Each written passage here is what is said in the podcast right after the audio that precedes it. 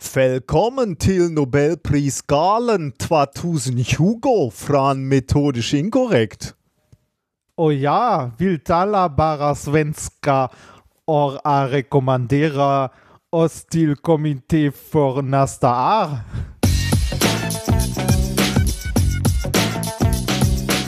If, if, you, if you base medicine on, on science, you cure people. If you base the design of planes on science, they fly. Um, if you base the design of rockets on science, they reach the moon. It works. Methodisch Inkorrekt, Folge 177 vom 28.10.2020, direkt von der Nobelpreisgala der Wissenschaften. Mit mir heute wieder der Wikinger unter den Wissenschaftlern, Reinhard Remfort. Kurt Buller. Und ich bin der Michel aus Lönneberg. Nikolas Wörl, Glück auf. Das finde ich Wahnsinn, wie, wie sicher du auch so Völkerverständigung einfach über Sprache machen kannst. Das finde ich wirklich super, Kurt. Fleischbällchen. Ist so das klassische Gericht, wenn man bei Ikea isst, ne? Was war eigentlich während des es- Studiums? Ja, was, was ist bei, bei, dir? bei mir ist es Plantbular mittlerweile. Ah, naja, gut, okay. Das ist natürlich noch, äh, noch besser. Habe ich äh, tatsächlich noch gar Es nicht schmeckt auch probiert. gut. Ja? Sollst du mal machen, ja, kann man sehr gut essen. Ich habe sowieso in letzter Zeit, äh, weil ich versucht habe, weniger Fleisch zu essen, was auch sehr gut funktioniert hat, äh, sehr viele äh, hier so in den Supermärkten drumherum mal diese Ersatzprodukte von Mühlenhofer und weiß ich nicht, Next Level Nuggets und was weiß ich nicht alles probiert. Kann man alles ohne Probleme mittlerweile essen. Geht Ja. ganz gut. Und wir- ja, in Essen habe ich auch häufiger beim Ikea gegessen. Wir sind ja als Familie wahrscheinlich runter auf einmal pro Woche Fleisch. Ähm, Ah. Das äh, funktioniert wirklich unglaublich gut. Aber gut, da haben wir jetzt auch schon so oft hier drüber gesprochen. ja, ja, ich weiß, ich weiß, ich weiß. Ähm, ja, das, das war ja das Gute, ne? dass äh, die, die Uni in Essen direkt quasi neben dem Ikea ist. Und wenn die Mensa nichts hatte, konnte man auch mal schnell zum, zum Ikea gehen, um da dann zu essen. Und zum Konrad direkt gegenüber. Das stimmt, ja. Da konnte man viel verbinden. Ähm, Das habe ich in Duisburg sehr vermisst. Die Mensa hat übrigens wieder aufgemacht diese Woche bei uns. Ah, echt? Ja, Was ein Timing. ja aber mit, mit sehr hartem Konzept. Ich war selber noch nicht drin, weil ich mir im Moment mal äh, selber was mitbringe, um, um äh, nicht jetzt mit vielen Menschen ähm, in Kontakt zu treten oder mit möglichst wenig. Aber äh, irgendwie kriegst du dann so ein, äh, du bekommst einen Tisch zugewiesen. Die Mensa wird Ah. jetzt äh, elitär. Elite. kriegst tatsächlich einen Tisch zugewiesen, so ein Kä- Platzkärtchen und äh, dann darfst du nur zu diesem Tisch gehen. Und Das ist äh, wie, wie im Ikea. was? Das bei, bei uns, äh, also bei uns hier im äh, Ikea Mannheim ist das genauso. Wenn du da ins äh, Restaurant gehst, bekommst du ein Kärtchen äh, für deinen Tisch, darfst dann dein Essen holen, zu diesem Tisch gehen und wenn du wieder rausgehst, lässt du dieses Kärtchen auf dem Tisch liegen. Weil dann wissen die nämlich, dass sie den Tisch einmal reinigen müssen Ah. und danach den neu besetzen können. Okay. Ja, So ähnlich ist das auch in der Mensa jetzt in Duisburg. genau, ja. Also du kriegst ein Kärtchen, gehst dann dahin, setzt dich dahin und isst. Und ähm, dann gibt es natürlich auch Doppelbelegungen bei größeren Tischen und dann kommen halt aber nur sehr kontrolliert die Leute da hin, ja. Es werden Ah, jetzt sehr kreative Wege gefunden, um, um Dinge wieder zu Mensa. ermöglichen. um die Speise, äh, Speiseversorgung zu gewährleisten. Ja, die, äh, die Mensa war lange dicht jetzt, ne, bei uns. Also, Echt äh, komplett dicht? Ja, ja, seit, äh, weiß ich gar nicht, also, ja, Monate. Keine Ahnung. Ich habe das, ich, ich hab das in Mannheim nicht so sehr mitbekommen, da war ich ja kaum. Also jetzt zumindest in der vorlesungsfreien Zeit. Ähm, wo wir gerade beim Thema sind, kann ich da mal direkt von erzählen, äh, letzte Woche. Ich äh, war wieder an der Hochschule Mannheim, weil unsere Vorlesungen ja schon angefangen haben. Ja. Bei euch glaube ich noch nicht, oder? Äh, nee, nächste Woche geht's los. Naja, wir, wir, sind, äh, wir sind jetzt schon seit zwei Wochen dabei, ähm, haben ja so ein Hybrid-Präsenz-Konzept, äh, also mit, sind mit so einem Hybrid-Präsenz-Konzept gestartet. Das heißt, die Hälfte der Vorlesungen online, die Hälfte der Vorlesungen in Präsenz für die ersten beiden Semester, damit die Leute irgendwie ein bisschen Sozialkontakt haben, sich kennenlernen Mhm. und in irgendeiner Form zusammenarbeiten können.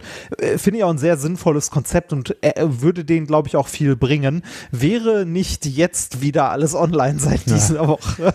Also das, äh, also wir haben schon am Anfang gesagt, so hm, mal gucken, zwei Wochen oder drei, also man konnte quasi Wetten abschließen. Aber jetzt war da eine Ähm, Woche oder wie, wie war das?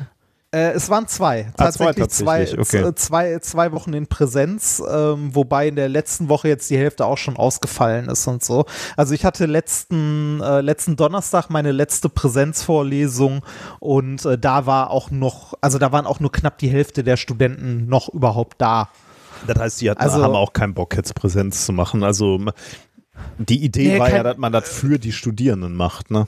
Ja, kein Bock glaube ich nicht mal, sondern eher Angst. Nee, nee, äh, ja, Ähm, ja, so, äh, also kein Bock meinte ich jetzt nicht, äh, kein Bock auf Unterricht, sondern äh, äh, Ja, kein genau, Bock auf sondern- den Stress oder auf die Gefährdung oder Ja, äh, teilweise, also äh, äh, gut gemeint, teilweise glitt das aber ein bisschen ins Lächerliche, weißt du, da äh, bist in einem Hörsaal, wo äh, Corona-konform dann 35 Leute reinpassen, alle an Einzeltischen mit Abstand, alle Maske auf, alle 20 Minuten wird gelüftet und für den Dozenten ist vorgestehen, dass er, äh, vorgesehen, dass er vorne hinter einem äh, aus äh, so Dachlatten zusammengezimmerten Spuckschutz steht. Ernsthaft? Das, Oh ja, ernsthaft. Das Einzige, was da noch fehlte, war so ein Schild, bitte nicht füttern. Also, ähm, Wie, das heißt, Ja, du hast auch hinter so einem Ding gestanden und doziert? nein, das Ding, also das, das Ding haben wir zur Seite geräumt und äh, mit, also wie, wir hatten ja zu Darfst den, du das öffentlich sagen, dass du hier ja, die... darf äh, ich, glaube ich. Ist mir auch egal. äh, zu, den, zu den ersten Reihen hatten wir einen Abstand von drei Metern oder so. Ähm, aber äh, also hinter dem Ding hast du das Problem gehabt, dass das ähm, halt keine Plexiglasscheibe war, sondern so eine Folie. Das heißt, du hast dahinter nichts mehr gesehen. Oh. Also, das ist auch ein bisschen blöd. Und wenn du dich an der Tafel bewegst und was anschreibst, dann bewegst du dich auch auf einem, äh, auf einem Bereich, der breiter ist als anderthalb Meter. Ne? Also der, totaler Quatsch von vorne bis hinten. Aber äh, trotzdem haben wir natürlich versucht, oder hat die Hochschule versucht, irgendwie Corona-konform, ähm, also so gut es geht, mit einem Hygienekonzept, on, also ähm, Präsenzvorlesungen zu gestalten. Aber äh, das ist jetzt vorbei. Also äh, auch verständlich. Ne? Also Ja, ich habe bei der letzten, bei der letzten Vorlesung, die ich Donnerstag hatte, habe ich auch äh, tatsächlich zwei Tage vorher überlegt, ey, mache ich da, also gehe ich da jetzt noch hin oder sage ich die im Vorfeld ab und sage, wir hängen eine Online-Vorlesung hinten dran. Ja. Und habe dann gesagt, so, ja komm, eine, also ne, wird man, also die eine Vorlesung machst du noch und äh, das war's dann. Ne? Und jetzt sind wir wieder im kompletten Online-Lehrbetrieb. Was dieses Jahr zumindest für mich aber besser funktioniert, also zumindest bis jetzt als letztes Semester, weil ich aus dem letzten Semester auch eine Menge gelernt habe glaube ich. Ähm, und wir jetzt besser vorbereitet sind, also ne, ein bisschen Erfahrung haben, was, was Online-Lehre und so angeht. Was ich sehr exzessiv gerade benutze in meiner Vorlesung mit den Erstis, weil die ja nach dem Konzept, nach dem wir arbeiten, eh selbst arbeiten sollen, wir ja keine Frontalvorlesung machen, sind so Breakout-Sessions. Mm, ja. Das heißt, ich habe anderthalb Stunden Vorlesungen, bespreche mit denen irgendwie so die ersten 20 Minuten, Viertelstunde was und dann werfe ich die in äh, Vierergruppen immer zusammen und lasse die halt äh, in Vierergruppen Sachen ausrechnen oder besprechen oder so und äh, halt in Vierergruppen arbeiten und gehe dann von Gruppe zu Gruppe und guck, woran es hakt und die letzte Viertelstunde hole ich nochmal alle zusammen und erkläre nochmal was für alle, was ich irgendwie gesehen habe, womit viele Schwierigkeiten hatten und so. Äh, welche Plattform benutzt ihr da? Zoom. Äh, und äh, wenn, wenn, du sagst, da sind vier Leute äh, und die, re, äh, die äh, rechnen an irgendwas, wie, wie sehen die gegenseitig, was die gerade rechnen? Also haben die alle einen Surface oder ähnliches, was, was die dann ähm, Ja, das ist sehr unterschiedlich. Ähm, also ich habe denen die Möglichkeit bei, also eingeräumt, dass sie ihre Bildschirme teilen können. mh. Ähm, manche von denen haben irgendwie ein Tablet oder ein Handy oder sonst was, also ein Smartphone, wo sie drauf schreiben können oder so, aber ansonsten teilen die einfach äh, in ihrem Bildschirm quasi äh, das Aufgabenblatt oder einer teilt seinen Monitor, wo er gerade was getippt hat oder so. Da sind wir noch nicht so richtig, Mhm. also äh, da habe ich noch keine Lösung, weil ich kann den Leuten ja nicht jeweils irgendwie ein Tablet hinlegen. Nee, nee, das halt nicht. nicht. Deswegen frage ich. Ja. Also gerade so Rechnungen und so, ich meine, aber trotzdem, ja, Ja, ich, ich, ich hatte ein paar Gruppen dabei, die dann tatsächlich im Stillen vor sich hingerechnet haben. Und als dann die Gruppe kam, fragte ich so, und was macht ihr? Sagten die jetzt so, ja, wir, wir rechnen an unterschiedlichen Aufgaben, äh, weil wir unterschiedlich weit sind. Und äh, das haben ein, zwei Gruppen gehabt. Und da habe ich denen auch gesagt, so, hm, lasst das mal lieber, sondern sucht euch eine Aufgabe raus, die ihr zusammen macht, an der ihr zusammen überlegt, weil ihr müsst, äh, ihr sollt die Zeit hier in der Vorlesung nutzen, um zusammenzuarbeiten, um euch vielleicht auch ein bisschen besser kennenzulernen, weil ihr seid im ersten Semester, ihr kennt niemanden, ihr sollt irgendwie Kontakt knüpfen, dass ihr euch vielleicht auch mal außerhalb der Vorlesung noch mal irgendwie zumindest online trefft oder so. Ähm, das alleine rechnen, das könnt ihr auch machen, wenn nicht gerade irgendwie Vorlesung ist oder so, sondern sucht euch was raus und macht das zusammen. Und was ganz cool war, ist, eine Gruppe hat das dann äh, nach dem Rat tatsächlich gemacht, hat sich eine schwerere Aufgabe rausgesucht, daran rumgerechnet, hatte eine Frage dazu und hat es nachher tatsächlich noch selbstständig geschafft, die zu lösen. Also das war genau so, wie es sein sollte. Ja, okay, vielleicht ruft sich das ja ein bisschen ein. Ich wundere mich sowieso bei der Hochschule oder also bei, bei der Uni jetzt die, die Frage, müssen die alle sich wirklich treffen, um sich dann kennenzulernen und so und so? Sind das nicht alles Digital Natives, dass man sich auch übers Netz unterhalten. Ja, also natürlich ist es besser, mal ein Bier miteinander zu trinken, aber das kannst du ja äh, eh gerade nicht. Du kannst gerade keinen Kaffee trinken gehen, dann ist es doch eh egal, oder? Nee, das, das stimmt, aber auch zum, äh, zum sich online kennenlernen musst du denen in irgendeiner Form eine Plattform, eine Gelegenheit oder einen Termin geben. Ne? Ja, also, ja. weil es, es, es gibt ja keine Plattform. Äh, das war jetzt kann, keine Frage, also das sollte jetzt kein Daumen hoch oder Daumen runter für die Art der Vorlesung jetzt sein, sondern äh, die, die Frage, also brauchen wir Präsenz, weil da sehe ich jetzt gerade, äh, natürlich wäre es schöner, aber dat, in, der, in der Uni weiß ich nicht, ob das unbedingt so durchgedrückt werden muss jetzt mit dieser Präsenz und äh, Erstsemester. Die müssen sich kennenlernen, die müssen die Hochschule kennenlernen. Weiß ich nicht, ja, kann sein. Es, aber ja, also es war, als die Zahlen, also als, Infektion, als das Infektionsgeschehen noch nicht so schlimm aussah, auch eher als Angebot mhm. gedacht. Mhm. Ne? Da haben wir gedacht, okay, solange das noch geht, machen wir das. Aber wir haben ja jetzt sehr schnell gesehen, also wir sind noch nicht dazu äh, angeleitet worden vom Rektorat, irgendwie darauf zu verzichten, sondern wir haben von uns aus gesagt, also die Dozenten haben gesagt, hör mal, das bringt nichts. Also auch so macht das äh, Präsenz nicht so viel Sinn. Und bei den aktuellen Infektionsgeschehen, lass uns mal bitte auf Online switchen. Mhm. Naja, und das haben wir dann einstimmig quasi gemacht.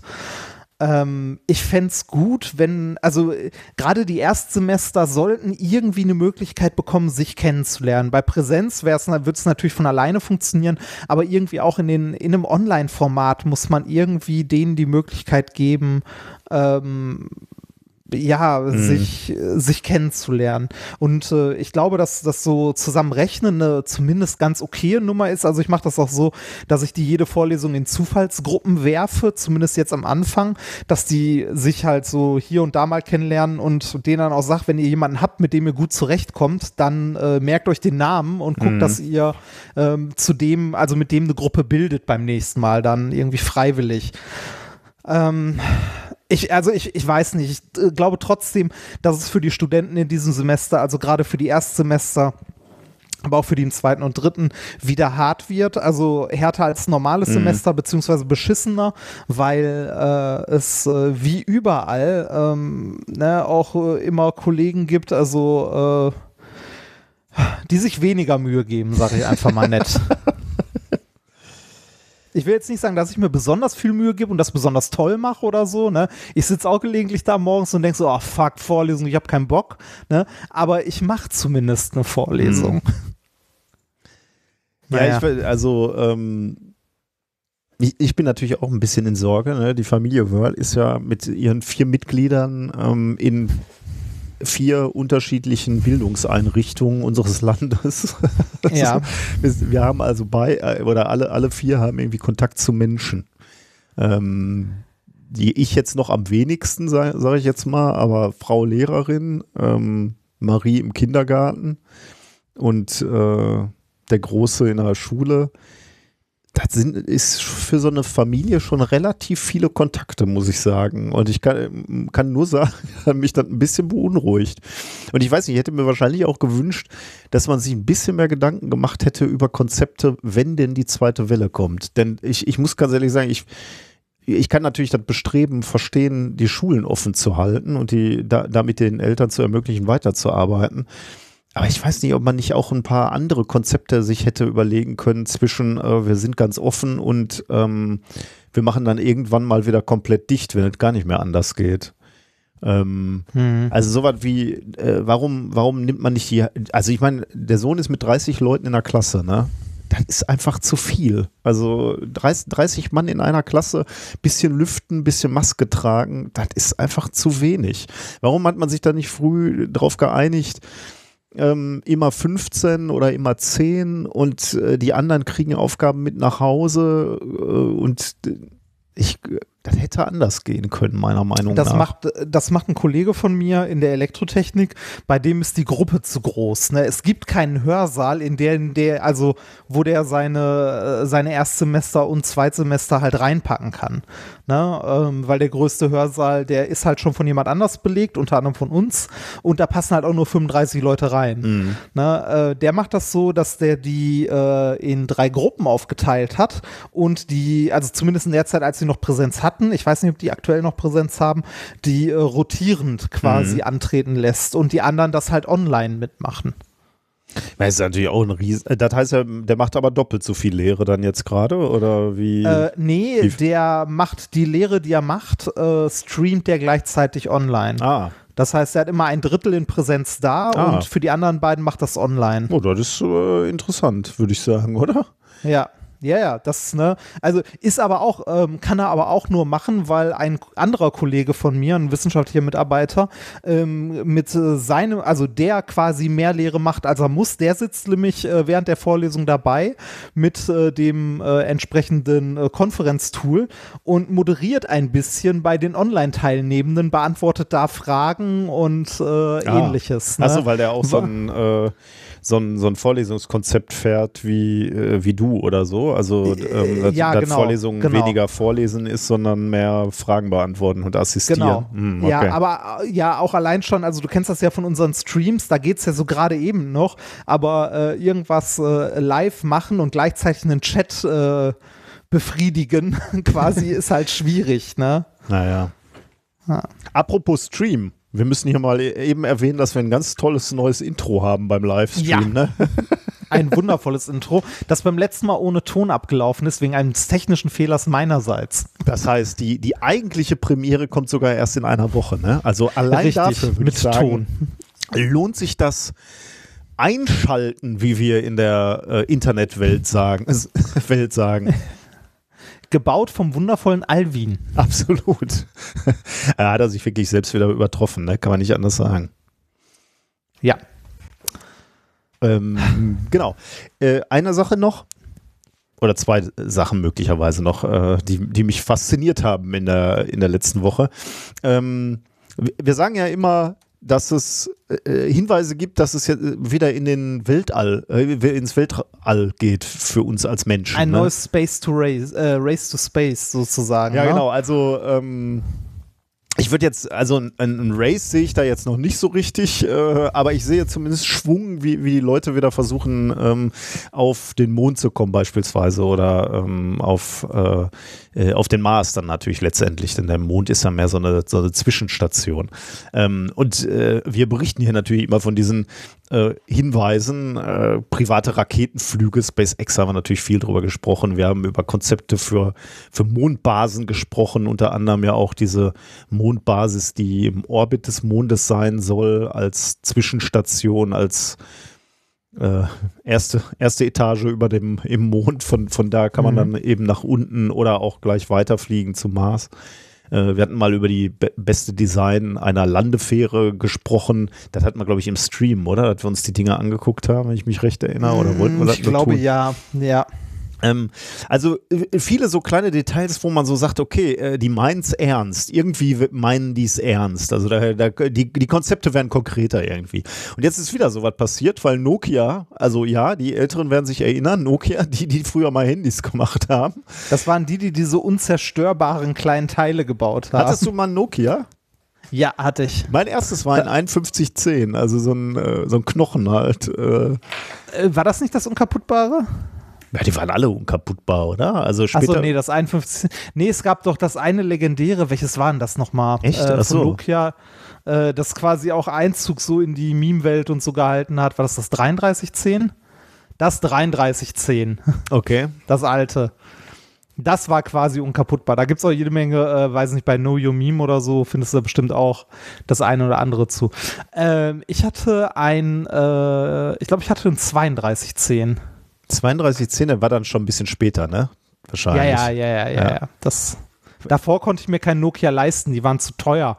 Ja, du Das- hattest davor äh, noch was anderes. Mein allererstes war ein Nokia. Das war eigentlich, kam mit irgendeinem so Vertrag und war, glaube ich, im Wesentlichen umsonst, glaube ich. Also der Vertrag Ähm. war dann natürlich horrend. Liebe Kinder, wir mussten nämlich noch für, für SMS bezahlen. 20 Ja, Cent genau. für so eine blöde Nachricht.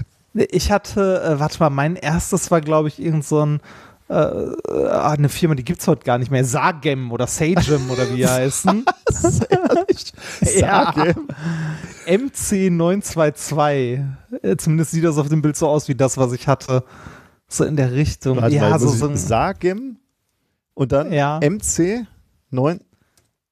MC922, äh, ja, hier wird es äh, vorgeschlagen. Ich glaube, glaub, sowas in die Richtung war das. Oh, nice. Oder, oder, oder, 9, oder ja. 939 oder so. Also irg irgendwas, was man noch aufklappen konnte auch.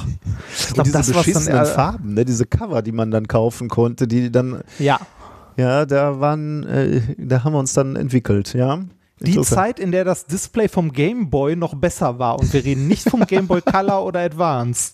Und wir auf Handys Snake spielen mussten. Gott, war das schrecklich. Boah, und wo man SMS mit T9 eingetippt hat, herrlich. wenn man denn schon T9 hatte. Genau, Ach Gott. diese Firma Nokia ist zurück ähm, und die hat einen lukrativen Deal, weil weiß ich gar nicht, ob der lukrativ ist, aber die hat einen Deal äh, abgeschlossen und zwar mit der NASA. Die haben den, nämlich den Zuschlag bekommen, auf dem Mond ein Mobilfunknetz aufzubauen. Ähm, Nokia. Ja, und die, die sollen äh, das erste LTE 4G Kommunikationssystem im Weltall einrichten. Oder also auf, also auf dem Mond halt, aber außerhalb der, der Erde, sollte ich sagen. Ähm, ja, und äh, wofür? Ja, klar, um, um da die, die Dauerpräsenz von Menschen vorzubereiten, denn ähm, da sollen halt ähm, Netzwerkstationen aufgebaut werden. Und da gibt es wohl schon ähm, äh, Kooperationen, w- wer diese Netzwerkstationen und Sendemasten dann da hinbringen soll. Ähm, die, äh, die, die, die Sachen scheinen wohl relativ konkret schon zu sein. Später soll das dann auch noch ausgebaut werden auf 5G. Da freue ich mich schon, wenn die Mondmenschen dann äh, auf die, auf die Krater gehen anfangen. mit Schildern und sagen, 5G ist böse und, und fangen an zu schwurbeln. Ähm, genau, und ähm, was, also wofür ist das natürlich, damit die Astronauten da äh, funken, telefonieren, wenn du so willst, können und aber auch Video, also das soll ein schnelles Netz sein, damit sie halt auch Videoaufnahmen relativ schnell äh, hohe Datenmengen hin und her schicken können. Kameras sind ja ein bisschen besser geworden als äh, damals. Ähm, wobei, also zumindest die digitalen Kameras, die Kameras, die die Astronauten dabei hatten, waren ja gar nicht so schlecht. Also das waren ja äh, tolle äh, aber Filmkameras halt, ne, die mussten noch entwickelt werden. Heute würde man ja alles anders machen und dann brauchst du halt auch relativ hohe Datenmengen, äh, die, die transferiert werden äh, sollen und deswegen soll dann halt ein vernünftiges Netz hin. Und äh, Nokia hat tatsächlich versprochen, jetzt könnte man sich ja fragen, okay, was ist das jetzt für eine spinnerte Idee, wann soll das passieren? Nokia hat wohl ähm, versprochen, unterschrieben, weiß ich nicht, konnte ich nicht so richtig rausfinden, dass 2022 die Verbindung zum Mond aufgebaut ist. Also bis Ende 2022. Also schon, schon relativ konkret. Ne? Also dann hast du natürlich noch keine flächendeckende Versorgung da auf der Mondoberfläche, brauchst du ja auch nicht. Aber zumindest hast du schon mal, ähm, also hast du die Also ersten aber- Sendemasten da. Ja. Sagen wir so, da, wir, wir regeln das einfach wie in Deutschland. 90 Prozent der Mondbevölkerung muss mit Netz abgedeckt sein. Niemand redet von Fläche. Sehr gut, ja. Ja, wahrscheinlich ist es sogar eine höhere Abdeckung, ne? Wenn da die Ja, ersten runtergehen, hast du erstmal eine hundertprozentige Abdeckung. Sehr gut. Ja. Ja, aber vielleicht ist das der Weg, den Nokia sich jetzt bahnen will, zurück ins Business, wenn sie da schon mal zeigen können, dass sie da äh, hohe Abdeckung haben. Ähm, Ah. Also die, die Sendemasten werden wohl, äh, natürlich kann man sich vorstellen, irgendwie speziell ähm, gebaut. Da kannst du natürlich nicht die nehmen, die, die wir hier haben. Extreme Temperaturunterschiede herrschen daher, höhere Strahlungswerte, genau. Ähm, niedriger Druck, äh, weiß ich nicht, ob das ein Problem ist, aber damit müssen sie äh, halt auch klarkommen.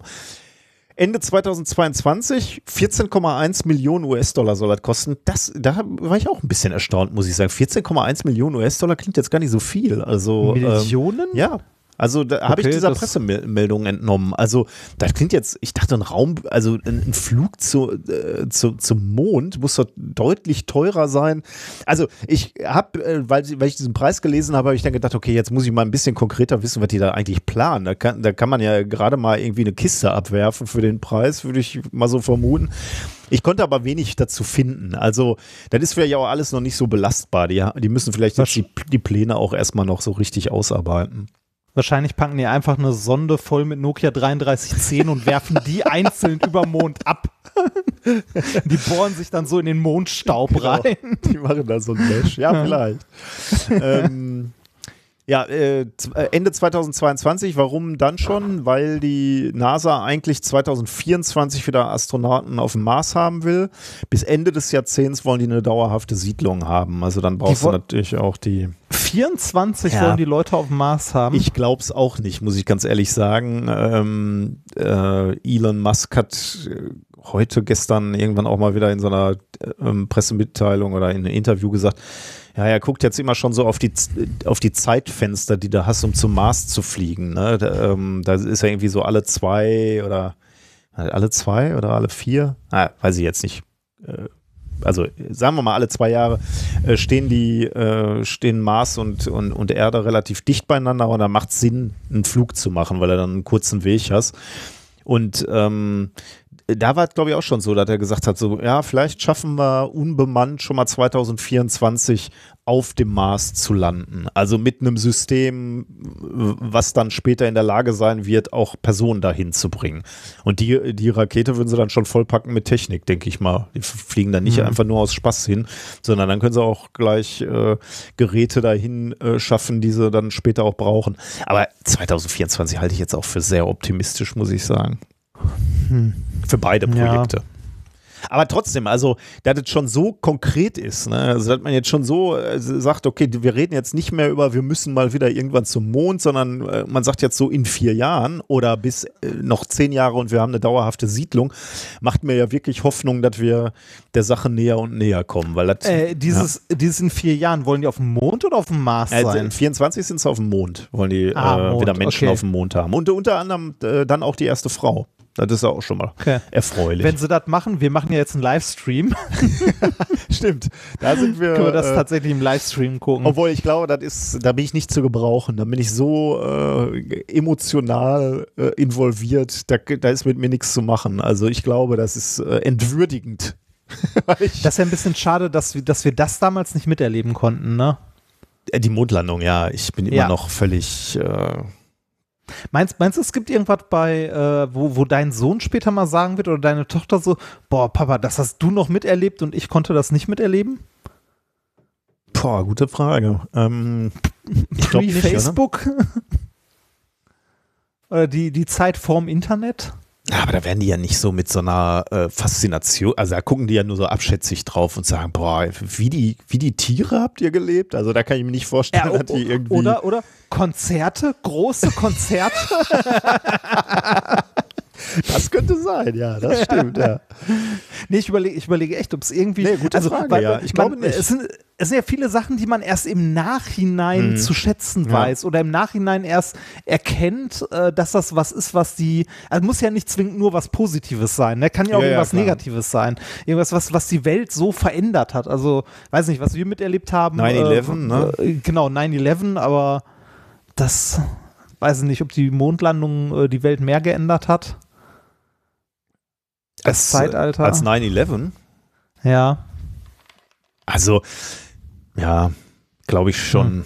Glaube ich schon. Ja, gute Frage. Ja. Ich glaube, vielleicht wir haben nichts in der Größe erlebt, ne? Also ich, naja, weiß ich nicht, aber wahrscheinlich, wahrscheinlich hätten das äh, deine, deine Eltern auch gesagt. Nee, nee. also das, damals da, zu nee, der Zeit. Die Mondlandung war, äh, war auch damals war klar, dass sich jetzt die Welt ändert. Da, da mache ich mir hm. nichts vor. Also das war eine Sensation und zwar instant. Äh, das hm. hat jeder, der miterlebt hat, wusste, dass jetzt wird Geschichte geschrieben. Ähm, ja, gute Frage. Hm. Haben sowas schon mal? Ich glaube Zweite nicht. Präsidentschaft von Trump. oh, jedem Gott bewahre. Da ist auch jedem klar, da wird Geschichte geschrieben. allerdings. allerdings, ja. Okay, ja. Hm. Ähm, ja, und dann hier diese, also äh, jetzt, jetzt nochmal zu dieser Mondlandung, ne? Also ähm, die, die Europäische Raumfahrtorganisation hat sich ja jetzt äh, auch äh, vor zwei Wochen, drei Wochen hat, hat so offiziell ihre Beteiligung an dieser, ähm, an dem Artemis-Programm, ähm, wie, wie sagt man das, ähm, bekannt gegeben. Bekannt gegeben. Ähm, und äh, da soll ja der damit oder innerhalb des Projektes soll diese Lunar Orbital Plattform Gateway gebaut werden. Also diese dieses äh, ja, diese Station, Mondstation im Orbit äh, des Mondes, weil der aber so elliptisch um den Mond fliegt, ne? also mal näher ist und mal weiter weg. Und ähm, dadurch äh, halt die Möglichkeit bietet, dass du irgendwie von der Erde kommend andockst, äh, wenn, wenn der Teil relativ nah an dir ist. Oder ich weiß gar nicht, wo der, der perfekte Zeitpunkt ist, äh, anzudocken, ähm, aber dann, dann wirst du da eben angedockt und bist dann auf dem Mo in, im Mondorbit dann angedockt. Und von da kannst du dann getankt werden, kannst runtergehen auf den, auf den Mond oder dann halt von da dann weiter starten zu, zu weiteren ähm, ähm, Weiter entfernten Zielen. Mars beispielsweise. Mhm. Ne? Also das, wenn man wenn man sagen würde, so in zehn Jahren oder so haben wir dieses Gateway, ne? also dieses Mond-Gateway, was da die ganze Zeit rumfliegt. Also endlich mal auch wieder Bilder der Erde von weiter weg. Ne? Ähm, Ey, allein allein der Begriff Mond-Gateway, geil, ne? das ne? klingt wie aus einem Science-Fiction-Roman, oder? Also deswegen ja. habe ich das Gefühl, wir sind in einer extrem spannenden Zeit, muss ich sagen. So, äh, da passiert einfach im Moment einiges. Mhm. Wurde ich neulich auch mal wieder gefragt von jemandem, äh, von einem unserer Handwerker, so, was passiert denn gerade so Wichtiges äh, in, der, in der Wissenschaft? Was ist denn los eigentlich? Und dann habe ich natürlich auch auf die Nobelpreise äh, verwiesen. Ah. Und um die geht es ja heute hier, ne? Eine wundervolle Überleitung. Stimmt aber, wie aus dem Leben. Äh, ja. Aber vielleicht kümmern wir uns erstmal, äh, so eine Preisskala wäre ja gar nicht möglich ohne, ohne Unterstützerinnen, oder? Oh, richtig. Das, das stimmt, weil jeder, jeder, jeder Preis, jeder Preis braucht Unterstützer. Und wir haben ein paar diese Woche. Und zwar ähm, äh, Andreas mit Dauerauftrag ohne lesenswerten Verwendungszweck. Dann haben wir Daniel für den Kampf der Wissenschaft gegen die Verblödung der Gesellschaft. Dann Sinje mit Es tanzt ein Biber, nee, es tanzt ein Biberbutze Spende auf euer Konto. Nächstes Mal bitte gesungen. Es tanzt ein Biberbutze, Spende auf euer Konto. äh, Dann äh, Jochen weg von Patreon hin zur Oldschool-Überweisung. Von Ulrich, weil es immer wieder spannend ist. Und äh, von Julian zu guter Letzt als Abwechslung zu den Pi- und Primzahlüberweisungen kommt von mir eine hoch zusammengesetzte Zahl. Eine hoch, so. eine hoch zusammengesetzte Zahl. Okay. Ja, eine größere. Vielen Dank. Vielen Dank für die großen und kleinen Spenden. Genau, dann kommen wir eigentlich ähm, zu den Themen der Woche, was natürlich die äh, Nobelpreise sind. Ähm, vielleicht vorher noch mal äh, ein paar kurze Hinweise, die wir dann jedes Jahr machen. Äh, zum einen verweisen wir immer gerne auf die Nobelpreisfolge, auf die erste Nobelpreisfolge, die wir gemacht haben, Folge 13, weil wir da ähm, auch mal so Kuriositäten aus der Geschichte der Nobelpreise erzählt haben und wir haben auch mal so ähm, erzählt, welche Regeln es überhaupt gibt. Ne? Also man darf ja nicht tot sein, beispielsweise, um einen Nobelpreis zu bekommen. Genau, man darf aber beliebig alt sein im Gegensatz zur Fields-Medaille. Oder ähm, was war noch? Ähm, die Anzahl der Frauen ist relativ gering. Genau, ähm, sowas haben wir da. Es gibt ein paar Leute, die auch zwei Nobelpreise tatsächlich äh, erhalten haben. Da gibt es ja so auch irgendwie so, so Regeln, ähm, also Wirtschaft ist kein Nobelpreis, sondern ist nur so ein Gedächtnisdingen und äh, Genau, weil der auch nicht vom ursprünglichen Stifter stammt, sondern von der Bank äh, Friedensnobelpreis wird nicht von den Schweden verliehen, sondern von einem norwegischen Komitee. Also es ist kompliziert, aber das könnt ihr da alles nochmal nachhören, wenn, wenn euch das interessiert und wenn das von Relevanz ist. Dann aus, genau, eine Folge aus einer längst vergangenen Zeit, Folge 13. Damals, das wir noch Konzerte, ne? Wie du gerade ja, schon gesagt hast. Ja, ja, ja. Ähm, dann weisen wir gerne wieder darauf hin, dass es auch Schülermaterialien gibt für äh, zu den Nobelpreisen. Ähm, darauf haben wir im letzten Jahr schon mal verwiesen. Den Link haben wir auch ähm, in die Shownotes gehämmert. Ähm, das äh, sind allerdings Schülerinnen und Schülermaterialien auf Englisch ähm, und ja, kann man sich mal angucken. Ich, ich, würde immer so sagen, also bei Physik, da geht noch was. Also das ist ein PowerPoint, allerdings mit Skript, das finde ich schon ganz gut. Also du kannst eigentlich als Lehrer, kannst du das Ding präsentieren, ohne jetzt groß was vorzubereiten. Also du kannst eigentlich dein Skript durchlesen oder äh, abarbeiten und dann hast du zumindest schon mal eine schöne PowerPoint gehalten, wo sehr basal erklärt wird, wofür es beispielsweise den Physiknobelpreis gab. Ähm, äh, richtet sich das an Oberstufe oder allgemein so? Nee, Oberstufe fände ich ein bisschen, kann man auch, aber da ist äh, inhaltlich zu, zu wenig drin. Also, äh, ist jetzt ist auch nicht zwingend für einen Physikunterricht, sondern so für alles. Also für so, alles, wenn generell sagen, ja. man mal gucken Ja. möchte. Ja, Okay. also das ist mehr so, äh, wir informieren heute mal über, ähm, über, über die Nobelpreise, über Physik-Nobelpreise. Und dann wird, dann gibt es auch ein paar Aufgaben, aber die sind jetzt nicht so, äh, dass man wirklich sich mit Physik beschäftigt wird, sondern ähm, was weißt du über den Nobelpreis und so, so weiter. Aber immerhin Mhm. ist eine ganze Stunde irgendwie so äh, geskriptet. Fünf Minuten äh, Materialsuche oder fünf Minuten diskutieren wir über den Nobelpreis, also sol solche Geschichten. Ich finde es ja gut, dass sie es anbieten. Ich würde sagen, da geht noch was äh, inhaltlich, aber dass sie es, das ist uns im letzten Jahr zum, glaube ich, zum ersten Mal begegnet. Ich fand es toll, dass sie das machen. Ähm, didaktisch geht da bestimmt noch was. Ja. Und dann wollten wir äh, noch wieder darauf hinweisen, dass es ja auch die tollen Nobelpreis-Poster gibt. Einmal die auf Englisch, die ich auch immer für die Arbeitsgruppe bestelle. Ähm, da haben wir den Link wieder reingehauen. Die kann man auch schon bestellen. Die werden dann, glaube ich, Anfang Dezember, glaube ich, rausgeschickt. Ähm, ich weiß gar nicht mehr, kann Das man, glaube ich, maximal sechs oder so bestellen. Und die gibt es, glaube ich, nur für die Chemie und ähm, die Physik, wenn ich mich recht erinnere. Oder das sind weiß die ich die muss für mal mich gucken, ich habe hier, auch relevant noch- sind. ich hab hier auch noch eine Posterrolle rumliegen. Äh, ich habe die im letzten Jahr bestellt. Äh, das ist ganz witzig, wenn man dann irgendwann mal Post aus Schweden bekommt. So Ja, das ist natürlich auch äh, immer, immer der gleiche Gag bei uns in der Arbeitsgruppe, dass endlich mein Nobelpreis angekommen ist. Aber Ja. naja, wird nicht alt. Ähm, und ähm, letztes Jahr haben wir, glaube ich, auch zum ersten Mal entdeckt oder uns wurde, wir werden, wurden darauf hingewiesen, dass es diese Nobelpreisposter auch übersetzt ins Deutsche gibt. Äh, Also es ist die gleiche grafische Aufmachung, aber übersetzt ins Deutsche von ursprünglich mal 2016, 2017, glaube ich. Ähm, du unterstützt durch das Bundesministerium für Bildung und Forschung ähm, und von der Lindauer Nobelpreisträgertagung ins Deutsche übersetzt. Mittlerweile ist da irgendwie eine andere Stiftung, glaube ich, hinter, habe ich mir aber nicht notiert, welche. Und die kann man auch bestellen, unter anderem sogar in ganzen Klassensätzen. Also das ist vielleicht auch schön, wenn man die, die Schule mal irgendwie dekorieren will, sinnvoll, dann sind diese Poster bestimmt eine schöne Sache. Die sehen einfach schon mal super aus. Und also bei, bei uns in der Arbeitsgruppe hängen die und ich stehe da schon mal, wenn ich gerade nichts zu tun habe oder auf irgendjemanden warte, ähm, dann schaue ich da mal wieder über die Poster. Ich finde die gut. Muss ich wirklich sagen. Ich finde ich find die auch super. Die, ähm, die deutschen Versionen sind allerdings als PDF nur abrufbar, ne? ah, ich dachte, wir könnten, nee, ich meine, die kann man auch bestellen, oder? Die kann man auch bestellen, Ja, ja. echt? Glaube ich schon. Ähm, ich glaube, die sind dann halt irgendwann mal weg oder so und dann kannst du die immer noch als PDF äh, runterladen. Ah, ich, okay, ich dachte, vielleicht- ich hätte gelesen, dass die auch ganze Klas Klassensätze halt verschicken. Ah, okay. Könnt ihr äh, Klasse, nachgucken. ah ja, stimmt. Äh, sind als, auch als Klassensätze A30 Stück erhältlich. Okay. Sind die ja noch kostenlos? Ja, Habe ich eine Klasse, die ich unterrichte? aber bestimmt. Nein, ich, nee, ich äh, bestelle mir, glaube ich, wieder die englischen.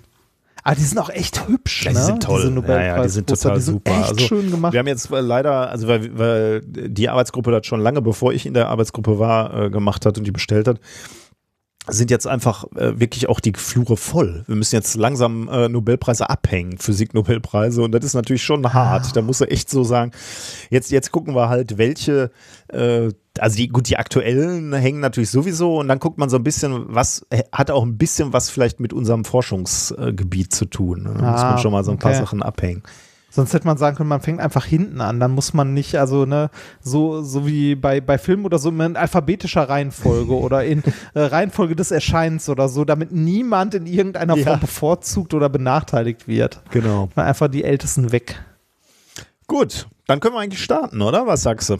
Nobelpreis für Ähm, Physik? das- oder fällt dir noch irgendwas können, ein? das können wir gerne machen. Wir können jetzt kurz sagen, welche Themen wir heute haben. Wir haben den Nobelpreis für Physik, den für ich, nein, das ist albern. Äh, ja, wir können gerne anfangen. Ähm, wobei, wir haben Physik, wir haben äh, Chemie, wir haben Physiologie und Medizin und dann kommt Literatur, Frieden und Wirtschaft. Wirtschaftswissenschaften, genau. Wobei das kein Nobelpreis ist, aber da werden wir Ja, uns ja, ja, gleich das haben wir, nochmal das wieder. müssen wir nicht. Ja, ja, das müssen wir nicht. Das, äh, ja. The Struggle is Musik. real, da wirst du ja dann wieder, äh, wi- wieder äh, schwimmen wahrscheinlich in der Wirtschaft. Oder ging es diesmal? Hast, du- kannst du uns Nee, das ist sinnvoll- diesmal auch ganz schlimm. Das ist also, nee, nee, so, so, schlimm halt auch nicht. Ähm, der, der Punkt bei Wirtschaftswissenschaften, was, oder was ich da interessant finde, ist, dass das immer, also der wird ja ne, für Economic Science vergeben, ne? Und da irgendwie für bahnbrechende Erkenntnisse. Und das ist meistens eine Mischung aus wirklich harter Mathematik Ja. Und, äh, und Soziologie so ein Ah. bisschen. Ne? Weil, weil es ist halt einerseits ist es halt äh, also Marktwirtschaft ist ja eine oder Vorhersagen der Marktwirtschaft sind ja eine Mischung aus knallharter Mathematik Mhm. im Zweifelsfall, halt Wahrscheinlichkeiten oder ähnliches und halt äh, der Komponente Mensch. Ne? Das äh, ist interessant. Also der von diesem Mal ist auch interessant. Äh, Ich bin find gespannt. Den, also ich finde den irgendwie, also Wirtschaft ist nichts, wofür ich mich begeistern könnte. Also ich werde wahnsinnig, wenn ich alleine irgendwie, wenn ich mir so Modelle durchlese von irgendwie Preisen und was weiß ich nicht, was interessiert mich einfach nicht. Also ist mir zu, zu schwammig alles. Ähm, aber trotzdem ist es irgendwie interessant, Hm. weil man es halt im Alltag auch wiederfindet. Naja. Okay, schauen wir gleich mal. Aber Ja. wir fangen erstmal mit den harten Wissenschaften an. Nobelpreis für Physik 2020. Ich äh, fange mal wieder so an, dass ich äh, vor, vorlese, was, äh, ähm, was dieser ähm, ja, Verkündungssatz sozusagen der Ja. Nobelpreis des Nobelpreiskomitees war. Also, the Nobel Prize in Physics 2020 was divided. One half awarded to Roger Penrose for the discovery that black hole formation is a robust prediction of the general theory of relativity, and the other half jointly to Reinhard Genzel and Andrea Gates for the discovery of a supermassive compact object at the center of our galaxy. Ähm, was mir schon mal als erstes aufgefallen ist, ähm, und ich glaube, da äh, bin ich äh, auf der richtigen Spur. Ähm, wenn du dir die Formulierung anguckst, ne? also Roger Penrose äh, für die Entdeckung, äh, dass äh, die, die Entstehung eines schwarzen Loches eine vernünftige Vorhersage der äh, allgemeinen Relativitätstheorie ist. Und der zweite Teil ähm, für die Entdeckung eines supermassiven, kompakten Objektes im Zentrum unserer Galaxie, dann merkt man schon, dass die Formulierungen so ein bisschen umhereiern um den Begriff Black Hole. Also keiner, Ja, äh, also das Komitee sagt hier nicht ganz klar, äh, Roger Penrose hat festgestellt, dass sich Black Holes bilden können, sondern nur, dass die aus der allgemeinen Relativitätstheorie rausfallen. Ne? Also wenn du, wenn du damit rechnest oder Ja. unter den Voraussetzungen der allgemeinen Relativitätstheorie rechnest, dann sind Black Holes, schwarze Löcher möglich. Das steht halt nicht, hat bewiesen, dass es sie gibt. Ähm, und das gleiche eben für diese Messung.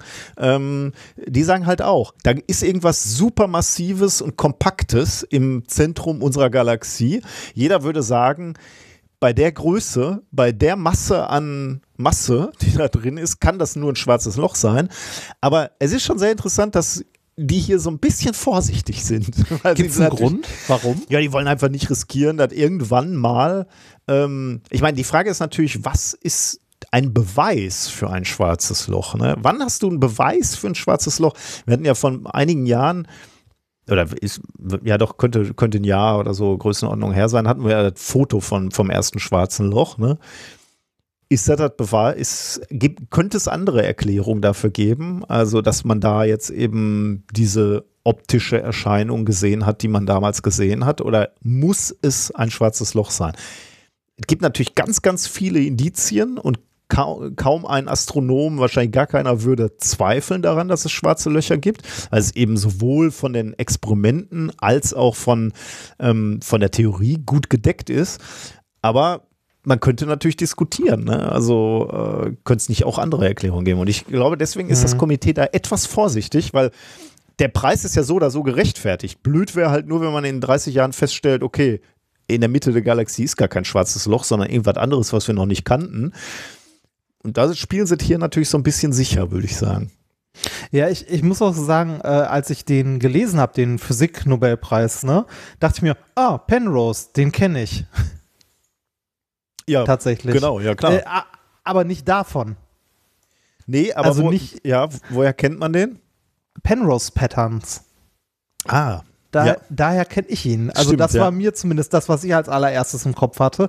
Quasi die mathematische Grundlage für Quasikristalle. Ja, stimmt, ja. Und Quasikristalle war doch auch schon mal ein äh, Nobelpreis, ne? ich glaube ja. Ah, Jetzt muss ich nochmal nach schnell gucken, ob, äh, aber dafür hat er keinen gekriegt, oder? Äh, oder? Nee, also nee, nee, das, äh, der, der hat bis jetzt generell keinen bekommen. Also das war der, der erste, den er bekommen hat. Äh, aber das, das fand ich halt so, ne, da dachte ich so, okay.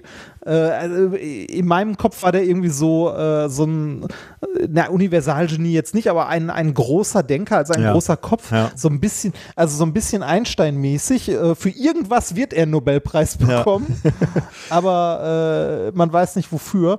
Und äh, das, also, woher ich es kannte oder ihn halt kannte, waren die, äh, wie gesagt, Penrose-Muster. Mhm. Ja. Oder ich glaube, Penrose-Paketierung nennt man es Ja, ja. ja, ja, ja. ja. Ja. Ähm, genau, also kommen wir nochmal zu dieser Begründung. Also eine Hälfte geht an die Theorie, an Penrose und eine Hälfte geht an die Praxis, an die Astronomen, die wirklich jetzt am Teleskop saßen und gemessen haben. Und vielleicht schauen wir uns als erstes die Praxis an, weil die auch leichter zu verstehen ist.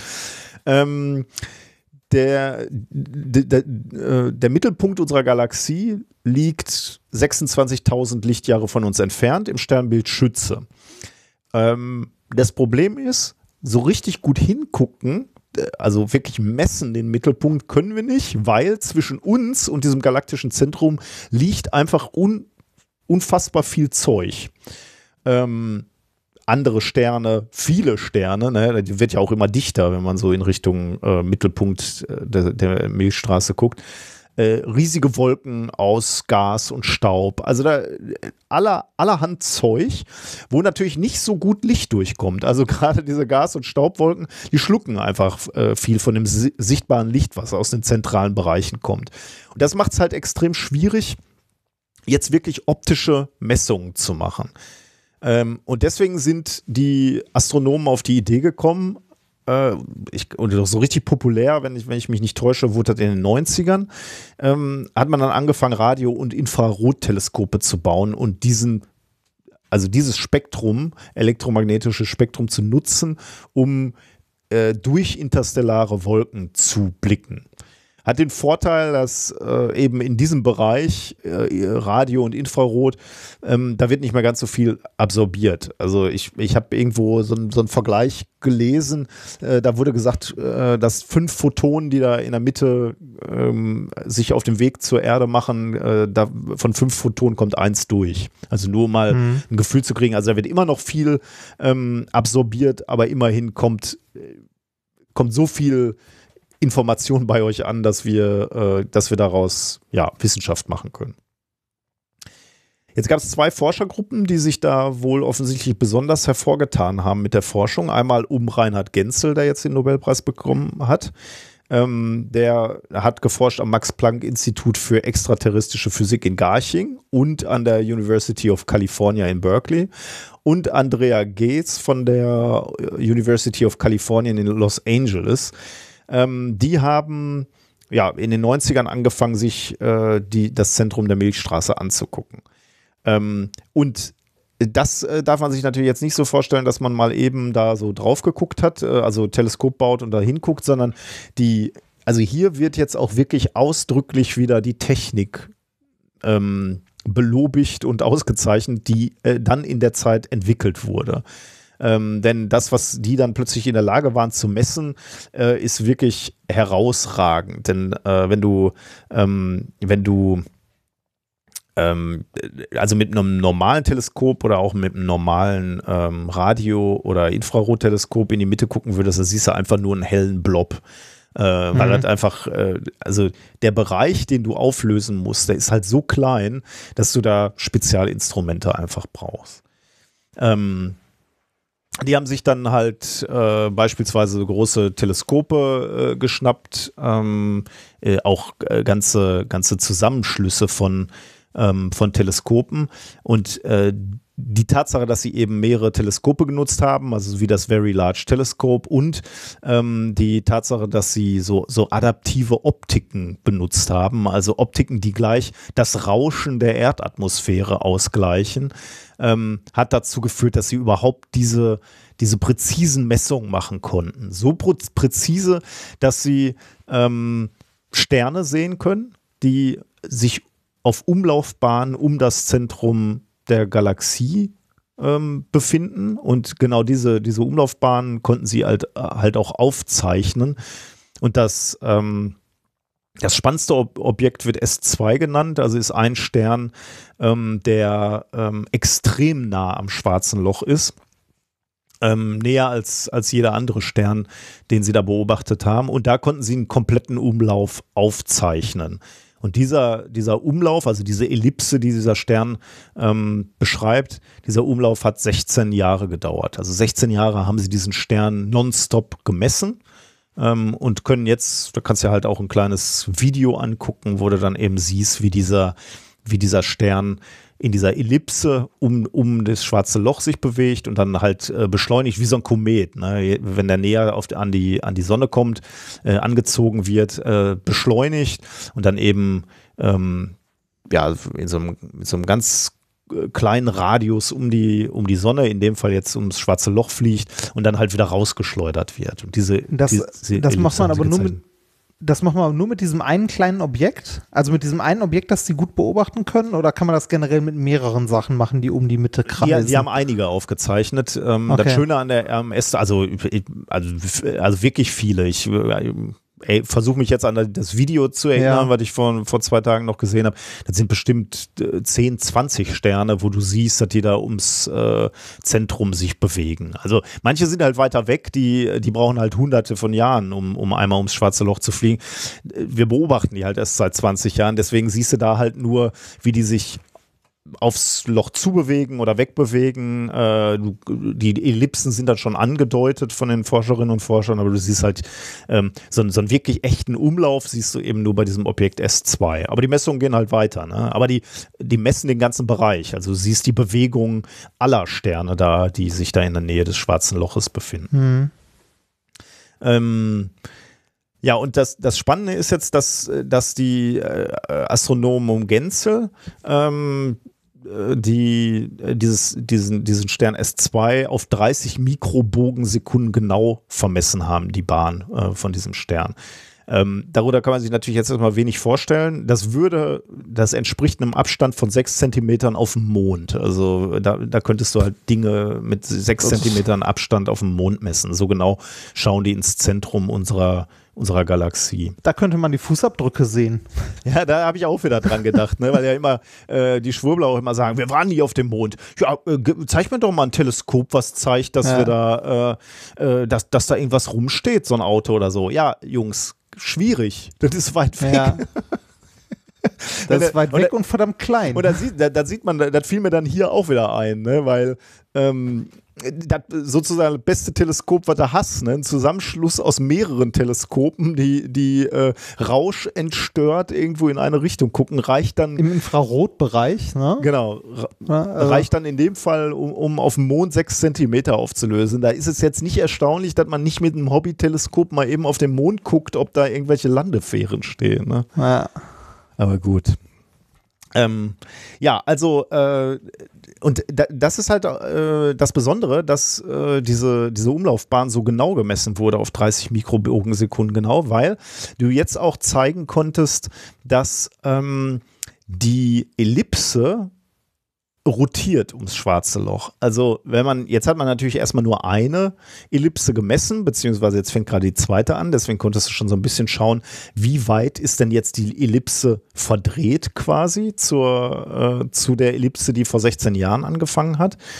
Ähm, und das ist insofern spannend, weil jetzt wieder Einstein erwähnt wird, nämlich Einstein hatte, oder die allgemeine Relativitätstheorie von Einstein, ähm, hatte diese Schwarzschildpräzision vorhergesagt. Also äh, Einstein konnte mit seiner Theorie schon sagen, äh, also wenn es Objekte gibt, die um dieses, um dieses, um, um ein schwarzes Loch rotiert und weil das schwarze Loch eben die Raumzeit so extrem krümmt, führt das dazu, dass die Ellipse, die so ein so ein Stern um das schwarze Loch beschreibt, dass diese Ellipse sich die ganze Zeit verdreht und über die Zeit eben so eine Rosette bildet, ne? also wie so eine, hm. so eine Blume. Ähm, und ähm, Einstein hat, hat das mal nachgerechnet oder es wurde mit der allgemeinen Relativitätstheorie nachgerechnet und da kann man auf einen Wert von 0,202 Grad für diesen Stern, also ähm, der müsste sich also nach der Theorie um 0,202 Grad mit jedem Umlauf verschieben.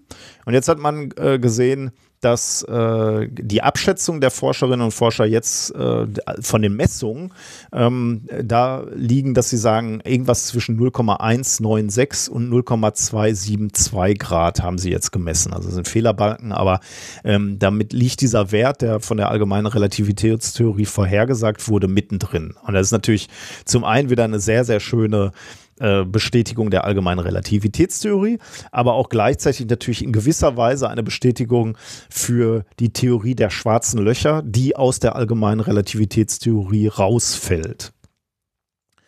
Ähm, genau. Ähm, was hat man jetzt noch? Also die, die beiden Teams haben dann natürlich auch beide irgendwie Abschätzungen gemacht, ähm, wie viel Masse ist denn da jetzt in diesem äh, galaktischen Zentrum? Und im Prinzip dafür wurden sie dann ja auch ausgezeichnet. Haben ähm, die Teams unabhängig voneinander gearbeitet ja. oder haben die kooperiert? Nee, die waren unabhängig dabei? voneinander und haben damit okay. äh, beide sozusagen sich gegenseitig bestätigt.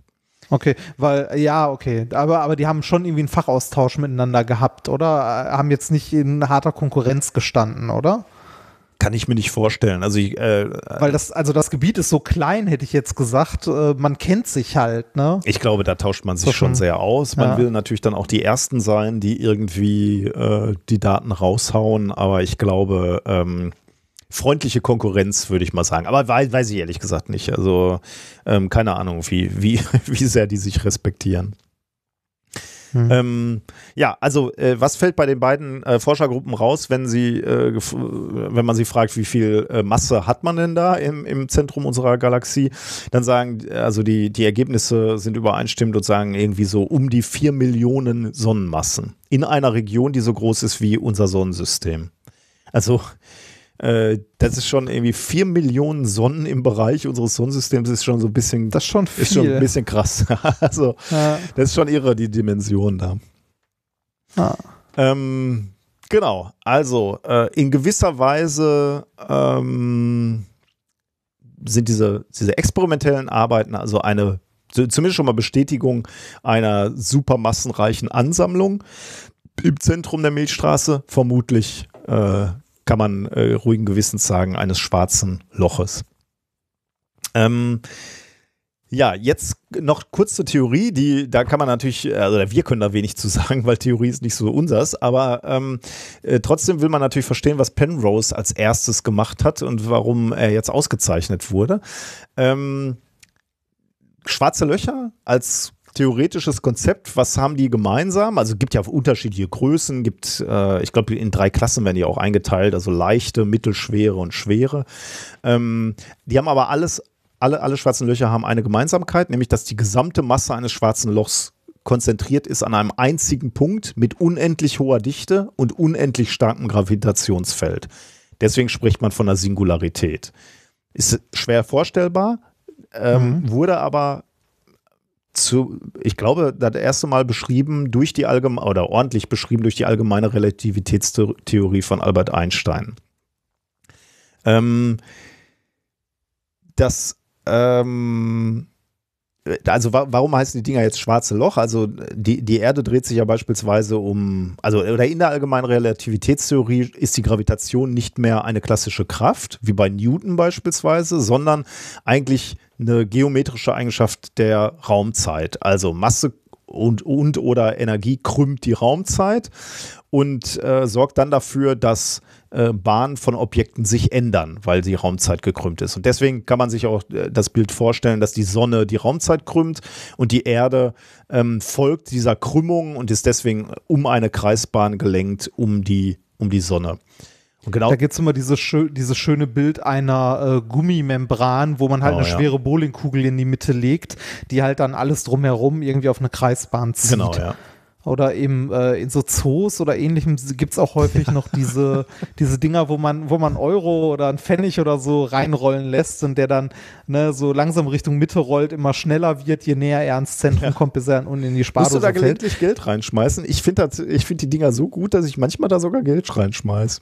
Ja, ich auch. Ähm, als ich mit meinem Bruder und, äh, und äh, ich glaube mit meiner Frau auch mal, ich weiß gar nicht mehr, wo wir da waren. Die Dinger findest du ja, äh, also die sind ja irgendwie eigentlich fast ausgestorben, aber trotzdem sehr schön. Man findet die in äh, in Zoos, manchmal in so Gärten oder so. Ähm, Meist dann da auch noch gekoppelt irgendwie mit, einem, mit einer guten Absicht, ne? Also so ja, äh, ja, Tierfutter ja, genau, oder genau. so, ne? für, für das, das, Futter der Tiere oder so. Die, die Teile sind auch echt schön. Also man kann aber dran wunderbar Zentralpotenzial erklären.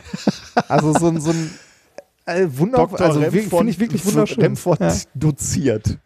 Botanischer Garten in Hamburg, sagt mir meine Frau. Genau, also genau das ist ähm, das, warum sich beispielsweise die Erde um die Sonne bewegt, aber auch, und das ist das Besondere an den schwarzen Löchern dann, da, dann ist die Krümmung so stark, dass selbst äh, Lichtstrahlen abgelenkt werden und irgendwann, wenn die Krümmung stark genug ist von Raum und Zeit, dann werden die Lichtstrahlen sogar auf eine Kreisbahn gezwungen. Und dann hat man genau diesen Fall, wenn die auf eine Kreisbahn gezwungen sind, die Lichtstrahlen, dann können sie eben nicht mehr entkommen aus diesem, äh, aus diesem schwarzen Loch und dann spricht man eben genau von einem schwarzen Loch, wenn eben selbst das Licht nicht mehr äh, entkommen kann. Jetzt war es so, dass man mit Einsteins Gleichung zwar schwarze Löcher formen konnte, beschreiben konnte, aber das waren sehr theoretische Objekte und ähm, sie schienen vorauszusetzen, dass die, diese Objekte eine perfekte Symmetrie haben. Also jetzt, jetzt müsste man wahrscheinlich die Gleichungen sehen und kennen und äh, verstehen, wie sich schwarze Löcher aus, der, äh, aus den Gleichungen Einsteins ableiten lassen. Aber es war irgendwie so, es waren sehr theoretische Objekte und, und es war eine hohe Symmetrie verlangt irgendwie. Und äh, das führte dazu, dass viele Leute dann gesagt haben, na gut, also die, diese Dinger, die, man muss ja auch sagen, ne, als Einstein ähm, gelebt und geforscht hat äh, und als dann zum ersten Mal diese Konzepte entwickelt wurden von schwarzen Löchern, da waren die schon sehr skurril und abstrakt. Ne? Wenn da einer daherkommt und sagt so, äh, ja, unendliche Dichte, Singularität, ähm, unendliche Gravitation, da kann man schon mal sagen, so, ja, okay, das fällt jetzt hier aus deinen Gleichungen raus, aber mhm. äh, mit Realität hat das ja jetzt nicht viel zu tun und es scheint ja auch nur so zu sein, wenn es wirklich extrem symmetrisch ist. So wäre die Natur ja nie. Also man kann schon verstehen, mhm. dass da so ein bisschen ja, so ein bisschen Streit, also wissenschaftlicher Streit war, ob denn so ein schwarzes Loch eher so, nur so eine abstrakte Idee ist oder ob die auch wirklich real vorkommen kann. Und dann kam Penrose. Penrose hat dann ähm, quasi die Vorstellung von Einstein gewissermaßen mit der Realität verbunden, denn er hat dann äh, mathematische Methoden benutzt und entwickelt, die realitätsnähere Berechnungen ähm, und Vorstellungen liefern konnten. Äh, Im Januar 65 äh, hat er dann im Rahmen der allgemeinen Relativitätstheorie dann mit seinen Methoden nachgewiesen, dass sich Singularitäten tatsächlich auch unter realistischen Bedingungen bilden können. Also beispielsweise dadurch, dass ein massenreicher Stern kollabiert, so Gravitationskollaps. Mhm. Ähm, und äh, damit war er halt der Erste, der dieses mathematische Werkzeug äh, hatte und gesagt hat, äh, ja, also ähm, so wie es aussieht, kann das wirklich in der realen Welt passieren. Und hier meine Gleichungen beschreiben das, wie das passieren kann, wenn ein großer Stern kollabiert. Und damit war eben der intellektuelle nächste Schritt gemacht, einzusehen, dass äh, schwarze Löcher möglicherweise real sind. Das ist doch irgendwie irre, oder? Ja, irgendwie schon. Ich, ich, dachte, dass das vorher schon, äh, dass man vorher schon gesagt hätte, okay, ähm, es scheint real zu sein, beziehungsweise dass man es vorher schon irgendwie beobachtet hätte.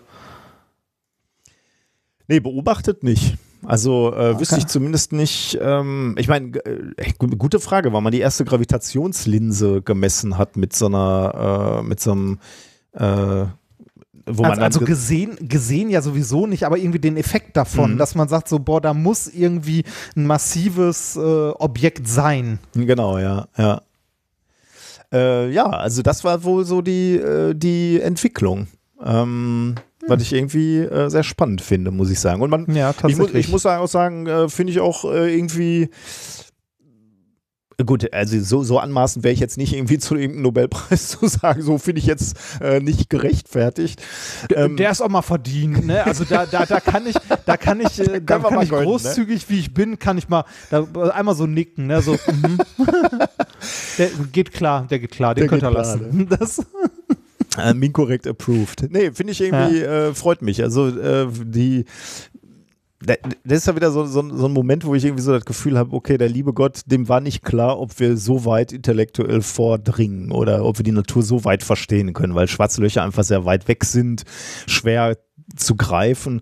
Und dann kommen so ein paar Theoretiker daher, die erstmal so die, die mathematischen Grundlagen legen und sagen, ja, könnte schon sein. Also wir können mit, mit den Formeln so gut unsere Welt beschreiben, dass wir hier sagen, ähm, dass es möglicherweise ein schwarzes Loch gibt. Und dann kommen Forscherinnen und Forscher, packen äh, Teleskope aus und sagen, ja, hier, äh, da scheint sowas zu sein. Äh, das finde ich schon eine unglaubliche menschliche Leistung, muss ich sagen. Das wird mich, das ist schon sehr faszinierend wenn man jetzt schon vom lieben Gott anfängt, dann könnte man. ja, ja, ich sage das immer so ein bisschen. Dann, dann, ja. dann, dann, könnte man auch sagen, die schwarzen Löcher sind die Stellen, wo er so die Naturgesetze unter den Teppich gekehrt hat. Ne? so die, die, die so alles, passt alles mit der Gravitation. So, ah Mist, da ist noch was über. Ach, da hinten wird es keiner finden. Aber es ist natürlich schon äh, auch äh, so äh, philosophisch ist das auch schon echt extrem, ne? Also zu sagen, okay, die schwarzen Löcher sind so, die, also dieser, dieses Konzept der Singularität, ne? Also du krümmst den Raum so ja. weit, dass es einfach, ich meine, so mathematische Gleichung äh, kennt ja jeder, ne? Also mal so eine, so eine, das haben wir alles in der. Da, nee, aber ich, das, ich, ist auch, das ist auch ein Satz, der so nur aus dem Mund eines Physikers kommen kann. So, ja, mathematische Gleichung kennt ja jeder, ne? Nein, lass mich jetzt ausreden. Also in der Schule, dass wir mal irgendwelche Funktionen gemalt haben, beispielsweise, ne? Und dann so Funktionen hatten, die irgendwo unendlich werden, ne? Das kennt man ja irgendwie, oder? Also so äh, Dinge, die äh, ja, die, die unendlich ja. werden, kennt man, ne? Also sind ja, ja, ja, kennt man. Ähm, und äh, die, die, zeichnet man dann mal so locker hin, ne? Und äh, im Prinzip im Prinzip ist ja hier äh, das, das, was hier so aus der, aus der Relativitätstheorie rausfällt, nichts anderes. Ne? Du, du rechnest mal so die, die Gleichung, die du aufgestellt hast, rechnest du nach und stellst fest, ups, also unter Beding gewissen Bedingungen äh, entsteht da eine Singularität. Und das sind ja schon abgefahrene, also da, da ist ja sozusagen das Universum im Arsch, würde ich mal so sagen. Ja, oder, oder da hört die Theorie auf. Ähm, also das sind ja immer so die Extrempunkte ja, ähm, okay. bei allem möglichen, mhm. wo, ne, wo entweder äh, was Extremes passiert oder wo die Theorie einfach für den Arsch ist. Mhm. Also in dem Grenzbereich nicht mehr mit der Realität entspricht. Ja. Das äh, kann ja genauso gut sein. Aber auf der anderen Seite, also jetzt mal ohne, ohne Gleichung zu sprechen, für uns ist da ja auch irgendwie so ein bisschen die Raumzeit im Arsch. Ne? Da will man ja nicht. Ja, hin. ja, ja. Das, also ich, ich finde überhaupt, also da, das ist was, wo, äh, also die Menschen können ja die Größe des Universums nicht begreifen mit ihrem Verstand, weil es einfach nicht geht. Ähm, aber das ist auch so ein Punkt, da kann man irgendwie Realität nicht begreifen. Also was ist Materie? Ja. Ne? Mhm. Dann sagt man irgendwie, ja, man stellt sich kleine Atome vor, kleine Kügelchen oder noch kleinere Sachen und so weiter. Aber das existiert da ja nicht mhm. mehr in dem Sinne, oder? Nee, also natürlich nicht. Also bei unendlicher Dichte existiert nichts mehr. Es existiert ja auch keine Zeit mehr an der Stelle. Ne? Also ja, der, das Konzept also von Zeit spielt keine Rolle mehr, weil die Zeit halt äh, anhält an der Stelle.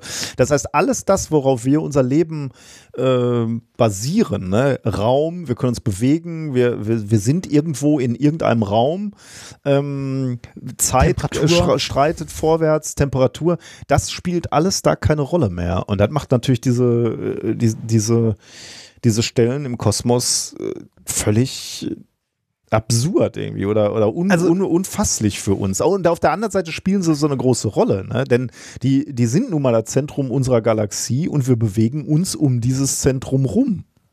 Ja. Abgefahren. Da ist irgendwie alles und nichts, ne? Also. ist schon ja, spannend, ne? Spannend, auf jeden Fall. Noch, noch ein Gedanke, um uns wieder in die Realität zurückzubringen. Äh, ich habe ja gerade gesagt, dieser S2-Stern, ne, der da so ums galaktische Zentrum kreist, äh, in 16 Jahren. 16 Jahren ist ja eine sehr überschaubare Zeit. Unsere Sonne kreist natürlich auch ums galaktische Zentrum. Ne? Und das könnte man das galaktische Jahr nennen. Ja. Und das galaktische Jahr der Sonne ist das? 225 Millionen Jahre. Oh ja, das ist handlich. ja. Und wenn du dir das mal anguckst, wenn du dir überlegst, wie alt ist die Sonne, dann könnte man auch sagen, unsere Sonne ist im 20, in ihrem 20. galaktischen Jahr. Ah. Und dann kann man sich wiederum angucken, was Ein ist Trend. denn so in, äh, in ihren 20 galaktischen Jahren so passiert? Ne? Also wann, wann ist denn da, also die Sonne wurde geboren im, in ihrem nullten galaktischen Jahr, natürlich. Ähm, und dann hat sie sich auf den Weg ums galaktische Zentrum gemacht. Und nach vier galaktischen Jahren, also vier mal 225 Millionen Jahre, nach vier galaktischen Jahren hat sich auf der Erde haben sich da die ersten Ozeane gebildet. Also viermal 225 Millionen Jahre. Davor ist einfach mal nichts passiert. Also, okay, da ist jetzt ein bisschen, bisschen frech. Vereinfacht. Genau, da hat sich natürlich auch was passiert. Überhaupt die Erde hat sich erstmal gebildet. Aber trotzdem, ähm, da, da, das sind schon lange Strecken, die da nichts passieren. Fünf, fünfte galaktische Jahr bilden sich die ersten Lebensformen, sieben galaktische Jahre Bakterien entstehen, zehn galaktische Jahre Kontinente entstehen, 16 galaktische Jahre Vielzeller entstehen. 19,6 äh, galaktische Jahre, äh, sowas wie Dinosaurier sterben. 19,999 galaktische Jahre, da taucht der moderne Mensch auf, also der mhm. Homo sapiens. Und ja, 20 galaktische Jahre, äh, da sind wir heute. Das ist ja immer wieder faszinierend, ne? auch äh, wenn man äh, sich nur die Geschichte der Erde anguckt, dass äh, oder der, des Lebens auf der Erde alleine, dass die, die also die Erschein, das Erscheinen des Menschen, ne, so puff. Ja. Das ist so, so, so, so, ein, so ein Rotz am Ende. Ja, ne? ich hatte, er hatte neulich mal wieder so ein, so ein Video von Lesch, hast du das zufällig gesehen? Äh, nee, ähm, nicht. Der, der hat die Geschichte der Erde in einem Fußballstadion nachgestellt. Also der war ähm, im äh, Stadion der Bayern und stand am, am äh, Tor, auf, an der Torlinie des einen Tors und ist in Richtung mhm. des anderen Tors gelaufen und sagte halt, okay, hier auf der ersten Torlinie, hier entsteht gerade die Erde und dann ist er losgelaufen und dann passiert erstmal gar nichts, ne? Und dann irgendwie so, dass überhaupt mal sinnvolle Dinge passieren, da bist du schon am Anstoßkreis, ne? Und dann gehst du weiter mhm. und weiter, dann kommen dann irgendwann die, diese ganzen Zellen und dann kommen irgendwann die Dinosaurier und die gesamte Menschheitsgeschichte, ne? Spielt sich auf der Torlinie des anderen Tors ab, also auf diesem dünnen weißen ja. Linie, ne? Da passiert dann irgendwie und, und, und zwar dann wirklich sinnvoll auch nur auf dem letzten Millimeter irgendwie, ne? Also die, die, die Geschichte, die menschliche Geschichte spielt sich irgendwie auf, also das, was wir als Geschichte äh, äh, wahrnehmen, so, also die, das, was wir im Geschichtsunterricht lernen, die letzten paar Millimeter. Das ist echt, äh, was sind wir Und wenn man sich jetzt ne? mal anguckt, äh, wenn man sich jetzt mal anguckt, was äh, die Menschheit in den letzten 100 Jahren für einen Sprung gemacht hat, ja, genau, in ja. technischer Entwicklung.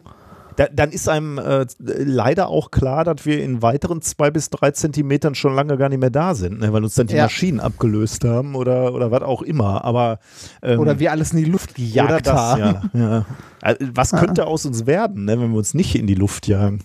Ja. Na gut. Physik. Aber die Wahrscheinlichkeit, dass wir uns in die Luft jagen, ist leider relativ ja, hoch. Leider schon, ja. ja. Das Physik geht wer, Näheres dazu, wer Näheres dazu erfahren möchte, besuche die nächste Show oh. im nächsten Jahr.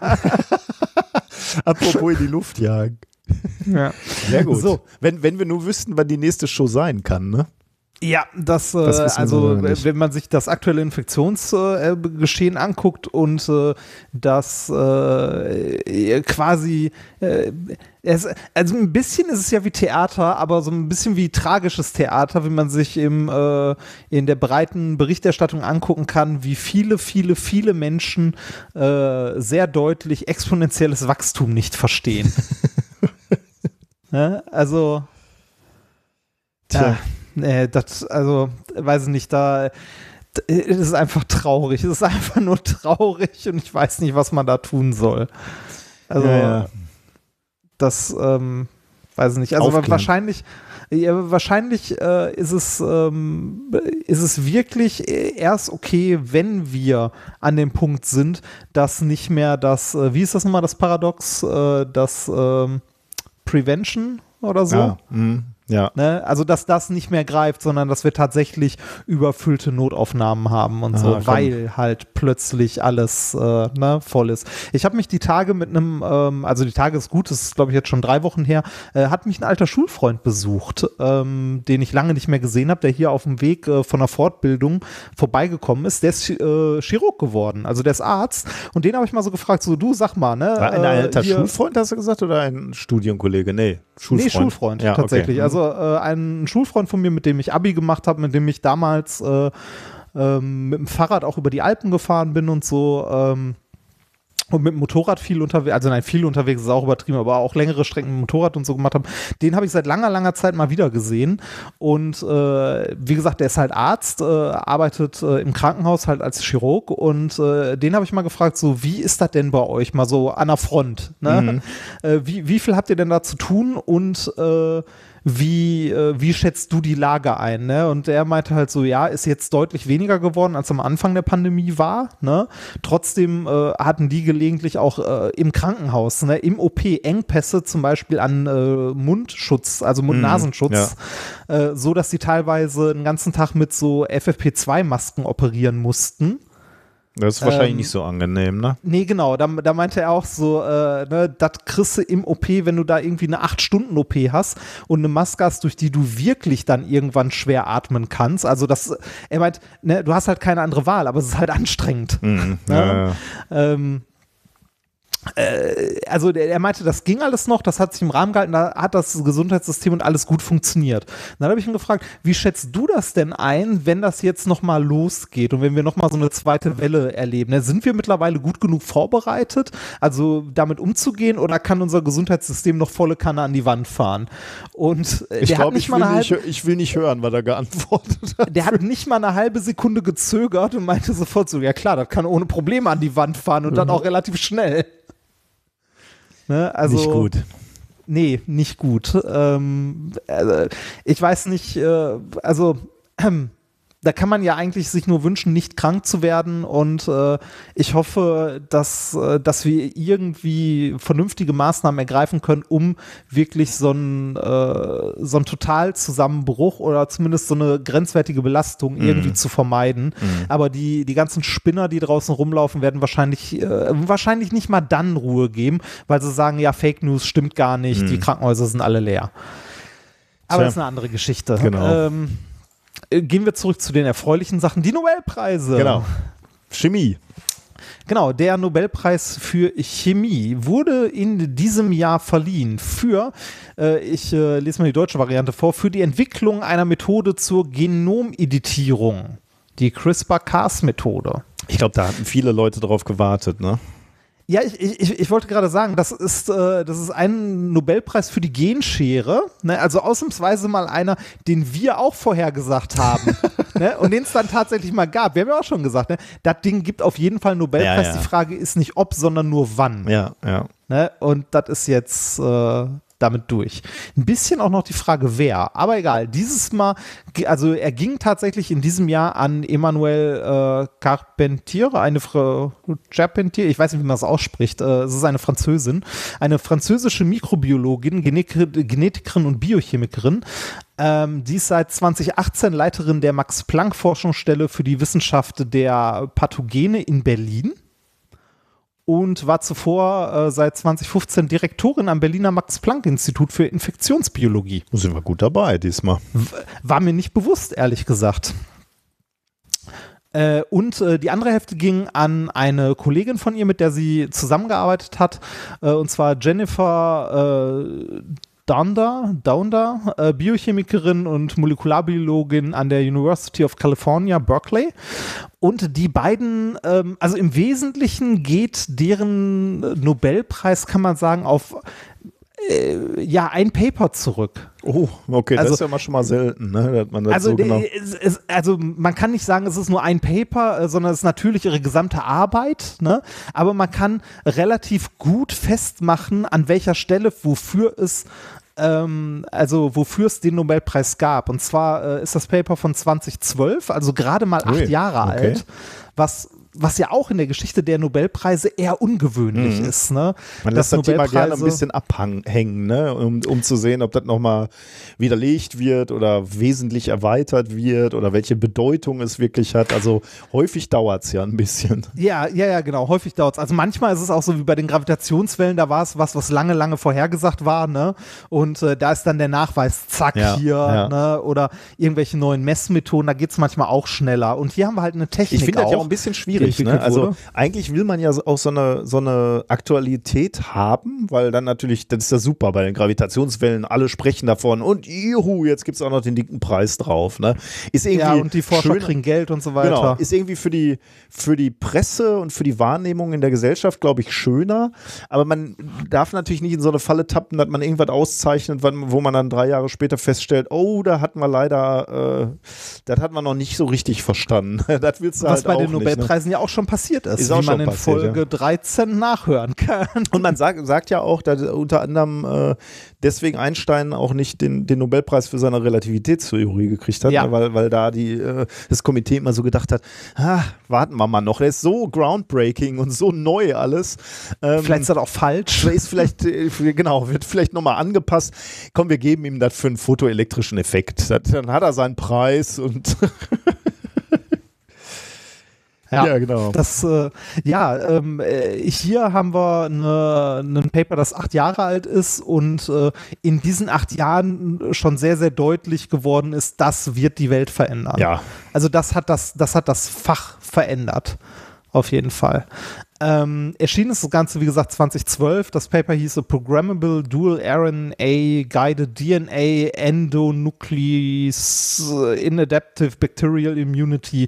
Erschienen äh, am aber 17. handlich. Ja, ist ga- ganz, ganz kurz. Ne? Also ähm, äh, es ist eigentlich, also nein, simpel ist es nicht, es ist sehr komplex. Ich habe mir auch echt die Füße gebrochen und versuche das halbwegs richtig zu erklären, aber ne, Bio schwierig. Vielleicht laden wir irgendwann noch mal den André oder die äh, Adorabel oder so ein, um das noch mal genauer zu erklären, falls wir hier zu viel Mist erzählen. Also ich zu viel Mist erzähle, was ich aber nicht glaube. Ich habe versucht, mich ordentlich vorzubereiten. Äh, erschienen am 17.28.12. Äh, was haben die gemacht? Die haben, äh, wie ich gerade schon so nebenbei in einem Satz erwähnte, die Genschere entwickelt. Ähm, was ist die Genschere? Die Genschere ist eine Methode, ähm, mit der man äh, DNA, also De äh, Desoxynukleinsäure, ähm, an bestimmten Stellen sehr gezielt zerteilen kann. Und bis ich davon das erste Mal gehört habe, dachte ich eigentlich immer in meiner äh, Biologiewelt, die von Es war einmal das Leben geprägt war, ähm, also, äh, ne, äh, dass es sowas schon lange gibt, also dass man bei Genmanipulation immer, ne, man, man schneidet irgendwo das Gen durch und so weiter. Dem war aber nicht so, ähm, sondern es war eher so äh, die Schrotflinten-Variante bis dahin, dass man äh, so einen DNA-Strang genommen hat und einfach mal mit Chemie und äh, Physik draufgehauen hat, um zu gucken, wo es überall kaputt geht. Ne? Ähm, für diejenigen von euch, die es nicht wissen, äh, DNA äh, ist der, äh, der Code des Lebens, wie man so schön sagen kann. Äh, jede Zelle, jedes Lebewesen hat, äh, hat sowas und äh, hatte darin, also trägt darin ihre Erbinformation verschlüsselt in vier Basen die als Zweierpaare immer in so einer Doppelhelixstruktur angeordnet sind. Die Basen heißen Adenin, Thymin, Guanin und Zytosin. Und äh, je nachdem, wie die angeordnet sind, tragen die halt die Erbinformationen der Zelle und so ein bisschen sowas wie äh, ja im Grunde Anleitungen, was die Zelle zu tun hat oder wie der Organismus zu funktionieren hat oder gebaut werden soll. Das heißt, wenn man äh, Eigenschaften von Lebewesen in irgendeiner Form verändern möchte, dann am ehesten dadurch, dass man in dem Erbmaterial rumschnibbelt. Das kann einerseits gut sein, andererseits aber auch schlecht sein. Also Defekte in der DNA sind teilweise auch für Krankheiten verantwortlich, die vererbt werden, dann ne, durch die fehlerhafte Erbinformation und ähm, ist andererseits auch zuständig für Resistenzen in Pflanzen. Also im Grunde ist die DNA in der Biologie so ein bisschen sowas wie die Bauanleitung im Ü-Ei. ne?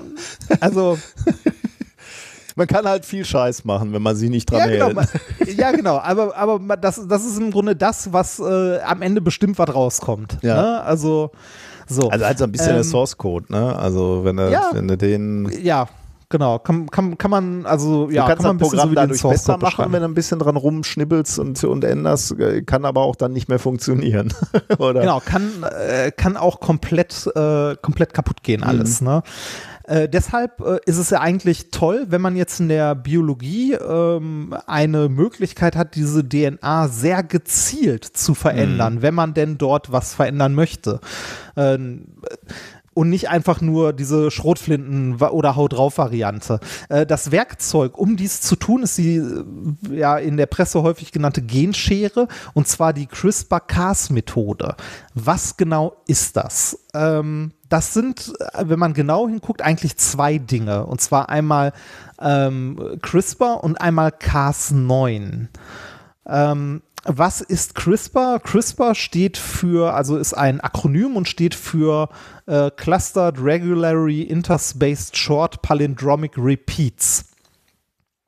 Und dieses CRISPR ist ein, äh, ist äh, ja im Grunde eine sich eine äh, ein Teil der Gensequenz in einem Bakterium, sagen wir mal, ähm, wo sich bestimmte Teile periodisch wiederholen und die äh, dazu auch noch äh, ja so palindrommäßig vorwärts und rückwärts gelesen quasi gleich sind. Also sowas. Äh, Ja. ne? Also man, man kann sich das, also am einfachsten kann man sich das merken. Das sind in der äh, im äh, im Source Code, also in der DNA eines Bakteriums, nehmen wir mal, weil da wurde es als erstes gefunden. Ähm, Abschnitte in der DNA, die äh, periodische Wiederholungen haben. Wusste man lange nicht, wofür es ist. Irgendwann hat man festgestellt, dass in diesen Abschnitten bei Bakterien teilweise Virus-DNA zu finden ist. Und da wurde es interessant, ähm, weil das äh, ließ nämlich darauf schließen, ähm, dass dieser, dieser CRISPR Anteil in der DNA, dass der irgendwie der Teil eines, äh, ja, eines Schutzmechanismus von Bakterien gegen Viren ist. Weil wie so, kommt sonst Viren-DNA in die sonst gesunde Bakterie? Okay. Jetzt muss man, ähm, muss man sich das angucken. Bakterien und Viren sind natürlich nicht das gleiche, sondern äh, Viren sind viel kleiner und äh, Bakterien und Viren mögen sich auch nicht, sondern sind quasi äh, Feinde, wenn man das so nennen möchte. Jetzt sind wir aber wieder Ne? bei, äh, es war einmal das Leben. Ja, genau, jetzt sind wir wieder bei Es war einmal das Leben. Äh, Bakterien und Viren sind Feinde.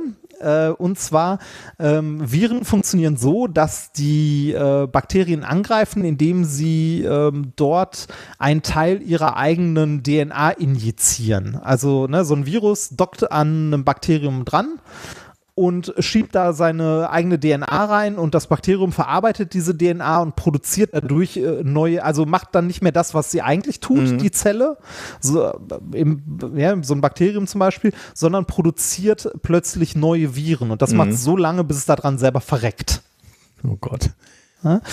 Ähm, so ein, äh, so ein Bakter also manche Bakterien haben aber Schutzmechanismen dagegen entwickelt und äh, Teil dieses Schutzmechanismus ist halt äh, dieses, äh, dieser CRISPR-Anteil in deren DNA. Und zwar, wenn so eine, äh, so, ein, so eine Zelle quasi den äh, Angriff eines Virus überlebt hat, ne, dann nimmt sich die Zelle ähm, Teile der Virus-DNA, schneidet die in Stücke und lagert die zwischen diesen äh, sich wiederholenden Abschnitten in der eigenen DNA ein, also in diesem CRISPR-Abschnitt. Okay. Und warum?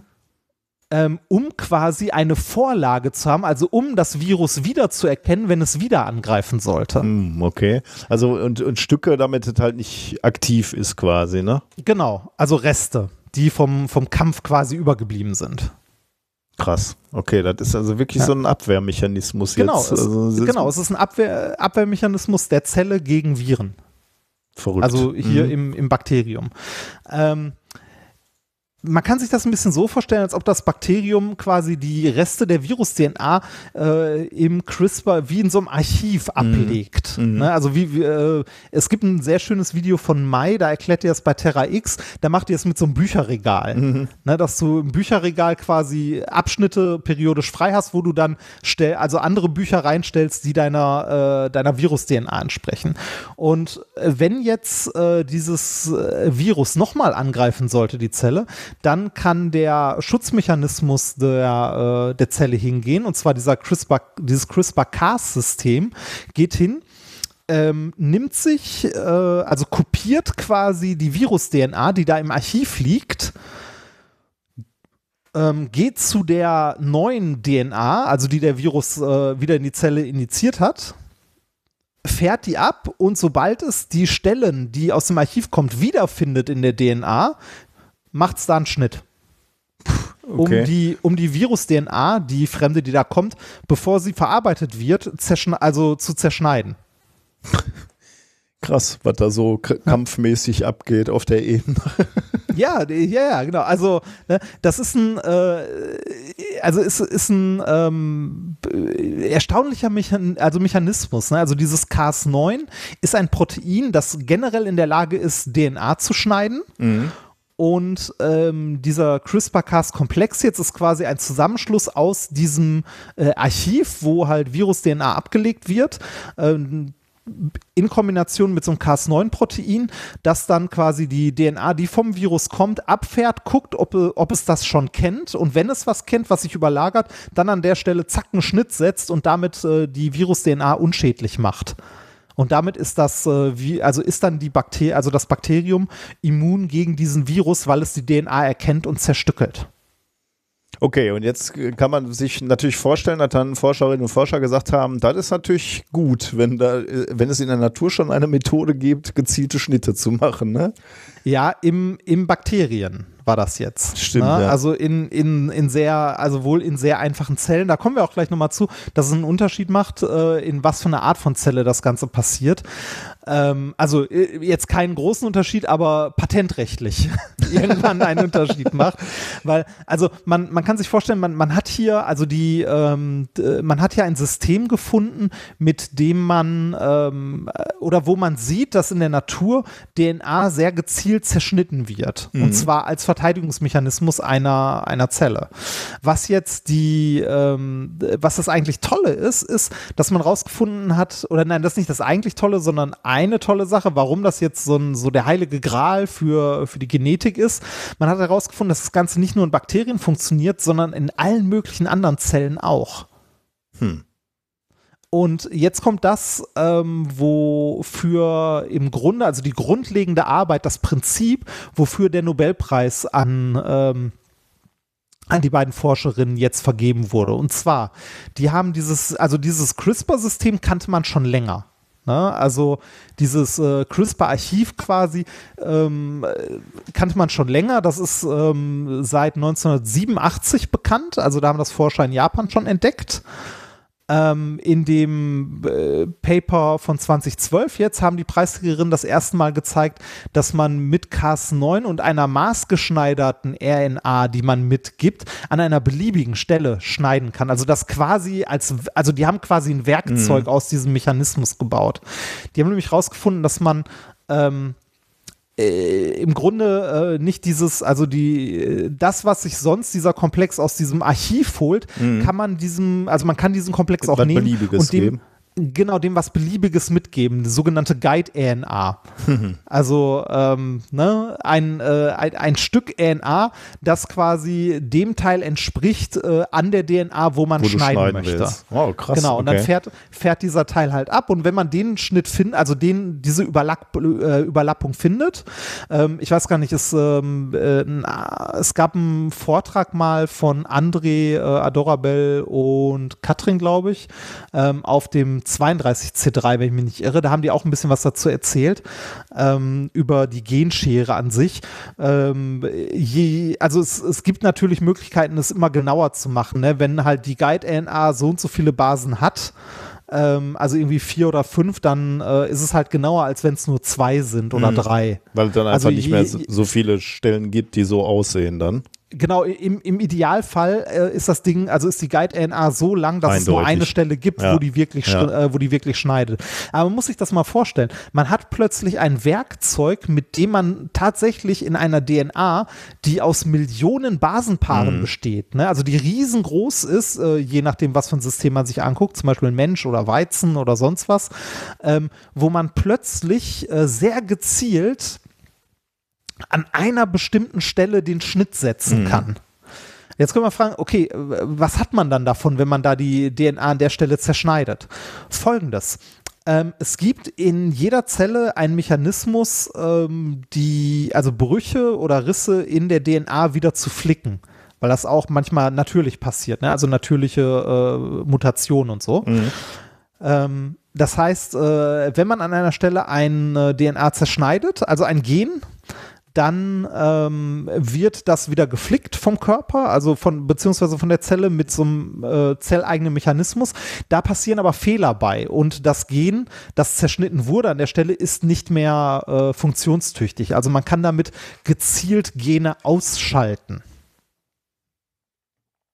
an der Stelle, wo man Mhm. schneidet. Noch interessanter wird es aber, man kann diesem, dieser, dieser Schere, die man gebastelt hat, also aus der Guide-RNA und diesem CRISPR-Cas-Komplex, also diesem Protein, noch ein weiteres Stück DNA mitgeben, weil ähm, wenn der Körper anfängt, oder nicht der, ich sag mal Körper, wenn die Zelle anfängt, ähm, diesen DNA-Strang zu reparieren, dann guckt die nämlich in ihrer Umgebung, ist da was, was da reinpasst. Okay. Oh, ne? Und äh, also eigentlich wird es zufällig, also zufällig ergänzt, aber wenn dann da ein Stück ist, also ein Stück DNA, Dann können wir das, mal, mit, nehmen. ja, vor allem, wenn das mit den Schnittenden überlappende, Ah. Ah, überlappende okay. Stücke hat. Okay, Ne? und die, kann, könnt, oh, die kannst du dann natürlich gezielt anbieten, wahrscheinlich. Ne? Genau, die kannst du gezielt anbieten und damit Sachen ins Genom einfügen. Och, Sehr okay, gezielt. hm. Krass. Ja, also ähm, das, also das ist ein wirklich unglaublich mächtiges Werkzeug. Mhm. Also ein wirklich, wirklich unglaublich mächtiges Werkzeug und ein unglaublich präzises Werkzeug, das in der technischen Anwendung äh, um Größenordnungen genauer ist als alles, was davor gemacht Mhm. wurde. Und um Größenordnungen billiger als alles, was davor gemacht wurde. Ne? Man, äh, wenn man, wenn man sich mal die Möglichkeiten anguckt, die das Ganze jetzt bietet, ne? beim Beispiel Erbgut von Pflanzen verändern. Ne? Ähm, wenn wir uns äh, beispielsweise, also ich hatte eine kurze Doku mir angeguckt, wenn wir ähm, Weizen, ne? äh, Weizen hat ein viel komplexeres Genom übrigens als der Mensch, also deutlich mehr. Ähm, man kann, äh, also es gibt, ähm, es gibt Schädlinge für Weizen, die ähm, äh, manche Pflanzen nicht befallen, weil die eine bestimmte genetische Sequenz haben. Ne, also die, die sind halt Resistenz gegen einen gewissen Schädling. So ein Pilz war das. Äh, diese Sequenz könnte man jetzt gezielt in Pflanzen halt aus- oder anschalten. Ne, also diesen Teil, je nachdem, ob man die, also ne, man, man will sie halt weniger anfällig haben, dann schaltet man diesen Teil halt aus und dann sind sie halt weniger anfällig. Und ähm, das, äh, das Interessante an, an dieser CRISPR-Cas-Methode ist jetzt, dass das, was man in die Zellen einbringt, ne, also diese Werkzeuge, ähm, dass die nicht mitvererbt werden oder nur zum Teil. Das heißt, ähm, das genetische Material, das, Fremd, äh, das äh, Fremdmaterial an genetischem Code, was du in die Zellen eingebracht hast, ähm, wird mit Mendelscher Vererbungslehre halt vererbt und ist nach ein paar Generationen komplett raus. Okay. Das heißt, du hast nach ein paar Generationen nichts mehr von der Fremd-DNA, was das Werkzeug war, in den, also Okay. in den Pflanzen, also du, du findest das in den Pflanzen nicht mehr. Das heißt, nach, äh, nach äh, weiß nicht, vier, fünf Generationen äh, kannst du die genetisch manipulierte Pflanze nicht mehr von einer natürlichen Züchtung unterscheiden, okay. weil keine Fremd-DNA mehr drin ist. Trotzdem gilt äh, diese Pflanze als genetisch, also nach dem, äh, nach dem, also nach, nach geltendem Recht als genetisch verändertes äh, Lebewesen, also genetisch veränderte Pflanze. Okay, aber da habe ich irgendwie das Gefühl, dass das geltende Recht nicht mehr mit, mithält mit der technischen Entwicklung irgendwie, oder? Also wenn du das nicht mehr nachweisen kannst, ist es ja eher schwierig, ne? Richtig, das äh, wird, also es ist, es ist tatsächlich ein Problem, weil die Gesetze zu dem Thema sind gute 30 Jahre alt. Ah, okay. Und vor CRISPR-Cas war es, wie gesagt, ja, äh, ne, da war es eher so die Haut drauf Methode. Also jetzt nicht alles, aber ne, teuer oder Haut drauf Methode. Es gab dieses wunderschöne Konzept ähm, mal des, äh, das kennst du auch, des ähm, äh, wie heißt das nochmal, dieses Radioactive Gardening oder Oh, ja. Atomic Gardening. Atomic Gardening heißt es.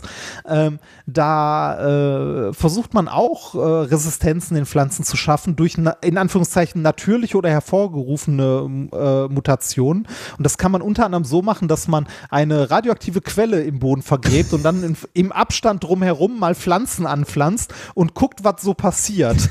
ne? Und bei denen, wo gut ist, die züchtet man weiter. Äh, das Zeug ne, gilt nicht als genverändertes äh, Lebewesen Ah, oder sehr schön. genverändertes Material. Das ist also natürlich, ne? Ge- Ja, genau, das ist natürlich, also die Nachkommen davon. Das ist nicht genetisch verändert. Okay. Ist geil, ne? Ja, schwierig. Ist, ja, ist, äh, ist ein, also finde ich, ist ein großes Problem, weil äh, die, also natürlich sollte man damit vorsichtig sein mit so einem wichtigen Werkzeug, aber man sollte die äh, Gesetzgebung da mal der Realität anpassen. Es gibt ja auch, also ne, es gibt ja auch diese, diese Bewegung gegen Gentechnik, Gentechnik ist böse und so weiter, ne? Ähm, F- Finde ich schwierig. Also eine, also ich denke, äh, gerade politisch sollte eine, ähm, eine Partei Gentechnik nicht grundlegend ablehnend gegenüberstehen. Weil äh, das ist, also äh, das hat, also das ist was anderes, ob man Gentechnik bezeichnet als äh, wir pflanzen mal irgendwo radioaktiven Scheiß rein oder hauen mal wild Gene durcheinander, ne? Oder Gentechnik im Sinne von wir, wir wissen sehr genau und sehr gezielt, welche Gene wir da beeinflussen und was sie tun. Und studieren dann nachher halt auch äh, Ja, unter genau. Laborbedingungen. Was sich Ja, genau. Wenn ich jetzt bei deinen ganzen Ausführungen mich frage, ne? Äh, da war so viel Forschung nötig, ne? Also Ja. irgendwie diese, diese Sachen alle rauszufinden, selbst äh, so was wie äh, selbst so wahrscheinlich waren das dann eher Bagatellen, festzustellen, dass dann nachher die, äh, die, die Werkzeuge, die du auch mit eingebracht hast, dass die dann wieder verschwinden. Das muss ja alles gemessen und ge gefunden werden. Ähm, äh, und jetzt haben zwei Forscherinnen diesen, diesen Preis bekommen. Äh, ich- Ja. äh, Also in dem Riesenfeld, wer, wer hat denn, wer, wer war sich denn das so sicher zu sagen, die zwei sind's? Also, Also man, man, man muss schon sagen, also die, die haben schon sehr, äh, also mit diesem Paper kann man schon ein Stück weit zumindest sagen, die haben da die, äh, die Pionierarbeit, die, äh, die Idee gehabt, das zu machen. Ne? Ähm, es ist aber wie bei mittlerweile eigentlich fast allen Nobelpreisen, die irgendwie eine technische Anwendung nach sich ziehen, ähm, meiner Meinung nach schwierig zu sagen, wer genau da äh, den Beitrag geleistet hat. Ne? also, Also, mit anderen Worten, hier in dem Bereich ist wahrscheinlich auch, äh, also da äh, laufen werden ja riesige Patentstreitigkeiten ja, wahrscheinlich da abgehen. wollte ich noch oder? drauf zu Ach so, sprechen okay. kommen. Mhm. Ja, da, ja, gibt es. Ähm, es ist nämlich, also es ist jetzt nicht speziell bei auf dem Preis, sondern generell bei allen Preisen ja immer schwierig, ähm, gerade in der Wissenschaft, weil es ja häufig eine Teamleistung ist oder halt äh, eine, ähm, ja, es ist selten die Einzelleistung einer Person. Ähm, äh, die tatsächlich eine Entdeckung gemacht hat, zumindest heutzutage. Ja. Ne? Ähm, hier kann man es, glaube ich, tatsächlich noch ganz gut festmachen, dass die beiden äh, auch jahrelang auf dem Gebiet, ähm, wenn man sich die Lebensläufe beider Preisträgerinnen mal anguckt, halt äh, Spitzenforschung machen auf diesem Gebiet seit Jahren. Ne? Ja. Äh, trotzdem sind es natürlich nicht die einzigen gewesen, aber ich glaube, man kann hier schon sehr deutlich sagen, dass die äh, diesen Preis, also dass, dass die die Pionierarbeit, ähm, das, die Grundlagen quasi gelegt haben dafür. Also die, den grundlegenden Mechanismus quasi Okay. entdeckt beziehungsweise den grundlegenden Mechanismus beschrieben haben. Aber genau das ist eine Frage, die jetzt äh, mal von, von Anerkennung, Preisen und so komplett äh, egal. Äh, Patente, ne? weil wie sich jeder denken kann, ein also dieses diese Technik, ne, die das Potenzial hat, äh, also ohne zu übertreiben, das Potenzial hat Welthunger zu beenden, ne? also Hunger auf der Welt zu beenden, weil man resistentere Pflanzen machen kann, die Okay. weniger Nährstoffe, also man kann, man kann quasi die Pflanze designen für die Umgebung, in, die sie, in der sie wächst, wenn man möchte. Man kann damit Krankheiten heilen, also man könnte damit, äh, also es ist ein erstes Werkzeug, so was in die Richtung geht, Krebs zu heilen. Ne, weil man, äh, weil man Zellen genau, also man kann Zellen ziemlich genau sagen, sie sollen bitte Krebszellen angreifen. Mhm. Ist natürlich alles Grundlagen noch, ne, aber wenn, dann das so. Okay, Ne? mhm. Man kann Erbkrankheiten damit quasi heilen, also unheilbare Krankheiten bisher, könnte man damit gezielt heilen. Mhm. Ne, Also wenn man sich, äh, mal abgesehen vom, vom Potenzial für die Menschheit, was da an Potenzial, so an Dollarzeichen in Augen von Menschen passiert. Ne? Also was da an Geld an diesen Patenten hängt. Also da hängen Milliarden dran. Ne? Ähm, deshalb gibt es, wie du schon richtig vermutet hast, den ein oder anderen Rechtsstreit. äh, aktuell läuft immer noch ein Rechtsstreit äh, zwischen den Preisträgerinnen äh, beziehungsweise deren Unis und anderen Forschergruppen, die zur gleichen Zeit an dem Zeug gearbeitet haben oder wichtige Vorarbeit geleistet haben. Äh, ein Beispiel davon sind äh, oder dafür sind äh, der Wissenschaftler Zhang und Church die an der Harvard Medical School 2013 ähm, gezeigt haben, dass sich diese Technik, die die beiden Preisträgerinnen äh, beschrieben haben und erfunden haben, äh, dass die sich äh, nicht nur auf Bakterien beschränkt, sondern auch auf äh, Eukaru wie heißt das, Eukaryoten, also äh, Herzchen. Pflanzen oder, oder mehr, ja, auf, auf höhere, äh, Okay. wie, wie Mhm. sie, also höhere Zellen in Anführungszeichen anwenden lässt. Also dass das auch auf an, also dass es überhaupt in anderen ähm, Zellen als diesen Bakterien, in denen es entdeckt wurde, möglich ist. Das haben die äh, Das, boah, in so einem, gezeigt. in so einem ne? Rechtsstreit willst du nicht sein. Ne? Dann, dann zu Und- entscheiden, wo ist die schöpferische Höhe bei diesen Ja. Schri Schritten. Also da würde ich jetzt Und- auch so als, als Nicht-Beteiligter würde ich sagen, ja gut, da, da, da und auch überträgst auf relevantere Organismen, da ist jetzt keine große Leistung mehr. Das, das wird wahrscheinlich Ja. nicht so sein. Nee, genauso gut könntest du aber auch sagen, so, ja, der grundlegende Mechanismus, okay, aber das anzuwenden, da könnte man ja dann das Patent Ja, ja, für genau. geben. Ne? Ja, das, genau. Also ist halt schwierig, also gerade als Außenstehender ist das schwierig. Ähm, die beiden, ähm, beziehungsweise deren äh, Institute, ähm, beziehungsweise äh, eine, äh, ja doch ein Institut, das eine Ausgründung äh, von der Harvard Medical School, glaube ich, war und noch einem anderen, äh, hat natürlich auch direkt einen Patentantrag gestellt auf die Anwendung in höheren Zellen. ne, von, von dem, äh, also, äh, dass es auch in anderen Zellen nutzbar ist. Ähm, und genau hier ist jetzt der Punkt, worüber die sich gerade noch streiten. Ne? Äh, eine der Preisträgerinnen hat, hatte ich irgendwo ein Zitat gelesen, hat sowas gesagt wie, äh, wir haben das Patent auf Tennisbälle und die beiden haben das Patent auf blaue Tennisbälle. Ne? Mhm, okay, Also so, also ist wohl schwierig. Ähm, was auch noch, was ich auch noch gelesen hatte, ist, dass äh, ein äh, Forscher aus Litauen nahezu zeitgleich die gleiche Entdeckung gemacht hat wie die beiden. Oh, ich Ne? glaube, das habe ich auch gelesen, aber das Paper Ja. wurde abgelehnt, oder? Genau, und das Paper wurde abgelehnt und erschien deshalb vier Monate später. Boah, Das ist überleg auch mal, übel, über, ne? Überleg mal, du bist der Reviewer, der das abgelehnt hat. Also, äh, also Ja. möglicherweise gab es ja auch gute Gründe, warum es abgelehnt wurde und Ja, vielleicht ja, nochmal äh, korrigiert werden musste. Äh, aber manchmal hat man ja auch einfach nur einen schlechten Tag oder jemand erkennt nicht die Relevanz äh, und sagt so, ja. Ist jetzt für ein Nature-Paper, ist das nicht äh, gut genug, Sch- send- schick es mal woanders hin. Das ist natürlich hart. Dann hast du so eine Karriere echt massiv beeinflusst. Ja, also ne, und da sieht man auch mal, wie, also wie, wie, wie hart dieser Wettbewerb ist, ne? Und wie, also Glück gehört halt auch mit dazu. Mm, ja, Man könnte ja. jetzt auch einfach sagen, ja, so, ja, vielleicht hat der, also entweder äh, hat der äh, Pech gehabt einfach oder das Paper war wirklich noch nicht veröffentlichungsbereit oder, ne, Mhm. wer weiß. Ähm, mit den Patenten wird's richtig wir, weil 2014 ging äh, das Patent äh, für die Genschere quasi an beide Gruppen.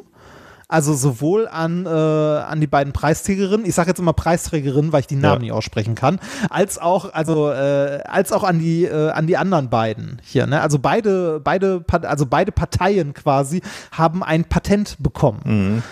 Ähm, die einen für die Anwendung in höheren Zellen, die anderen ein Patent auf das grundlegende Prinzip.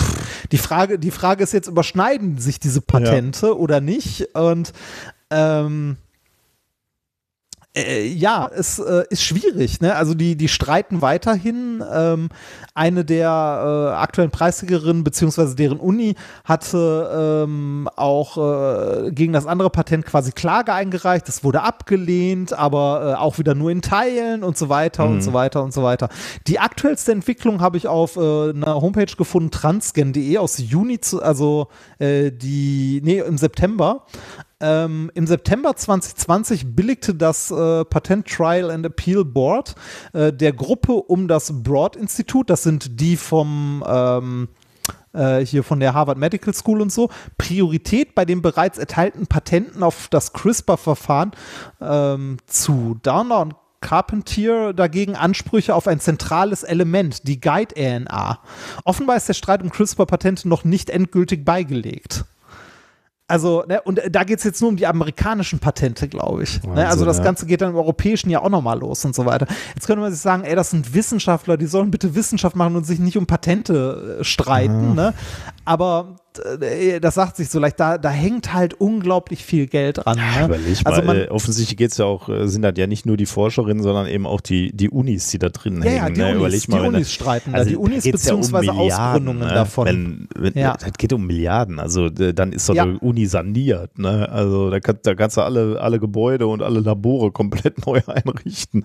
Ja, nicht, nicht, nicht nur die Uni an sich mit den Patenten, die Frage ist ja auch, ne, äh, gerade in den USA hat das ja quasi ähm, äh, hat es ja System, dass also viel mehr als in Deutschland, dass sich die Universitäten von den äh, ehemaligen Absolventen mitfinanzieren mhm. und so. Ja. Und äh, je nachdem, wer da als ehemaliger, also als Alumni im Hintergrund sitzt mit äh, der ein oder anderen Firma, hat natürlich auch riesiges Interesse daran, mhm. ne? weil wirtschaftlich das Ganze halt riesig wird. Und äh, für die Preisträgerin ist es halt auch, ne? Also wenn du so ein Patent hast, kannst du die auch zurücklehnen. Ja, ja, das ist, äh, also wenn er einmal so weit bist, kann ich, äh, das ist schon verständlich, dass du das nicht einfach abschenkst. Ja, aber äh, mal diese ganzen Anwendungen, Streitigkeiten außer, äh, außer, also außer Acht gelassen, kann man sagen, ähm, die beiden Preisträgerinnen haben hier tatsächlich eine Revolution in der Biologie eingeläutet. Mhm. Also tatsächlich ein, ähm, also man, man kann das kaum, äh, kaum zu hoch bewerten. Ähm, das ist tatsächlich so, so ein bisschen wie die Erfindung des Transistors mhm. für die äh, Informatik.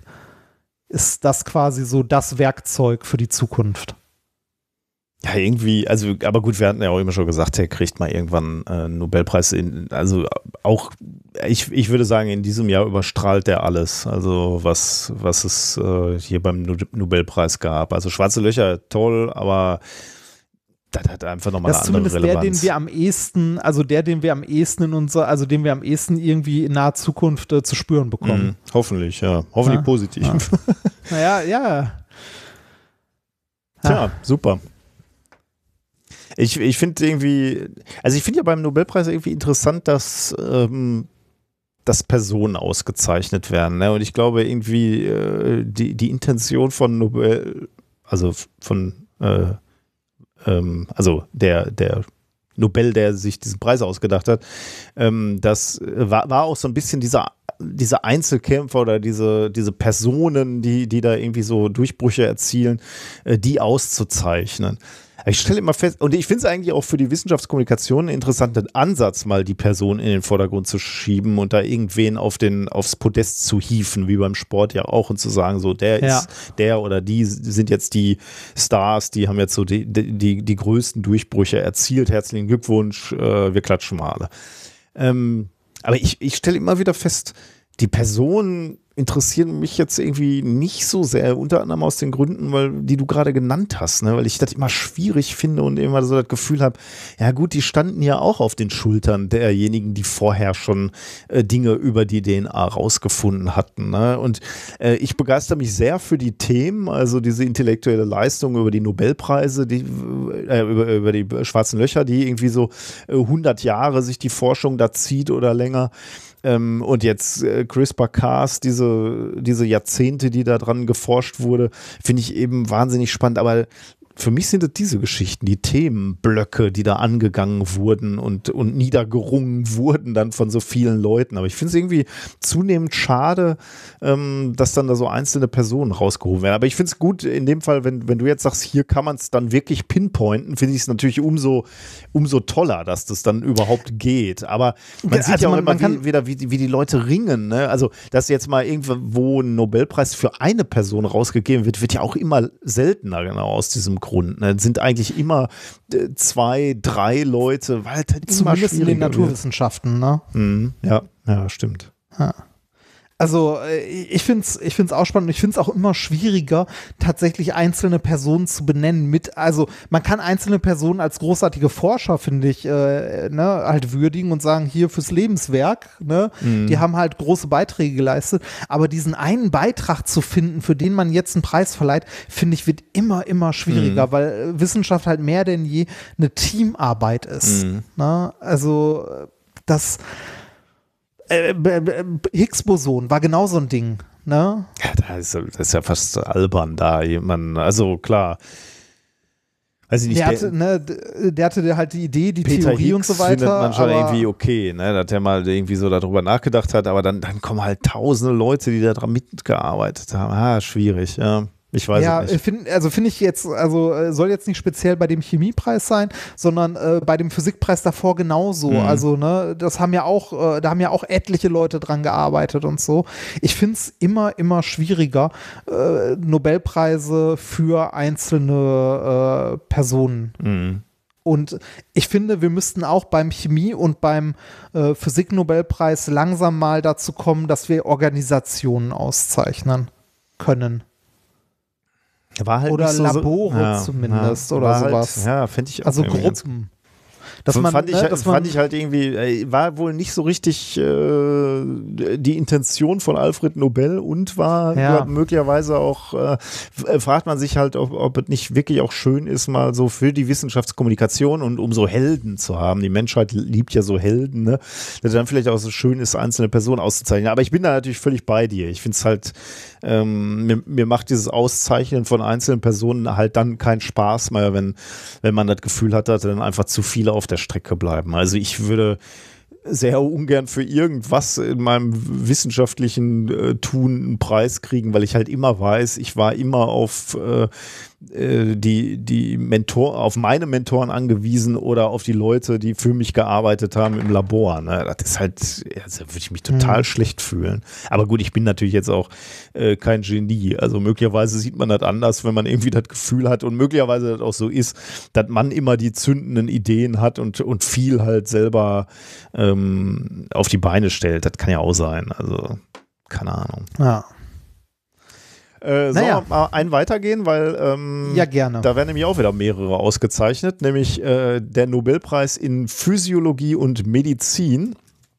Ähm, 2020 geht The Nobel Prize in Physiology and Medicine 2020 was awarded jointly to Harvey J. Alter, Michael Huckton and Charles M. Rice for the discovery of the Hepatitis C virus.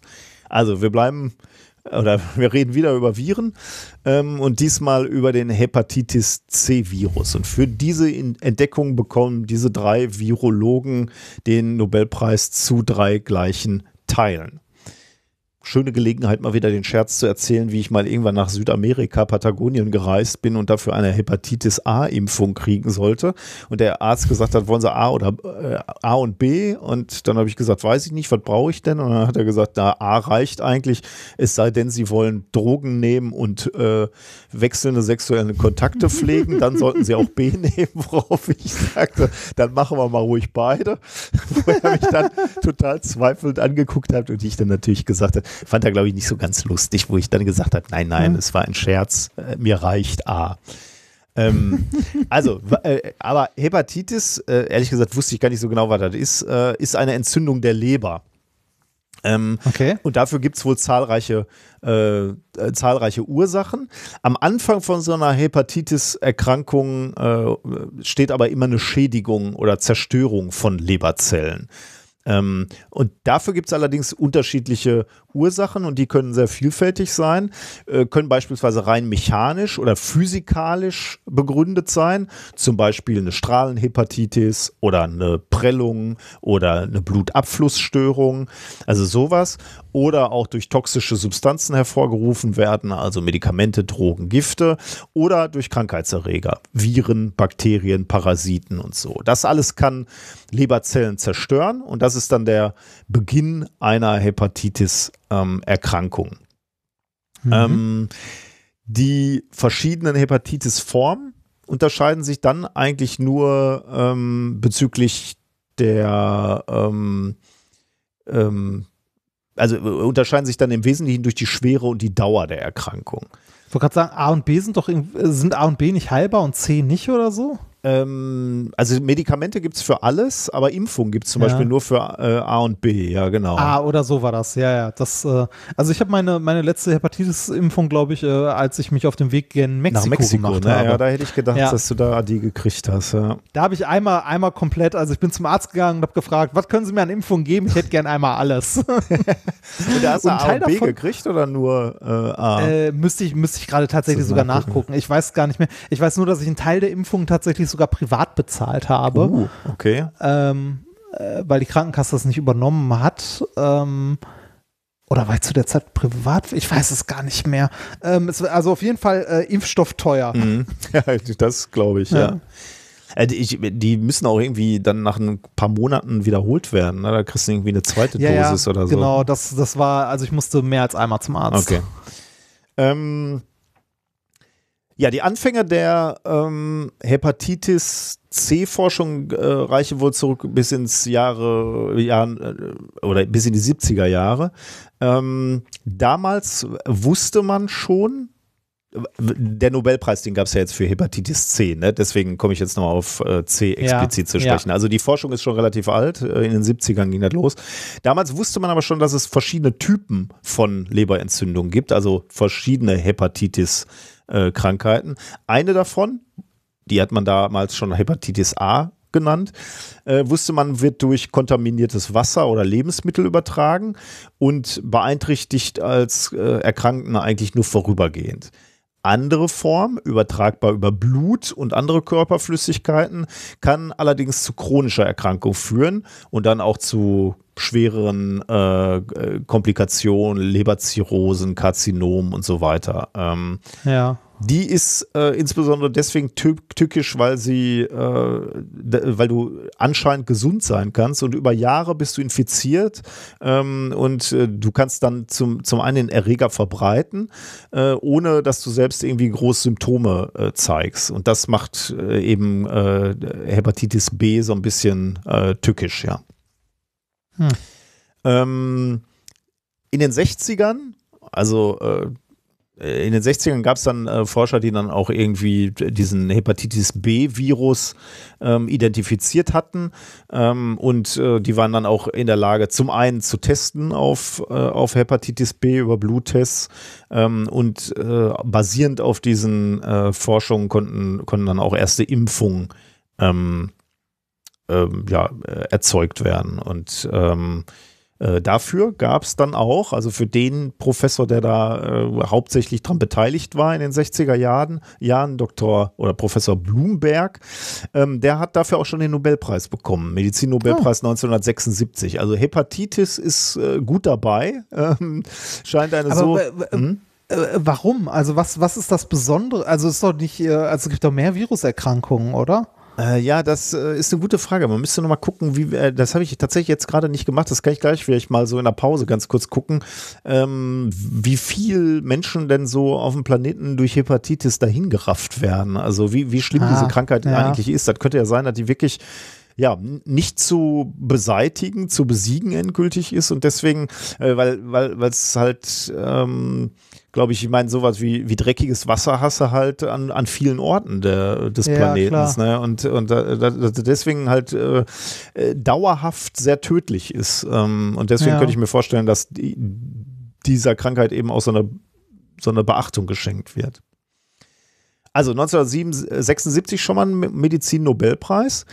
Ähm, einer der jetzigen pa äh, Preisträger, Alter, der arbeitete zu dem Zeitpunkt, wo 1976 der Nobelpreis äh, vergeben wurde, äh, arbeitete der in der US-Gesundheitsbehörde und bemerkte bei vielen Hepatitis-Fällen, äh, oder bemerkte viele Hepatitis-Fälle beim Patienten, die Bluttransfusion erhalten hatten, ähm, die er nicht zurückführen konnte auf den Hepatitis A und auch nicht auf den Hepatitis B-Virus. Ähm, er zeigte auch, dass diese Art der Lebererkrankung durch Bluttransfusion auf Schimpansen übertragbar war. Das heißt, er entdeckte sozusagen, also einer der drei Preisträger entdeckte, aha, da ist irgendwie noch so ein Hepatitis-Virus, der irgendwie anders ist als A und B. Ähm, und er nannte ihn dann auch erstmal nicht A, nicht B-Hepatitis, äh, N-A-N-B-Hepatitis. Ähm, und hat damit also äh, die, die Aufmerksamkeit der Forschungsgemeinschaft irgendwie in diese Richtung erstmal gelenkt. Und ganz viele Forschergruppen haben dann ähm, sich da drauf gestürzt, aber das hat noch relativ lange gedauert, nämlich äh, nochmal zehn Jahre, bis der eigentliche Erreger identifiziert wurde. Und das ist der zweite Preisträger, Hockton. Ähm, der war damals Mitarbeiter in einer Pharmafirma, Chiron oder Chiron und der isolierte schließlich neues RNA-Virus aus der Familie der Flaviviren, äh, was das, was man jetzt als Hepatitis C-Virus bezeichnet. Also das war der zweite Schritt, ne? Der hat es dann richtig identifiziert und gesagt, hier ist es also. Ähm, und ähm, ja, im, im Blut von Patienten mit chronischer Hepatitis fand man dann Antikörper gegen diesen neuen Erreger, was dann wieder so ein starker Hinweis darauf war, dass es, dass, dass der neu entdeckte Virus tatsächlich der Auslöser von diesem bisher genannten NANBH äh, war, also dem, dem, nicht A und nicht B, aber trotzdem Hepatitis. ähm, also ja. äh, da, da, war man wieder einen Schritt äh, weiter. Und der Beweis äh, dafür, dass es wirklich der Krankheitserreger ist und damit der letzte Puzzleteil und damit auch ähm, der letzte Preisträger ähm, ist, ist der Herr Rice ähm, mit der, der, mit seiner Arbeitsgruppe in, an der Washington University äh, geforscht hat. Der hat herausgefunden, welche RNA-Region des Erregers essentiell für die Replikation ist. Ähm, und äh, er hat herausgefunden, wie man die Replikation in vivo verhindern kann.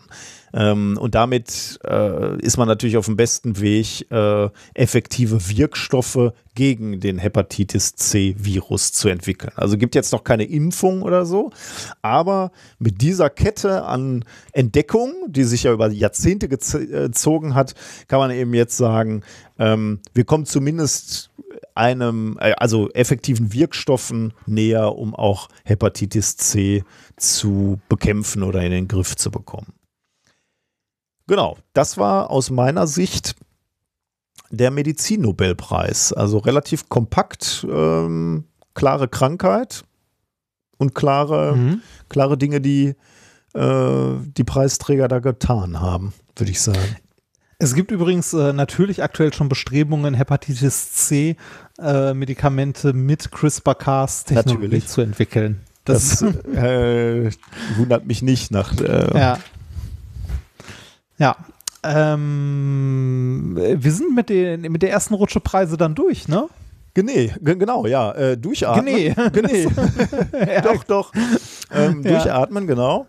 Äh, wir können uns mal ein bisschen äh, ablenken und unterhalten. Normalerweise haben wir jetzt ein Experiment und du hast auch eins äh, vorbereitet, oder? Genau, ich habe ein kleines Experiment vorbereitet, äh, inspiriert äh, von, äh, von viel Rumklickerei bei YouTube und ich bin hängen geblieben bei alten Videos der Knopfhoff Show. Oh um dann wiederum hängen zu bleiben bei den, äh, vielleicht gefällt Ihnen auch, alte Videos von der äh, Curi Curiosity Show. Oh. Und die sind richtig geil, weil die sind so, also da, dass, sich, dass sich der iMac nicht spontan in einen CRT-Monitor verwandelt, während man sie guckt. Ne? Das, ist, das grenzt an Magie. Die sind Hammer. Hammer, also wirklich Hammer. Leute in Strick-Rollkragen-Pulli, die Physik erklären, das ist voll, ey, wirklich großartig und die basteln dann immer auch so Sachen. Und genau das machen wir heute auch. Und zwar, ähm, wir basteln etwas, das ähm, ich in meiner ersten Physikvorlesung kennengelernt habe bei äh, Frau Professor ähm, äh, Schleberger? Name? Schleberger, genau. Ich wollte schon Schreckenberg sagen, aber das war der andere. Ähm, nee, äh, bei Frau äh, Professor Schleberger. Die hatte so ein Ding nämlich mit. Und Okay. zwar ein, In Kält, in ein der keltischen Physikvorlesung? In der allerersten, ja, in der Okay. allerersten Physikvorlesung. Nicht um es zu erklären, sondern, also doch ein Stückchen, äh, sondern um es mal zu zeigen. Also ich weiß nicht, ob es die allererste war, aber im ersten Semester war es auf jeden Fall. Krass, okay. Warum? Nee, äh, also weil, weil ich tatsächlich äh, jetzt so als Experiment ähm, oder als, also ja, wenn du sagst, das ist ja eher so eine Kuriosität, weil ich glaube, es ist relativ schwer zu erklären, ne, warum. Ja, äh, sehr, sehr, sehr schwer. Es ist äh, sehr komplex auch, das zu erklären. Also mathematisch sehr schwer. Sie wollte es aber eher, äh, also ich war, es war garantiert nicht in der allerersten Vorlesung, aber im ersten Semester, Okay. als es Hm. um Drehimpulse und so ging, Okay. wahrscheinlich. Ich, er- also es ist lange her, ich erinnere mich auch noch dunkel dran, aber da habe ich dieses Teil das erste Mal gesehen. Äh, für diejenigen von euch, die es nicht kennen, ein, äh, ein keltischer Wackelstein oder auch Wackelholz oder auf Englisch heißt es, glaube ich, Rattleneck oder so. Oder Rattleback. Wie heißt das Ding? Weißt Keine? Ahnung, auf Englisch weiß ich nicht. Nee, ich kenne es nur unter Wackelstein. Ähm, warte mal kurz. Ähm, super. Was? Keltischer Wackelstein, was sagt mir äh, Google Translate? Celtic Rock. äh, die, die Dinger heißen aber anders. Äh, Rattle irgendwas. Ähm, Rattleback heißen die. Ähm, das sind so, die sehen aus wie so Schiffchen. Ne? Also so, so längliche Hölzer oder Steine oder gibt es auch aus Kunststoff. Ähm, das sind äh, Hölzer, also so, so äh, an der unteren Seite, äh, also wie ein halbes Ei, ein langgezogenes halbes Ei. Ja. Kann, kann man sich vorstellen. Und wenn man die ähm, in, äh, in eine Richtung dreht, also die, die mögen es, wenn sie sich in eine Richtung drehen, mögen es aber gar nicht, wenn sie sich in die andere Richtung drehen. Also wenn man Ja. denen so einen Spin gibt. Und äh, das sieht man denen nicht an. Die sehen erstmal relativ symmetrisch aus, sind sie aber nicht. Und zwar äh, sind die Dinger so aufgebaut, dass die auf der Seite, auf der sie aufliegen, also wo, wo auf der man sie dreht, ne, sind sie, wie, wie ich gerade schon gesagt habe, wie so ein lang geformtes Ei gezogen. Das heißt zwei Ellipsoide, also äh, nee, ein äh, Ellipsoid, nein, nicht zwei Ellipsoide, ein Ellipsoid, der in der Mitte durchgeschnitten ist. Ne, also das, das heißt, es gibt eine, äh, also an der langen Seite gibt es eine Krümmung, also von ne, die lange Seite entlang und die kurze Seite entlang gibt es eine Krümmung. Okay. Und die Krümmung, die kurze Seite entlang ist eine stärkere Krümmung als ja, die okay. lange. Mhm. Ne, ja. Das ist ja auch, also ist, es ist schwer, das mit Worten zu Ja, ja, beschreiben. ich habe da, als du ne? gesagt hast, was, was äh, du heute zeigen wirst, habe ich gedacht, oh, das wird sportlich. Ja, das, also Aber zumindest ich- das zu erklären. Ja, ähm, äh, wenn man jetzt äh, dieses längliche Holz, was auf der runden Seite liegt, versucht, äh, ich sage jetzt mal rechts rum zu drehen äh, und das ein, äh, ein keltischer Wackelstein ist, der äh, rechtsdrehend ist. Das hört sich an wie ein Esoteriker. Ähm, dann, dann dreht er sich halt ohne Probleme die ganze Zeit rechts rum, bis er irgendwann durch die Reibung mit dem Boden zum Stehen kommt. Wenn man ihn dann aber so anstößt, dass man ihn nach links drehen möchte, wird er irgendwann langsamer werden, sich so aufschaukeln, stehen bleiben und sich wieder in die Richtung drehen, in die er sich drehen will. Ne? Also in die Vorzugsrichtung. Und das Ganze kommt zustande durch eine äh, nicht symmetrische ähm, äh, nicht symmetrische Massenverteilung. Und zwar die äh, Achse des geringsten Trägheitsmomentes. Das Ganze, also, äh, ne, das ist immer die bevorzugte Drehachse, um die sich etwas dreht. Ähm, die ist nicht gleich der Symmetrieachse dieses Dings, sondern ähm, leicht gekippt. Das heißt, wenn ich, ähm, äh, wenn ich eine, eine Achse suche in diesem Körper, ne, äh, von dem, ähm, also die Achse, von der alle Massepunkte ähm, gleich, nein, symmetrisch verteilt entfernt sind. Das ist die, äh, das ist die Achse des geringsten Trägheitsmoments. Okay. Das ist jetzt Mhm. auch blöd zu erklären, ne? Fällt mir gerade Es wird auf. schwer, ja. Also schwierig, ist schwierig, ne? Das ist, ähm, äh, wenn man sich, wenn man sich einen normalen, äh, wenn man sich einen normalen äh, Basketball vorstellt, dann äh, weiß man, da ist die Symmetrieachse in der Mitte durch, ne? Und das ist gleichzeitig auch die Achse des geringsten Trägheitsmoments, weil die Masse äh, homogen um diese Achse verteilt ist. Das ist schon mal nach, Ja? gut nachzuvollziehen, ja. Das nachzuvollziehen. Ne? Wenn ich jetzt diese, diese Drehachse nicht durch die Mitte des Balls mache, sondern äh, fünf Zentimeter nach rechts irgendwo Ja. an der anderen Seite des Balls, dann ähm, ist das Trägheitsmoment um diese Achse größer, weil es mehr Masse, also ein größerer Anteil der Masse ist weiter, Weiter weg, von dieser Mhm. Drehachse. Ja. Ja. Und deshalb ist das Trägheitsmoment größer. Ja. Das heißt, nur diese Achse jetzt beim Basketball, die in der Mitte durchgeht, ist die Achse, die das geringste Trägheitsmoment Mhm. hat. Weil da halt äh, so dieses, äh, diese Waage zwischen weit weg und irgendwie verteilt, also ne, ja. kann man glaube ich noch halbwegs nachvollziehen, Ja. genau. Und bei, bei diesem, bei diesem, also bei diesem Rattleback, bei diesem Holz, Holzschiffchen, nenne ich es mal, könnte man jetzt glauben, wenn man es im ersten Moment sich anguckt, dass da auch die, ähm, die Masse halt, äh, also diese Achse des geringsten Trägheitsmoments gleichzeitig die Symmetrieachse von dem Ding ist. Das ist sie aber nicht häufig sind, wenn man solche Wackelhölzer kauft, dann noch irgendwie kleine Steine aufgeklebt oder irgendwie so Metallkugeln eingelassen oder es ist einfach ein, äh, ein Teil, das homogen aussieht, es aber nicht ist. Ne? ja. Ähm, also die, äh, die Massenverteilung da drin ist nicht symmetrisch, was dazu führt, dass die Achse des geringsten, geringsten Trägheitsmoments ähm, äh, so ein, paar Grad äh, gegenüber der Symmetrieachse gekippt ist. Mhm, genau, ja. und zwar in eine Richtung, entweder nach links oder nach rechts. Also nicht, also, äh, nicht, also nicht einfach nur verschoben nach rechts oder links, sondern tatsächlich gedreht. So der, der Winkel ist Mhm. Ja, gedreht. ja, das ja. heißt, die Achse geht nicht von Spitze zu Spitze, sondern geht so leicht quer durch das Ding durch.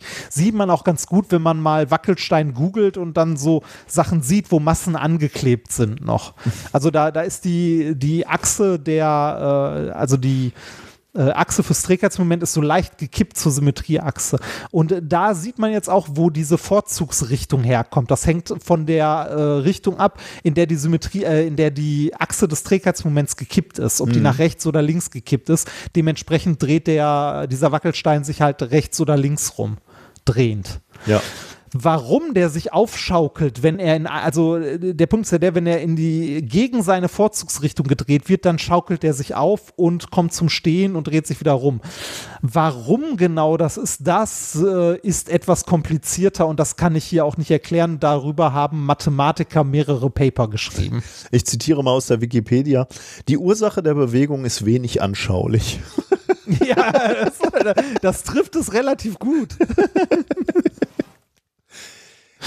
Ja, aber äh, im Wesentlichen ist es, äh, ist es diese Unwucht durch die nicht symmetrische Massenverteilung da drin. Aber das Faszinierende äh, eigentlich äh, ist ja, äh, du hast so ein Ding gebaut, ne? Genau, man kann so ein Ding, wenn man weiß, äh, worauf man achten muss, also was halt die Key, also man muss nicht wissen, warum es funktioniert, aber man muss wissen, welche Key-Features es haben muss, damit es funktioniert. Ne? Das ist wahrscheinlich also, so, ich, ich habe auch gerade mal nachgeguckt, warum heißt das Ding eigentlich keltischer Wackelstein? Weil tatsächlich, äh, oder so geht man von aus, dass keltische Priester da die Teile benutzt haben für die Entscheidungsfindung. Ne? Also irgendwo saßen und dann so gesagt haben, wenn es sich jetzt gleich rechts rumdreht, dann äh, müsst ihr mir Gold schenken oder wie auch immer. Ähm, Ja. da, äh, da hat man schon so ein bisschen das Gefühl, dass so ein bisschen Beschiss dabei war. Und äh, so klingt es jetzt auch. Wenn man also weiß, wie man, äh, wie man den Stein herstellen muss, dann kann man eben auch Ja. äh, diese Bewegung erzwingen. Und da- das war mir nicht klar, dass man das so schön ähm, herstellen kann. Ja, äh, kann man relativ gut, wenn man weiß, äh, worauf man achten muss. Ich kann noch mal kurz äh, zu, aus der Wikipedia äh, einen Satz, nur, nur mal äh, die Komplexität des Ganzen noch mal zu unterstreichen. Die Achse des geringsten Trägheitsmoments weicht daher von der Längsachse der Bootsform in Richtung der Verbindungslinie der Zusatzmassen ab. Höher liegt die Längsachse des Ellipsoids. Sie spannt mit der Achse des geringsten Trägheitsmoments eine Helix auf. Ja, was, was eierst du denn da so lange rum? Ne? Ich meine, damit ist doch alles klar eigentlich. Damit ist alles gesagt. Ne? Das ist, äh, ne? Die beiden Achsen sind durch Kippschwingungen und Auflagekräfte bewegungsrelevant. Ja, klar, ist klar. Sie stehen zueinander deutlich in chiraler Lage. Also halten wir fest, das ist, also, es ist zwar einfache Mechanik, aber relativ komplex. Also mit Ellipsoiden wird es immer sehr schnell sehr fies. Nach innen. Aber genau, nach, kommen, kommen wir darauf zurück, wie man so ein Ding bauen kann. Ähm, ich habe es in der äh, Curio, Curio, Curio, ich habe, ich habe Probleme, dieses Wort auszusprechen. Curiosity. Ja, genau. Die diese Show. Neugierde-Show. Ja, ich weiß. Ich, ich, vielleicht, hab, vielleicht bin ich einfach nicht neugierig genug. ähm, auf jeden Fall. Äh, Hieß das, dort unter welchem Titel wurde das eigentlich in Deutschland gesendet? ich glaube unter dem tatsächlich. Curiosity? Aber Ich weiß die, nicht, aber ich, ich bin ja froh, also dass sie das Ding nicht äh, die Neugierde-Show genannt haben. Curiosity Curiosity Show. Guck Die. Curiosity Show. Ah, aus Australien kommt die. Äh, Ach jo, jetzt erkenne ich auch wieder die Schauspieler, wenn ich die zwei da sehe. Also insbesondere Ja. den einen mit dem Schnubbi, den erkennt man dann sofort ja, wieder. Ne? 65 bis 71 produziert. In Deutschland wurde die Sendung in den 80ern in ARD und Kinderkanal und Sat 1 ausgestrahlt. Ist super gut, die ist echt gut. Die, also ist witzig, sehr witzig zu sehen und eine Menge schöne Ideen bei, so für kleine Experimente. Da werden wir vielleicht äh, hier und da nochmal drauf zurückkommen. Es gibt einen YouTube-Kanal der Curiosity Show. Die Moderatoren Uh, haben, cool. äh, haben keinen Wikipedia-Artikel. Ja. Äh, oh, wir, wir hatten sogar schon mal ein Experiment daraus, sehe ich gerade hier. Ja. Äh, du hattest doch mal das Ames-Fenster. Ja, ich weiß. Im, äh, als ich die jetzt gerade gesehen habe, die Jungs, äh, fällt mir das auch ein. Dass, dass wir dieses Fenster hatten wir im, äh, im Livestream, ja. Okay, aber äh, kommen wir darauf zurück, wie man so ein Ding baut. Ja, das, ja, worauf genau. alle schon waren. Und zwar, äh, ich habe die Variante äh, mit einem Plastiklöffel gewählt, weil man braucht, äh, man braucht etwas, das äh, so eiförmig ist, also so ein, so ein Ellipsoid, das äh, eine, also in, in, auf einer Achse eine starke Krümmung hat und 90 Grad versetzt, also gedreht dazu, eine nicht so starke Krümmung. Und ein Löffel ähm, erfüllt diese, diese Bedingungen wundervoll da ich nicht den Löffel, also einen Löffel von unserem guten Besteck zersägen durfte, Da schwingt ich- etwas Kritik Ja. mit. bin ich heute äh, Mittag schnell noch in den Rossmann hier um die Ecke gelatscht und habe äh, so einen Plastiklöffel gekauft Ui. und ähm, habe da den Stiel von abgesägt, also abgeschnitten und den Rest äh, halt mit ein bisschen Schleifpapier glatt geschliffen, so dass der quasi, äh, Mhm. also dass ich so einen Hubbel habe, der glatt auf dem Boden aufliegt. Also, Okay, mhm. ne? ähm, da habe ich dann äh, ein Gewicht drauf geklebt und zwar so, dass es äh, auch, äh, also dass die, also dass die Achse von dem Gewicht, das draufgeklebt ist, leicht gedreht ist. Ich habe dir heute ein Video davon geschickt. Ja, ich bin, äh, ich hatte, hatte mir tatsächlich die Frage gestellt, was das alles ist. Also ich habe das Video zwar gesehen, aber ähm, diesen umgedrehten äh, Löffel, den du da, oder den abgeschnittenen, ähm, den Ja. habe ich erst nicht erkannt, äh, was das war. Okay. Ich dachte, du hättest da vielleicht sogar irgendwas ausgegossen, was die Form hatte. Krass. Hatte ich erst überlegt, ein Ei zu nehmen. Mhm, äh, ja, ein genau. Ei, also ein Ei auszublasen, halbieren äh, und mit, äh, mit Wachs oder so auszugießen. Aber das mit dem Löffel ging deutlich leichter. Mhm. Äh, und da habe ich dann ein Stück von einer, das, was man halt hier so in der Wohnung gerade rumstehen hat, ne? ein Stück einer Trockenbauwand. äh, draufgeklebt. Das hat an Masse aber nicht gereicht. Also das war ein bisschen zu, zu leicht Okay. noch.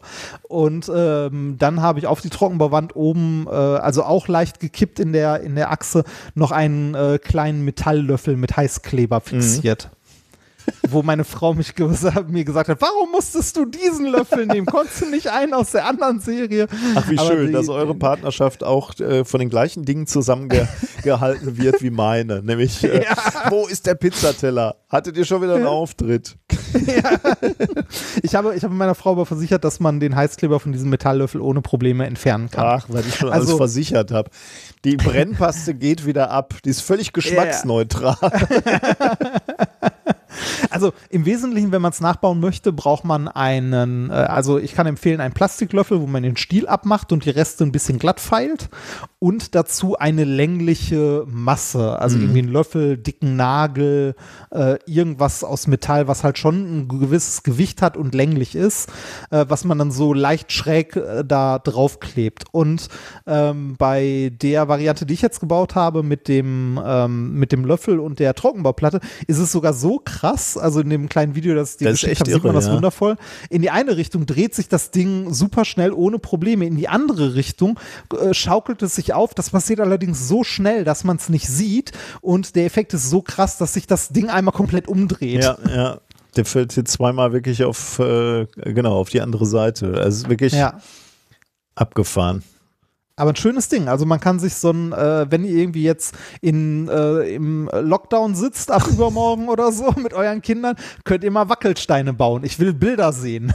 Ja, das ist echt gut. Also das macht äh, Ja. Spaß. Und ich bin, Also das kann man ohne Probleme mit Kids bauen, so ein Ding. ja. Ähm, ich, wie haben die denn hier bei der Curiosity Show das Ding gebaut? Also so ähnlich oder? Äh, die ähm, haben es einmal auch mit dem Löffel gemacht, da hatte ich die Idee her, das Okay. damit zu machen, also auch mit dem Plastiklöffel. Und das andere Mal haben sie tatsächlich ein äh, ausgeblasenes Ei mit äh, flüssigem Plastik ausge, Ah, okay. also aus mit Plastik ausgegossen. Ich hätte das mit Wachs probiert. Das wäre meine Variante gewesen, wenn das mit dem Löffel jetzt nicht geklappt Mhm. Okay. hätte. Aber das mit dem äh, mit dem Löffel ist tatsächlich die einfachste Variante. Ja, die Kommt klingt drauf halt an, wie lange man sein einfach, ja. Kind beschäftigen will. Ja, ja stimmt. Ja. Okay, danke dafür. Äh, vielleicht noch ein ganz kurzer Nachtrag zu Hepatitis, äh, weil wir gerade gefragt haben, ähm, warum ausgerechnet Hepatitis so viel Aufmerksamkeit kriegt. Ähm, zum einen wohl, weil diese, dieses späte Erkennen der Erkrankung halt, äh, hatte ich ja gerade schon gesagt, zu Leberschäden führt und Krebs. Aber da dummerweise halt auch zu vielen Fällen. Man geht da irgendwie davon aus, dass es wel weltweit jährlich 1,34 Millionen Todesfälle sind. 1,34 äh, Millionen, das ist mehr als äh, HIV oder Tuberkulose zum Beispiel äh, dahin rafft. Also da sieht man schon mal die Bedeutung und man sieht die auch äh, daran, dass man davon ausgeht, dass ungefähr 200, no- also man geht von einer Dunkelziffer aus und man geht davon aus, dass diese Dunkelziffer bei 290 Millionen Menschen liegt, die eine chronische Hepatitis haben. 290 Millionen Menschen. Das ist natürlich schon Wow, okay, das gar nicht mal so äh, wenig. Also von viel. daher ähm, kann man schon verstehen, dass äh, da viel äh, Forschung und Aufmerksamkeit hingeht. Ja. Gut, nach so viel Krankheiten. Nee, so viel Krankheiten war das gar nicht, ne? War nur Hepatitis B und ansonsten hast du uns äh, erklärt, ähm, wie man möglicherweise bald Krankheiten äh, heilt. Von daher sind wir ja recht äh, hoffnungsfroh. Machen wir trotzdem ein bisschen Musik. Ähm, ich habe extra anlässlich des Nobelpreises für Physik einen Song rausgesucht zum Thema ähm, schwarze Löcher. Ein Rap Oh, über schwarze. Löcher. Ich bin schuld, es passt aber so thematisch so toll. Bis gleich. And in this corner, it's your science rapper and educator, Mike Wilson, aka Coma Nitty. Like a bajillion stars are in the sky, and sooner or later those stars will die. When some stars die, they may go supernova, exploding and scattering star stuff all over. Let's take a tour deep inside the star's core. Gravity and fusion are playing tug of war. A delicate balance holds a star's shape. When fusion fails, it falls on its weight. With so much mass packed in a tiny place, it rips through the fabric of time and space. A black hole is born, and nothing can escape. Not even light can manage to evade. Black holes capture imaginations. Black holes put fear in our brains. There's a black hole in our galaxy, 28,000 light years away. Bye bye. Uh oh, uh oh, uh oh, uh oh, oh. Why is everybody scared of black holes? I know that this may sound crazy, but black holes aren't that scary. Uh oh, uh oh, uh oh. Why is everybody scared of black holes? I know that this may sound crazy, but black holes aren't that scary. Don't worry, black holes aren't evil. They don't purposely destroy planets or people. You've been watching too many sci fi movies. When you learn about them, black holes aren't scary. The sun's gravity makes the planets go around. The earth's gravity keeps us all on the ground. Black hole gravity does the same thing. Trade one for the sun and everything's the same. Event horizon is what you gotta worry about. Once you reach it, there's no way that you're coming out. It's like Scorpion is on the other side. And trust me, you don't wanna fall inside. If you fall inside, you would definitely die. Your body would be stretched and spaghettified. That's the term for death by a black hole. Sounds like a deadly, awesome cosmic bowl in space. Uh oh, uh oh, uh oh, uh oh, oh. Why is everybody scared of black holes? I know that this may sound crazy, but black holes aren't that scary. Uh oh, uh oh, uh oh. Why is everybody scared of black holes? I know that this may sound crazy, but black holes aren't that scary. Hey everybody, Coleman Nitty here, and thanks for watching the Black Hole Rap. If you like this side tune, then you can buy it on iTunes. Don't forget to subscribe to my channel and like this video for more awesome songs and videos about science. And special shout out to NASA Blue Shift for helping us put this video together. I'm Mike Wilson. Thanks for watching. Schöner Song. Und du hast in der Zwischenzeit etwas recherchiert, nämlich äh, du hast noch etwas zur Curiosity Show gefunden, nämlich meine Aussage Ja. mit, die haben keinen äh, Wikipedia-Eintrag. Das stimmt nicht so ganz, ne? Nee, das stimmt nicht so ganz. Äh, zwei der Moderatoren haben tatsächlich, also es waren wohl mehrere Moderatoren, aber zwei, die das äh, im Wesentlichen wohl gemacht haben. Und äh, obwohl, nee, nee, tatsächlich nur zwei, äh, die es auch mitgeschrieben haben und so weiter. Die haben auf jeden Fall die äh, Rechte von dem Fernsehsender, der den Kram damals ausgestrahlt hat, ähm, wohl äh, gekauft für einen nicht äh, genannten Betrag, als dieser äh, Sender oder beziehungsweise Produktionsfirma aufgelöst wurde und äh, die ganzen Folgen auf YouTube gekübelt. Das heißt, der YouTube-Kanal, den es da gibt von der Show, ist tatsächlich von denen betrieben Och, und die nett. haben da die ganzen alten Folgen veröffentlicht und tatsächlich äh, wohl 2014 auch eine neue Show, also eine neue Folge produziert. Oh, cool. Die Ja. müssen doch uralt sein dann, oder? 2014? Da sind ja 40 Jahre älter geworden. Krass, Guck mal, okay. von, von wann sind die denn, die beiden? Äh, die Show war von, von Kellogg's, glaube ich, irgendwie, ge- also die Folge, und es ging um gesundes Frühstück. Ah, okay. so gehen Äh, der eine ist von- unserer Jugend dahin.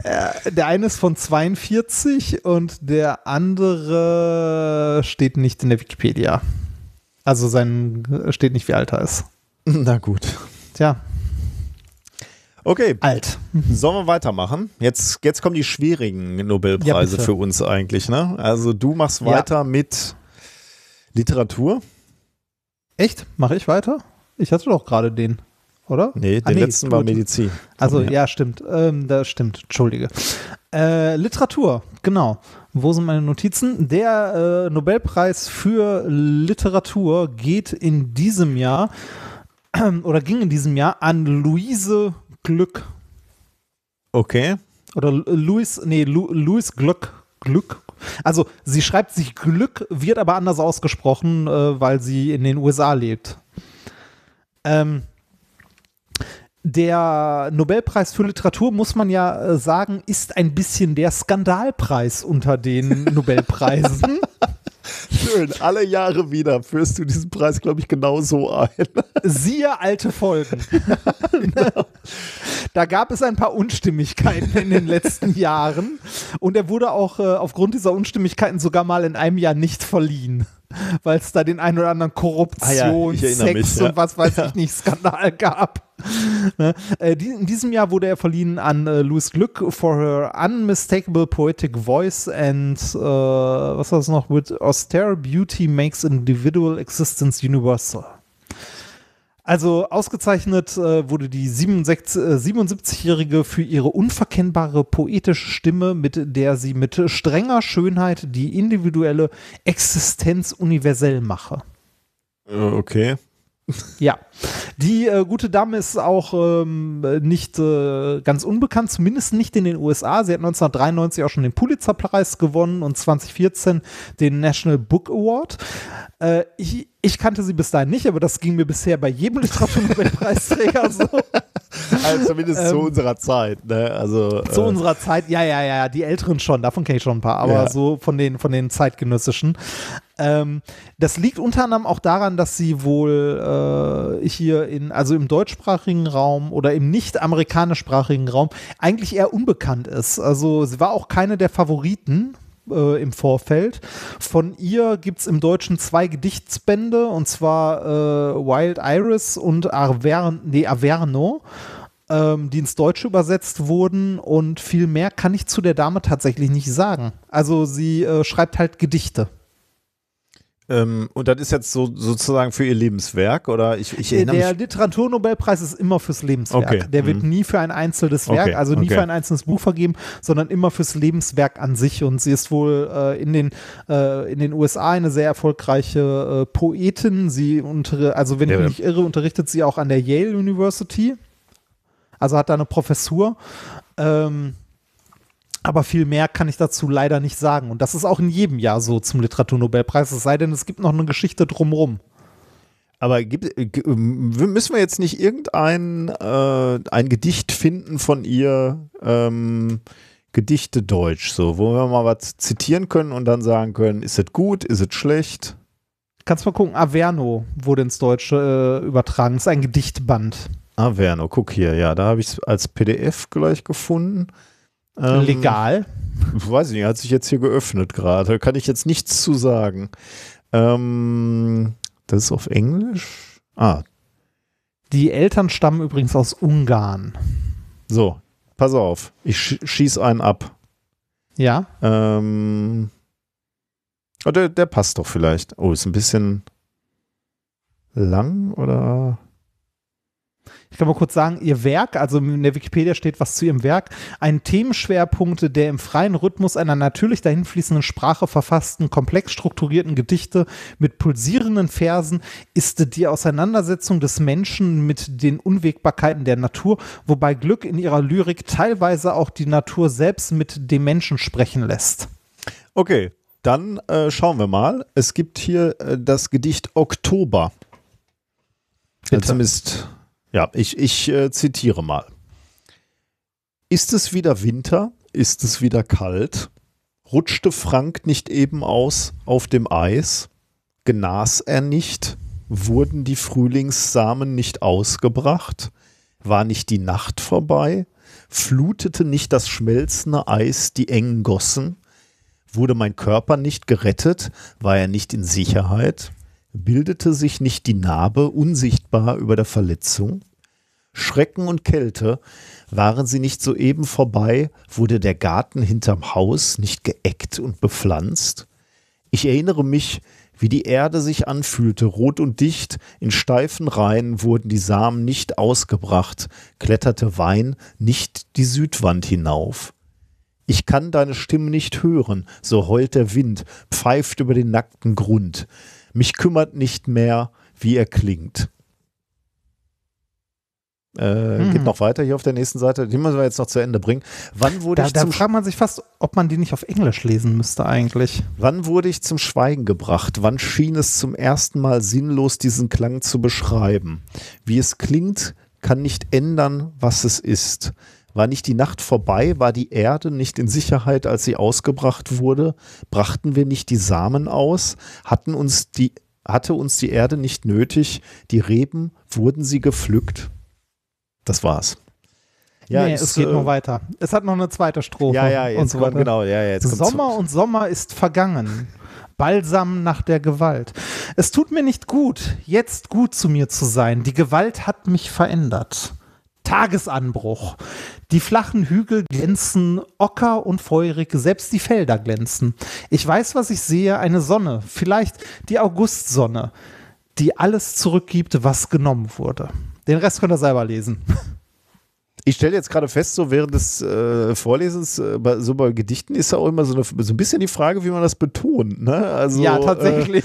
Äh, äh, da, da war nämlich die, ich habe unheimlich viele Fragen schon formuliert, aber das waren gar keine Fragezeichen. Also das war schon so meine Interpretation. Ähm, interessant. Ich fühle mich ein bisschen wie wieder im Deutschunterricht. Aber ja, also ich sag mal, interessant. Aber da, da würde jetzt, äh, das wäre wahnsinnig schwierig für mich. Ich finde ja sowieso immer für Kunst irgendwelche Preise rauszugeben, finde Ja. ich ganz schwierig, oder? Ja, ja, das, also, also ich finde es auch für, äh, also für, für so äh, Lyrik und so finde ich das auch sehr schwierig, wenn es jetzt irgendwie, also bei, äh, bei so, ban äh, was Le- Leute dann banal finden vielleicht, also so Belletristik, wenn irgendjemand äh, ein großes Werk geschaffen hat, also so eine ganze Welt oder so, sei es jetzt Harry Potter oder der Herr der Mhm. Herr der Ringe Ringe, ne, oder ja. Ne, oder meinetwegen auch hier das Lied von Eis und Feuer, äh, ne, da würde ich sagen, so, okay, da, da kann man Auszeichnungen für die Welten Mhm. geben, also für die, für die Welten, die die geschaffen haben. Ähm, aber für, für sowas, für so Lyrik bin ich wahrscheinlich einfach zu stumpf. Ja, wir wissen halt auch nicht, das ist so wie, wenn du keine Erfahrung mit Wein trinken hast, stellst du mir einen Wein hin und sagst, ist lecker oder nicht, ne? was ja auch völlig okay ist. Aber Leute, die sich damit viel beschäftigt haben, die können dann vielleicht auch die Komplexität schätzen und so. Und möglicherweise kann man hier jetzt auch die Komplexität oder die Tiefe oder die Sprachgewandtheit schätzen. Nur wir sind halt, ja, wie du schon sagst, ne? Ruhig. Stumpf. Stumpf. Gut, ja, freuen wir uns. Ähm, ja, das dann machen wir, tut mir leid, das war sehr kurz, aber Nö, da kann ja ich halt nicht viel zu sagen. Ist ja ein naturwissenschaftlicher äh, Podcast. Podcast. hier. Also das, willst, du äh, sagen, willst du sagen, wir haben keine künstlerische Seite? Wenig. Also dem Finanzamt gegenüber sage ich immer, wir sind künstlerisch tätig. ja, ich weiß nicht. Ja. ähm, okay. Ähm, so. machen wir mal weiter mit dem Friedensnobelpreis, ne? Ja, bitte. Äh, Friedensnobelpreis 2020, ähm, da wollte das norwegische Nobelkomitee ähm, ein oder darauf hinweisen, wie notwendig es gerade ist, internationale Solidarität zu zeigen und ähm, wie wichtig Zusammenarbeit, multinationale Zusammenarbeit ist. Und deswegen haben sie den Nobelpreis, den Friedensnobelpreis 2020 einer Organisation verliehen, nämlich der dem Welternährungsprogramm WFP und zwar für seine Bemühungen zur Bekämpfung des Hungers, für seinen Beitrag zur Verbesserung der Friedensbedingungen in Konfliktgebieten und für seine Rolle als treibende Kraft bei der bei den Bemühungen, den Einsatz von Hunger als Kriegs- und Konfliktwaffe zu verhindern und äh, genau, äh, zu verhindern. Ja, Punkt. Hm. Ähm, also dieses Welternährungsprogramm ist wohl die größte humanitäre Organisation der Welt, die sich mit der Bekämpfung des Hungers und der Förderung der Ernährungssicherheit befasst. Ähm, 2019 hat das WFP Hilfe für fast 100 Millionen Menschen in 88 Ländern ähm, geleistet. Äh, also 100 Millionen Menschen, 88 Ländern, die dann zumindest mehr zu essen hatten, äh, obwohl sie vorher eben Opfer von akuter Ernährungsunsicherheit oder sogar von Hunger waren. Ähm, mhm. Da sieht man schon mal, welches Volumen dahinter steckt. Ne? Ähm, politisch auch unterstützt. Äh, 2015 wurde nämlich ähm, die, die die Ausmerzung des Hungers als eines der wesentlichen UN-Ziele äh, deklariert. Und das WFP ist das Hauptinstrument der UNO, um dieses Ziel zu verwirklichen. Ähm, Jetzt muss man sagen, also die haben auch tolle Arbeit geleistet, nur dummerweise ähm, ist es dann wohl jetzt so in den letzten Jahren, äh, äh, ist der gute Weg, auf dem man war, wohl irgendwie so, so ein bisschen wieder ähm, äh, negativ der Trend geworden. Ähm, 2019 litten 135 Millionen Menschen auf unserem Planeten wieder unter akutem Hunger. Äh, und das war die höchste Zahl seit vielen Jahren. Und jetzt äh, haben wir die Coronavirus-Pandemie. Das macht natürlich die ganze Sache auch wieder nicht besser. Ne? Also, ähm, ja. Ja. Ist das denn prozentual an der Weltbevölkerung gemessen auch der größte Anteil, den wir hatten? Ähm, oder eine wirkliche Steigerung boah. oder weil, weil das sind ja absolute Zahlen. Ja, dann, das kann ne? ich dir jetzt gerade nicht sagen, aber ich glaube, wenn, wenn sie selber hier schon, also dem Artikel, dem ich das entnommen habe, wenn die sagen, dass die äh, Situation auf dem Planeten eher wieder schlechter wird, dann okay. denke ich da, ja. da, aber weiß ich ehrlich gesagt nicht. Ne? Ist, ein, ist ein guter Einwand, müsste man natürlich eigentlich sich absolut, obwohl, weiß ich gar nicht, ob man das muss. Also kann man ja so oder so sagen. Ne? Nee, also, mu muss man nicht, aber wäre halt interessant zu sehen, ja, ob die, mhm. äh, also ob die die äh, ansteigende Bevölkerung, also die auch exponentiell in irgendeiner Weise äh, ansteigende Weltbevölkerung ein zusätzlicher Treiber für Hunger auf der Welt ist. Mhm. Ja, ja. Ähm, ja, Coronavirus natürlich auch so ein Grund, ne? Also äh, da, da wird es dann auch nicht besser und, und die äh, Länder, die eh schon unter Hun Hunger leiden, leiden dann natürlich auch nochmal zusätzlich unter so einer Pandemie. Ja. Ähm, und die das Komitee, das norwegische Nobelkomitee, möchte auch nochmal äh, ausdrücklich ähm, betonen, dass es äh, bei der Hilfe zur Erhöhung der Ernährungssicherheit nicht nur darum geht, Hunger zu verhindern, sondern dass das gleichzeitig auch ähm, dazu beiträgt, dass es eine höhere Stabilität oder mehr Frieden in der Welt gibt. Denn Menschen hauen sich halt besonders dann gerne auf den äh, Kopf, wenn sie hungrig sind oder also Kriege ja. äh, sind halt gerade da äh, am Toben, wo es den Leuten auch extrem schlecht geht aus verständlichen Gründen.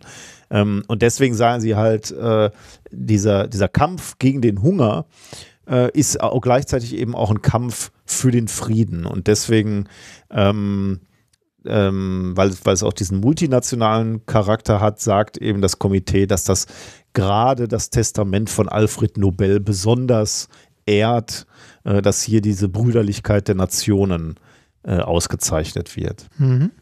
Ähm, genau, das war es eigentlich. Finde ich, äh, ist mal wieder ein, äh, also äh, ist ein guter Preisträger. Finde ich auch. Ja, also das also, ist ein also schönes Schlaglicht geworfen worden, finde ich. Also sozusagen, okay, es gibt einfach noch viele, viele Menschen, die hungern und das hat gerade in einer, in einer Zeit von einer Pandemie Auswirkungen, führt eben auch dazu, dass es einfach viele Kriege gibt.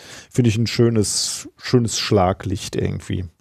Ja, das stimmt. Ich, ich habe mich dann nochmal gefragt, äh, Hunger, ne? Das ist ja auch so ein Konzept, wo, wo man so sagt, so, äh, können wir das nicht? Also finde ich ja schon super. Es ist ja eine Riesenorganisation, ein Riesenprogramm hier, äh, was, was hier auf die Beine gestellt wird. Aber wenn man jetzt mal so als Menschheit sagen würde, so, äh, komm mal, Hunger, das muss jetzt einfach mal vorbei sein. Das ist nicht gut, ähm, wollen, wir, wollen wir lösen, machen wir jetzt mal zusammen. Äh, da wollte ich mal nachgucken, was würde das eigentlich kosten, wenn wir, den, wenn, wenn wir Hunger auf diesem Planeten beseitigen würden? Ne? Und da bin ich auf eine Rechnung gestoßen von 2015.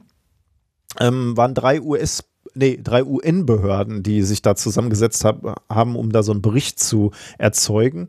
Ähm, wer war das? Äh, Welternährungsorganisation, Internationaler Fonds für landwirtschaftliche Entwicklung und dem Welternährungsprogramm, also dem jetzt ausgezeichneten WFP. Ähm, die hatten sich damals hingesetzt und das mal ausgerechnet und hatten gesagt, um den Hunger, also die Studie ist aus 2015, um den Hunger bis 2030 auszurotten, müsste man ab 2016 jedes Jahr 239 Milliarden Euro zusätzlich investieren. Wow. Ist natürlich jetzt viel Geld, ne? Ja. Ähm, aber ähm, die beiden Organisationen oder die drei Organisationen haben gleichzeitig auch, als sie das rausgebracht, darauf hingewiesen, dass ähm, das als Summe erstmal viel klingt, aber das wäre eine jährliche Mehrinvestition von rund 0,3 Prozent der Weltwirtschaftsleistung. Äh, Stand 2014. Okay, das klingt wieder nach nichts. Das ist auch wieder so, dass man denkt so, äh, ja gut, das könnte uns das wert sein. Das ist natürlich nicht wenig, ne? aber um, um das Projekt voranzutreiben, dass man sagt, äh, auf diesem Planeten hat keiner mehr Hunger, was ja irgendwie schon ein bisschen gerecht wäre. Ne? Ähm, ja. Das, das Problem ist ja nicht, dass wir nicht, nicht genug haben, es ist nur nicht richtig verteilt. Ja, ne? genau. Ja. Und, und dieses, äh, was würde es kosten, äh, ist, auch, äh, ist auch so ein Ding. Ne? Es würde nicht jeden das Gleiche kosten. Ja ne, sondern die, die mehr haben, die würde es mehr kosten. Und die, also da ist man ja schnell wieder bei, bei Befindlichkeit, also nein, bei, bei Egoismus halt Menschen äh, funktionieren als Gruppe sehr gut, sind auch ein soziales Wesen, aber hier und da knirscht es. Ne? Also zwischendurch äh, gibt es halt Gruppen, die dann auch nicht einsehen, äh, dass man eventuell mal, äh, ne, dass halt nicht alles so weitergeht, wie es bis jetzt war. Mhm. Ne, also, dass, dass wir äh, einen Großteil unseres äh, unseres Reichtums, das wir so mit unserem Turbokapitalismus haben, dass wir den äh, halt auf dem Rücken ärmerer Bevölkerungsschichten ja, ich glaube, da halt sind wir halt vor allem dran. gut drin, ne? im Verdrängen. Also im, ja, ja, im Verdrängen, genau. äh, dass wir das alles nur machen können, da, weil, weil und es anderen schlechter beiden geht. uns auch nicht ausnehmen. Nee, ne? nee. Das ist also, absolut nicht. Be bevor uns jetzt jemand in die Kommentare schreibt, das ist uns bewusst. ne? Aber wir sind ja. halt, also wir sind halt wie alle anderen Menschen auch äh, sehr gut darin, das irgendwie unbewusst zu verdrängen. Ja. Ja, ja also ja, schöner, schöner Preis. Also ja. es äh, ist äh, ja. gerechtfertigt.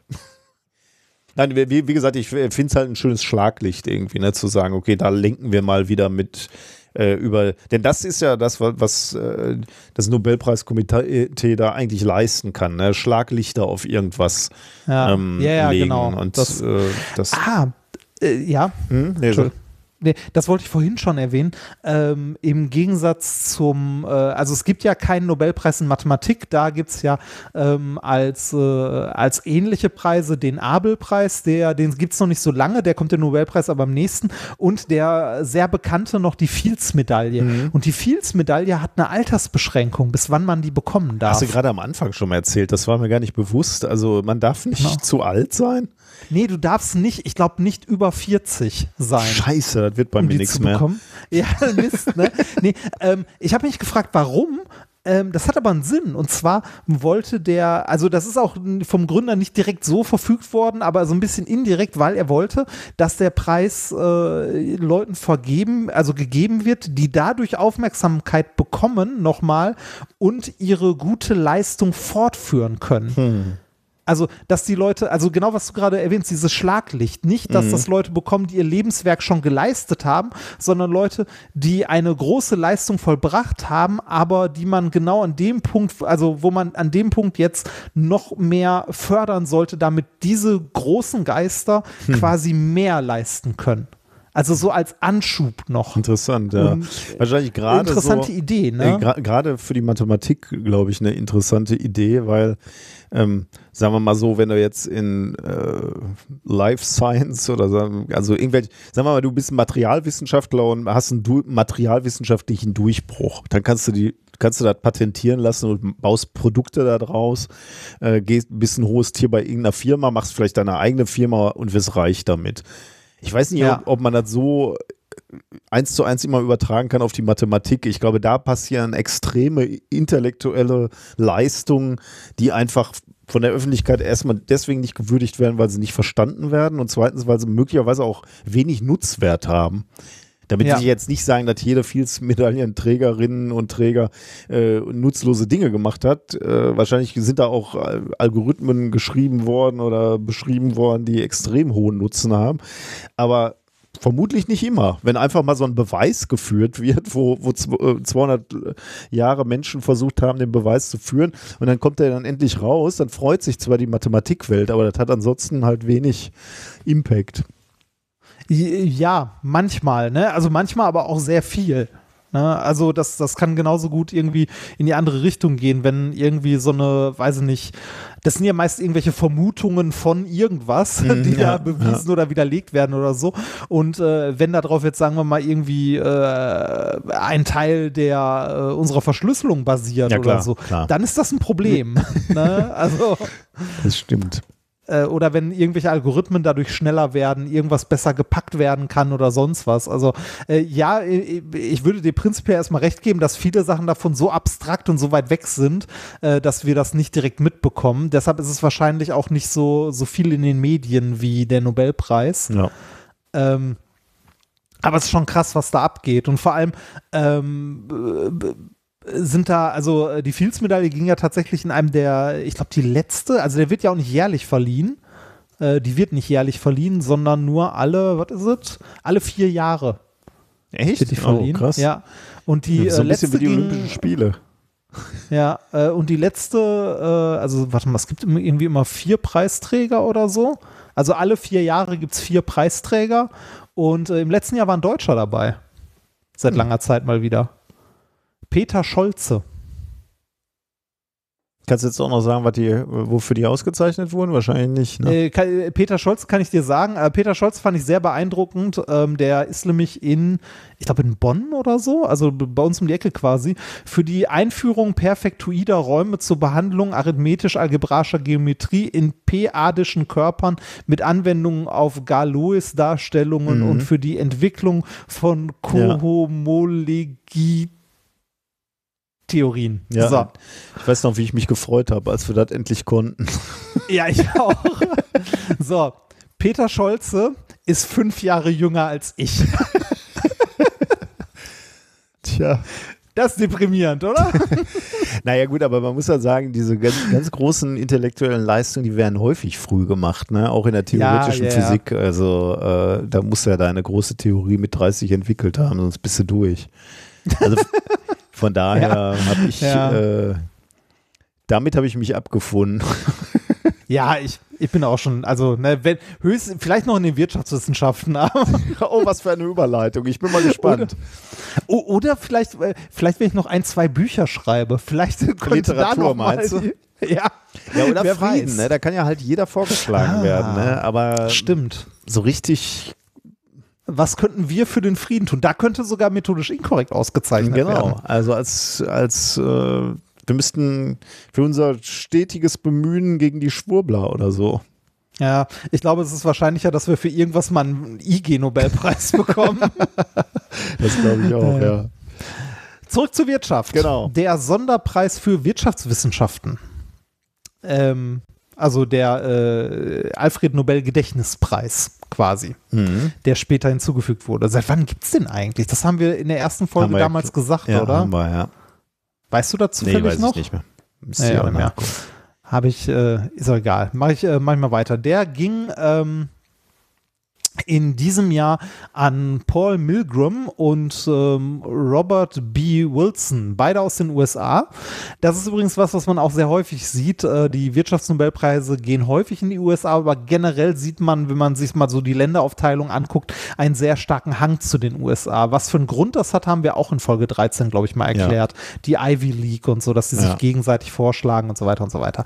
Aber äh, die beiden haben den, 1969 übrigens zum ersten Mal Ah. verliehen. Äh, 68 gestiftet, 69 zum ersten Mal verliehen. Okay. Ähm, die beiden haben äh, den äh, äh, Wirtschaftsnobelpreis bekommen für die Verbesserung äh, der Auktionstheorie und die Erfindung neuer Auktionsformate. Oh, das finde ich ja relativ äh, bürgernah. Ist doch super. Ja, Oder? Ein, ein bisschen. Ja, wird schwierig. ist, ähm, weil unter Auktionen versteht man äh, mehr als das, was wir unter Auktionen verstehen. Also unter Auktionen verstehen Ah. wir jetzt in erster Linie tatsächlich eine Täfelchen Auktion. hochhalten und äh, Ja, gen genau so, so in etwa. Das ist auch tatsächlich Auktionstheorie und gehört auch dazu. Das äh, wird aber im, äh, im abstrakteren Sinne gehört das, äh, ist das ein Teil der Spieltheorie und äh, also ein Teil der Mathematik. Und ähm, äh, ist am Ende sowas wie eine, äh, ich weiß gar nicht mehr, wo, wo ich es formuliert hatte, irgendwo hat es mir aufgeschrieben, sowas wie ein, ähm, eine gesicherte Verhandlung, eine, nee, eine nach spieltheoretischen Maßstäben optimierte Verhandlung, kann man Okay. sagen. Das äh, könnte man, also das könnte man als Auktion bezeichnen. Also erstmal Auktionen, ne? Äh, äh, was heißt hier Auktionstypen? Ne, kannst du also verschiedene Auktionstypen, ähm, ganz klassische, die man kennt, ist die englische Auktion. Das ist das, was wir fast alle so als klassische Auktion kennen. Ne? So, wer bietet 5 Euro, Ja, 5 ja. Euro, 10 Euro, Ja. ne? zum ersten, zum Okay. zweiten, zum dritten, zack, fertig, geht hoch bis der letzte, ne? der klassische Auktion. Dann gibt es die holländische Ich Auktion. kenne ich kenn eine, eine kenne ich auch noch. Äh, ich, Was denn? ich glaube, die amerikanische oder so, ähm, die, die ist so, äh, wenn du was bietest, also dieser sagst so, äh, ich biete fünf, dann musst du die fünf zahlen und wenn dann einer sechs bietet, dann äh, zahlt der sechs und du bist raus aus dem Rennen, aber du kriegst dein Geld nicht wieder. Also das, was du geboten Ah. hast, musst du auf jeden Fall hergeben. Das ist mir sehr äh, nachdrücklich Krass. in Erinnerung geblieben.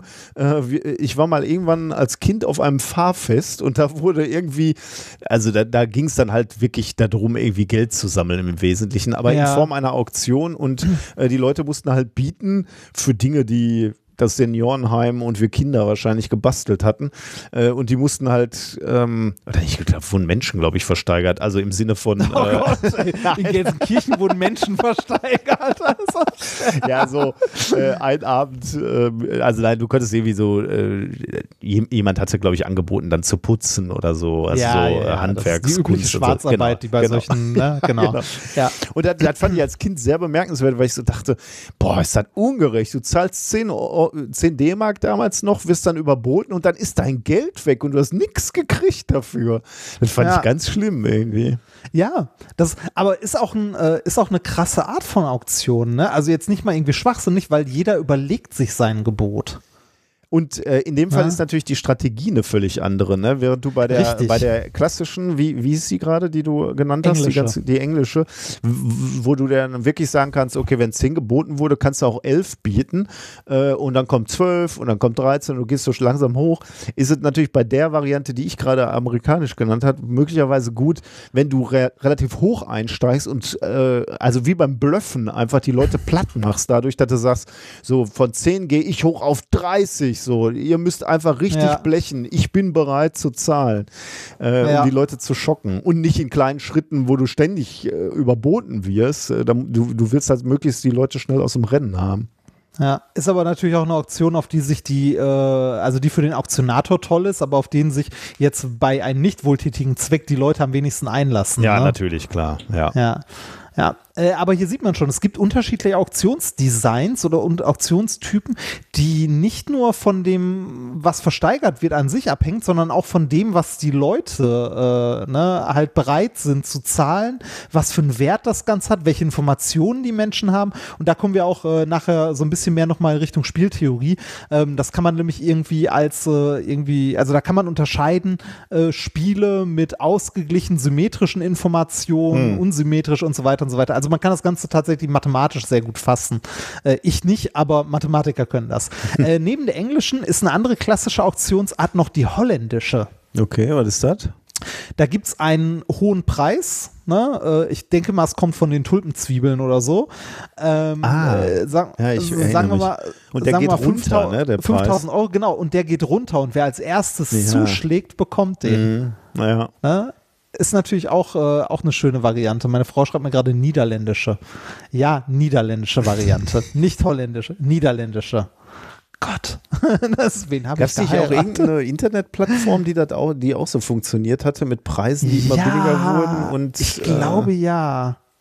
und da musstest du auch, weiß durftest es nicht nicht zu mehr. früh. Ja. Ah.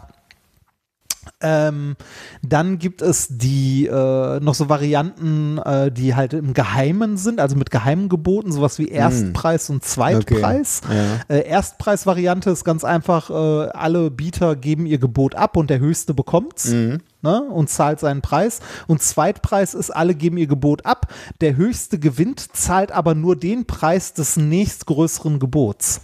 Hm, okay. Also des, des Zweitbietenden quasi. Okay, ja, dann ist ja Das interessant. heißt, da- das heißt der, der kann irgendwie 20 Millionen bieten, zahlt dann aber am Ende nur 20 Euro, weil der nächste unter ihm halt 20 gegeben blöd, hätte. wenn der andere dann 19 Millionen geboten hat. Ja, dann stehst genau. du natürlich blöd Ja, da. genau. Das ist, also da, da ist, äh, da gehört halt auch viel Spielen und Zocken mit dazu, ne? Ja, und man merkt, dass Ja. sich die Dynamik des Spiels dann ändert, ne, wenn die Regeln Ja, so. Genau. Also die, die, man, man sieht, man kann Regeln, äh, also es gibt verschiedene Möglichkeiten, so eine Aktion zu gestalten. Also man kann Regeln äh, aufstellen. Oh, Je nach Rahmenbedingungen. Da sind wir dann bei der Spieltheorie. Also rein mathematisch würden bei allen Auktionstypen, äh, wenn man es äh, jetzt ohne äh, Intention, ohne Information so betrachten würde, ähm, bei den Auktionen oben das gleiche rausfallen, ne? ob jetzt Englisch oder Holländisch. Ne? Jemand will etwas haben, ist aber dafür bereit, einen Preis zu zahlen und den zahlt er halt. Ne? Ja. Also sowohl bei der englischen als auch bei der holländischen Variante wird der gleiche gewinnen, wenn es jetzt nicht Menschen geben würde. Ne? Also äh, zumindest rein mathematisch gesehen. Ja. In der Realität ist das aber natürlich Quatsch. Ne? Also in der Realität ist das natürlich nicht so. Da kommen natürlich andere Sachen raus, weil äh, jeder, ähm, der was ersteigern möchte, misst dem Ganzen einen anderen Wert zu. Ne? Also er hat eventuell einen, einen privaten, also ein Private Value, nennt man das, ähm, wie, wie er das Ganze, wie, wie er das Ganze einschätzt. Also wie, wie viel ist mir das wert? Und dieser Private Value, ähm, da ist es eine interessante Frage, wie der zustande kommt. Ne? Der kommt einmal, also der kann dadurch zustande kommen, dass man selber irgendwie Anwendung, Bedürfnis oder sonstiges hat, aber nicht nur, sondern der kommt auch dadurch zustande, was die anderen dem Gegenstand oder dem, was versteigert wird, an Wert beimessen. Ne? Also Mhm, ja, ähm, etwas kann für dich wertvoller sein, wenn andere es auch als wertvoll erachten. ja. ja, okay, ja.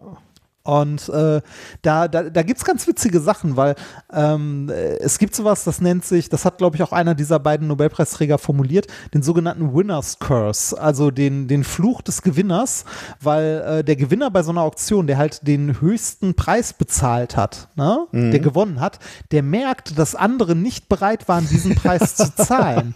Das heißt, er hat mehr geboten, als Oh. das Objekt offensichtlich wert ist. Ne? Das, oh, das, Das- ja, das kann man verstehen, dass dieser psychologische Effekt da ist. Also, Ja, äh, genau. das heißt, die Leute gehen immer etwas enttäuscht oder mit einem komischen Gefühl aus so einer Auktion raus. Ja. Ja, richtig, genau. Das ist, ähm, das liegt zum anderen, äh, zum einen auch daran, dass äh, Informationen eventuell nicht gleich verteilt sind, ne? dass der andere etwas weiß oder man selber mehr weiß als der andere oder so. Ähm, das Problem ähm, ist jetzt bei, bei solchen, also mit, mit diesem Winners Curse, ne, dass man äh, irgendwie, also derjenige, der bei so einer klassischen Auktion gewinnt, der zahlt eigentlich immer zu viel. Ne? Erfahrene Bieter wissen das. Ne, also Leute, die häufiger so Auktionen und so machen, das beruflich machen, äh, also verhandeln, die wissen, dass, äh, dass sie äh, gewinnen, wenn sie halt äh, zu hoch gehen. Okay. Ne, oder dass sie äh, im normalen Bieterwettstreit sehr schnell an dem Punkt sind, wo sie eigentlich zu viel bezahlen. Deshalb sind erfahrene Bieter so weit, dass die ihre Gebote entsprechend nach unten korrigieren. Ne, also mit Absicht nicht so viel bieten, weil sie davon ausgehen, dass der andere auch nicht so viel bieten wird.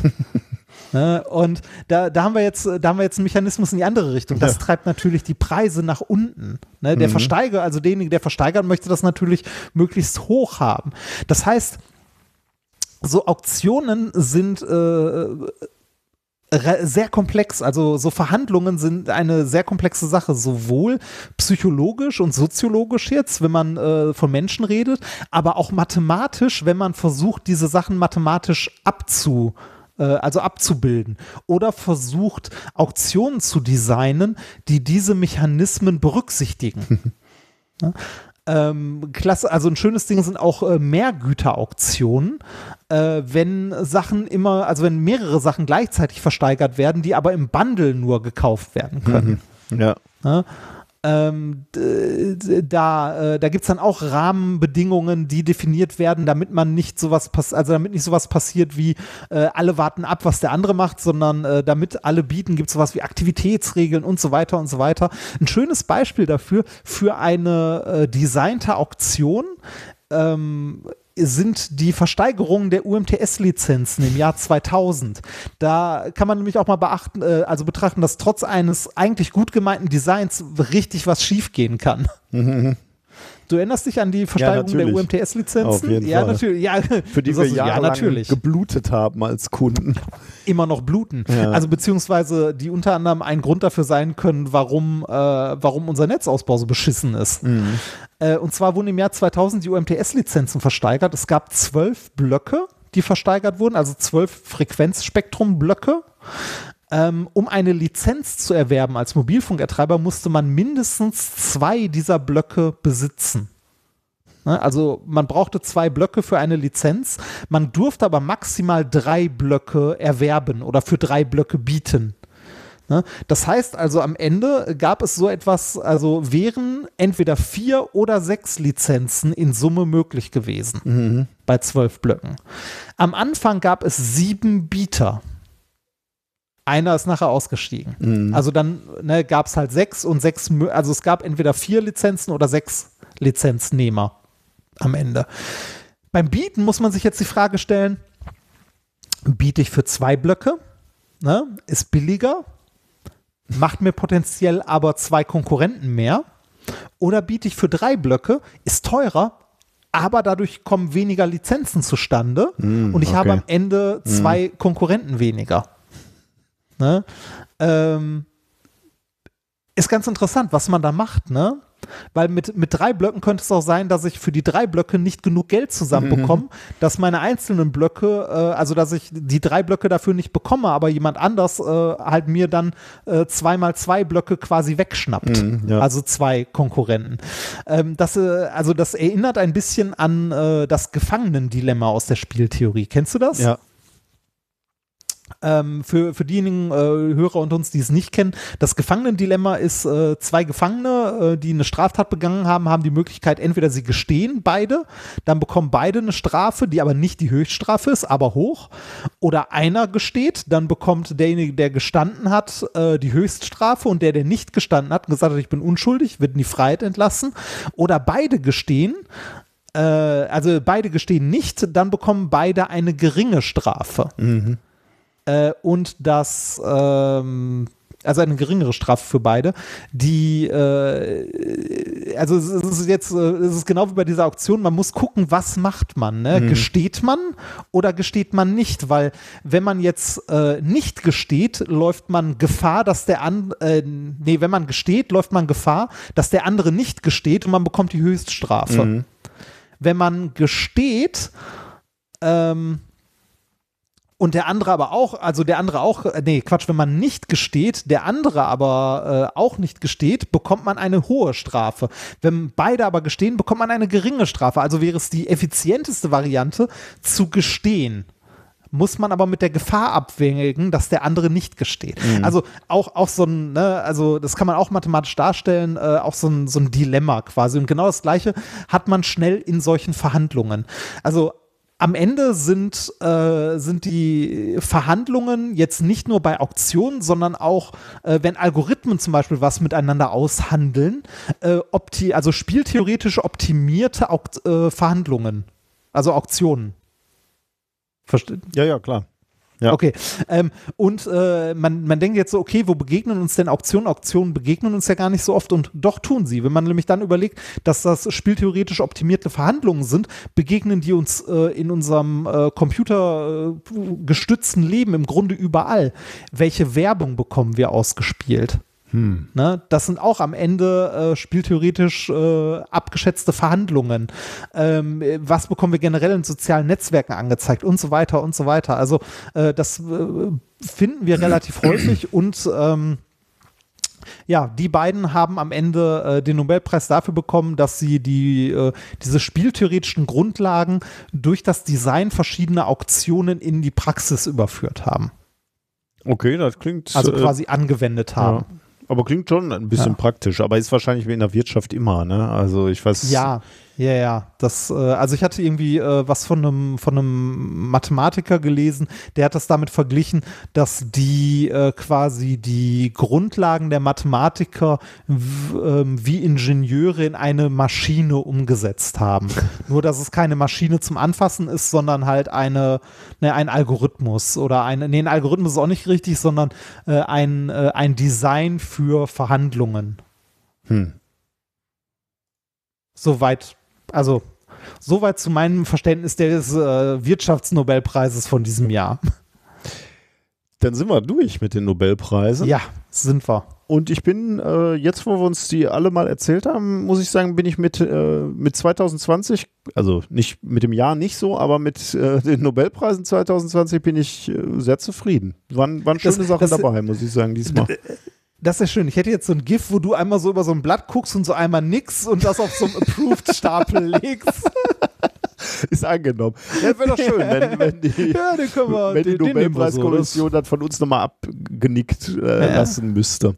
Aber finde ich wirklich, also ich bin in allen Bereichen äh, klingt vernünftig. Da waren wir schon mal Ja. desillusionierter nach so, so Ja. Jahren. Also Und auch schon mal verwirrter. Ja, genau, ja. Ja. Prima. Dann ähm, können wir noch ein bisschen schwurbeln. Äh, Kleinigkeit Oh, haben wir noch so zum, zum Abschluss, damit wir das nicht äh, ganz äh, vergessen. Äh, 5G ist ja schlimm, wissen wir alle, ne? Ist übel. 5D ist aber toll. Da muss man echt aufpassen. 5G scheiße, 5D super. Ähm, ich musste feststellen, also geschickt wurde uns das als eine App, eine 5D-Flash-App auf, auf dem iPhone oder Android, ist egal, kannst du, kannst du in, in allen App-Stores runterladen. Ähm, musste dann aber feststellen, dass diese 5D-Schwurbelei irgendwie relativ weit verbreitet ist. Ähm, habe da mal nachgelesen auf dieser Website, die wir auch verlinken äh, zu dieser App. Ähm, da steht nämlich Folgendes. Also man kann sich jetzt mal fragen, weil 5D, was, was geht hier ab? Was, was ist ein 5D? Naja. Ist das der Vorgänger von 5G oder? Nee, eben nicht. Also äh, das ist was völlig so, anderes. Oder soll es hier wirklich Dimensionen sein? Ja, Sehr gut, du bist natürlich auf dem richtigen Weg. Ich zitiere mal von der Webseite. Die Erde und wir Menschen sind inmitten einer Phase der Schwingungsanhebung von der dritten in die vierte und letztendlich in die fünfte Dimension. Ähm, auch unser physischer Körper ist davon betroffen und wird dadurch gereinigt, entdichtet und gedehnt. Dieser Aha. Vorgang, genau, dieser Vorgang führt sehr häufig zu unerklärlichen physischen und psychischen Befindlichkeitsstörungen. Von organischen Problemen wie Knochen- und Gelenkschmerzen bis hin zu Burnout und Depression ist alles möglich. All das sind Botschaften unserer Seele, etwas in unserem Leben zu verändern oder loszulassen. So, also das ist genau das Problem. Ne? Also egal, was du gerade spürst, 5D ist der Grund, die Dimensionsanhebung von der dritten in die vierte und letztlich in die fünfte Dimension. Das heißt, Okay. Alles kannst du dadurch lösen, dass du jetzt hier irgendwie was äh, kaufst, was dir bei, dieser, bei diesem Übergang in die fünfte Dimension hilft. Und ver verzage nicht, da gibt es jetzt diese Handy-App. Ähm, und äh, die hilft dir nämlich diese 5D, der 5D Flash Scan, diese App, macht nämlich genau diese Seelenbotschaften sichtbar und bewusst. Und nur was bewusst ist, kann bearbeitet und aufgelöst werden. Jetzt schreiben die hier 5D Flash Scan ermitteln weiters kraftvolle Symbole, die eine wertvolle und heilbringende Unterstützung auf dem Weg durch die Transformation sind. Also auf eurem Weg in die fünfte Dimension braucht ihr diese App, denn dann könnt ihr sehen, was bei euch nicht stimmt und für In-App-Käufe, mit, mittels In-App-Käufen könnt ihr dann diese ähm, Transformation gleich vollziehen und eure Krankheiten gleich heilen. Und jede Krankheit, die euch da angezeigt wird, kostet 3,99 Euro. Du kannst allerdings auch sofort das gesamte Paket aller Krankheiten ähm, äh, kaufen. Die kosten 79 Euro im Paket. Ist schön, ne? Alter. Ja, super. Und wenn ich das richtig gesehen habe, bei der App legst du irgendwie äh, deine Daumen auf die Oberfläche der, der App und ähm, dann ähm, drehen sich da irgendwelche Kreise und dann wird angezeigt, unter was du gerade leidest.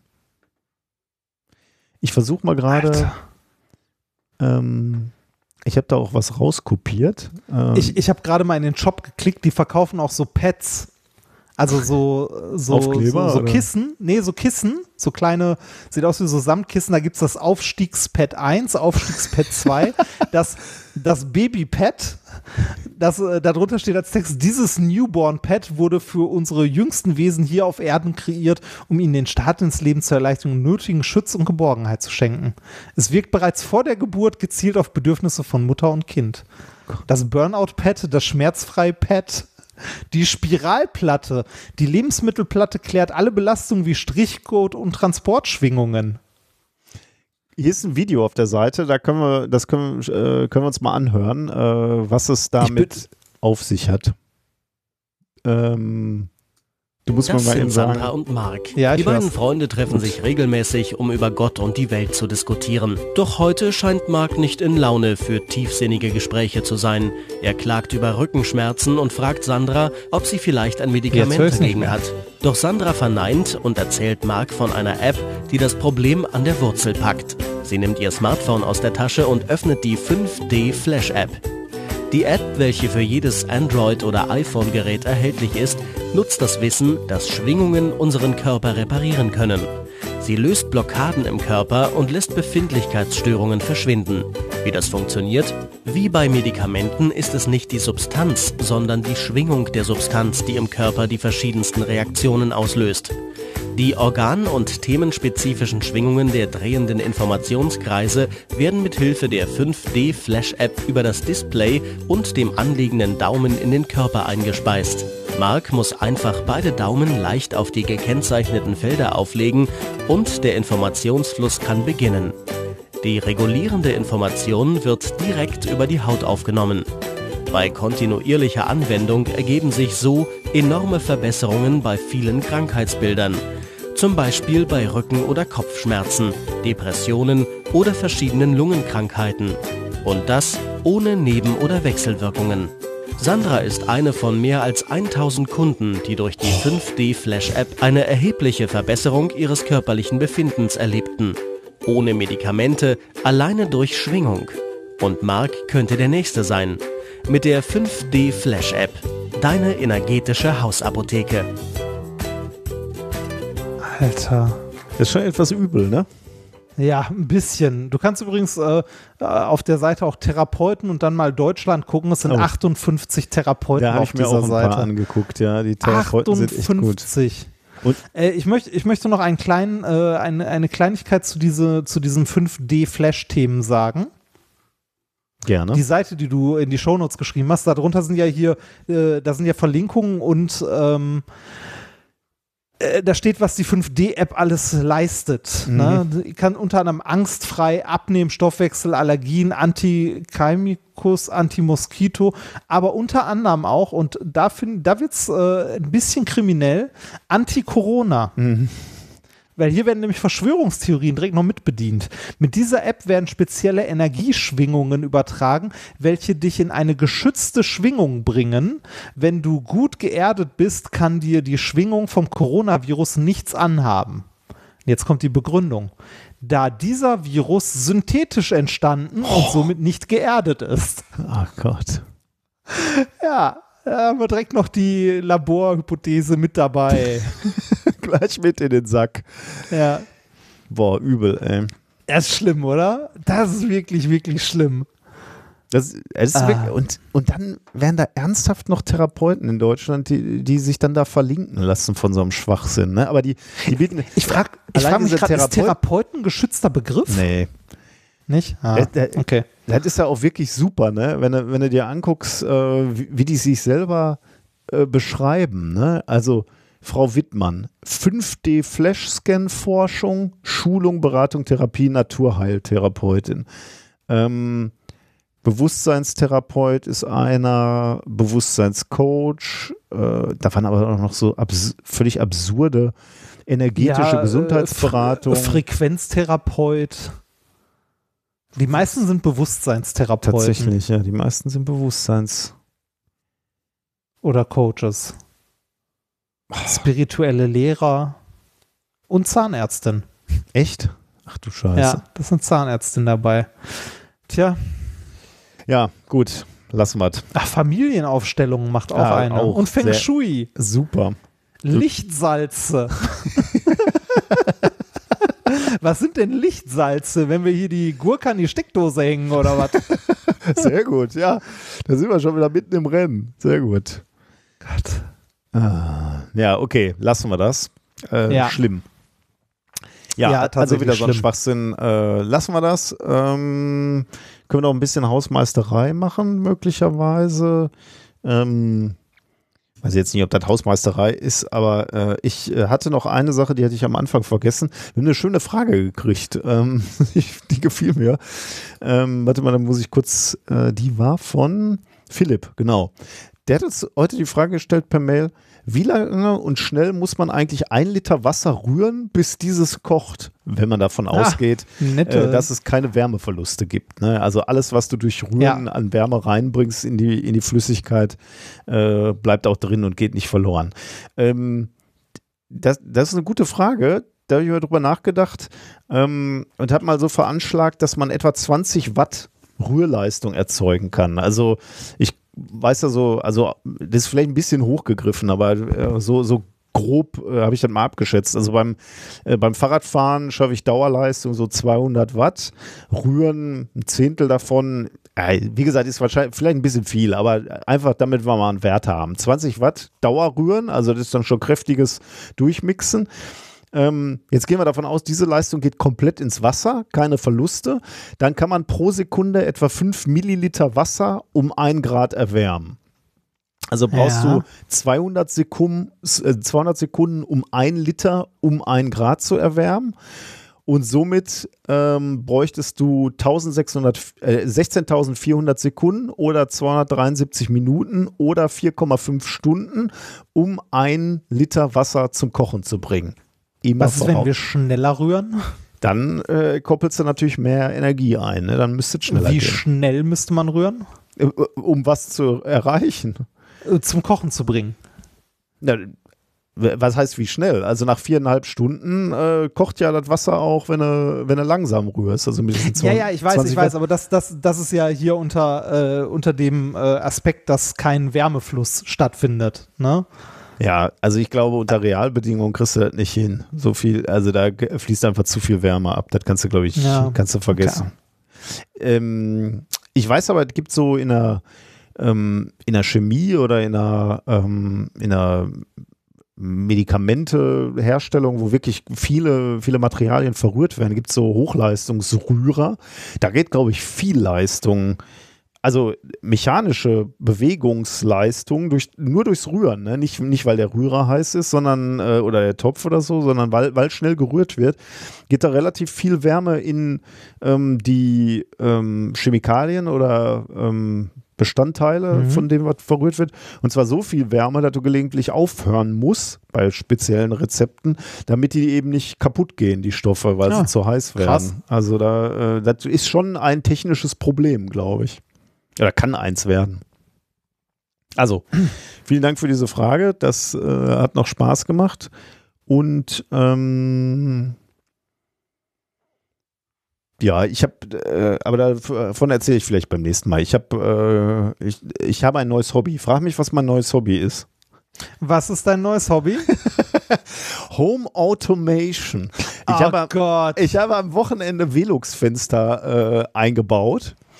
Also wir, wir haben so äh, in unserem neuen, also mein altes Arbeitszimmer. Da äh, habe ich äh, ein Dachfenster eingebaut und zwar so wirklich unterm Dach, da wo die warme Luft dann mal abziehen soll. Ne? Und dieses Fenster ja. hat die Eigenschaften, dass es natürlich auch ein Rollo hat. Also es hängt sehr hoch, ich komme nicht dran. Das hat ein Rollo und es lässt sich automatisch öffnen und schließen. Und wir haben noch ein anderes Fenster oder zwei andere Fenster installiert, äh, tiefer. Die haben auch Rollos automatische. Und zu jedem von diesen Scheißfenstern gibt es eine Fernbedienung dazu. Und das ist natürlich absoluter Irrsinn, wenn du da vier, ja, vier Fernbedienungen rumliegen hast. Und deswegen habe ich gedacht, so, wenn du die bei HomeKit, also Apple oder äh, welches Verfahren auch immer, ähm, integrierst, dann kannst du das natürlich über deine Sprache steuern oder über Tastendruck auf dem Handy, was auch immer. Und das wäre ja sehr schön.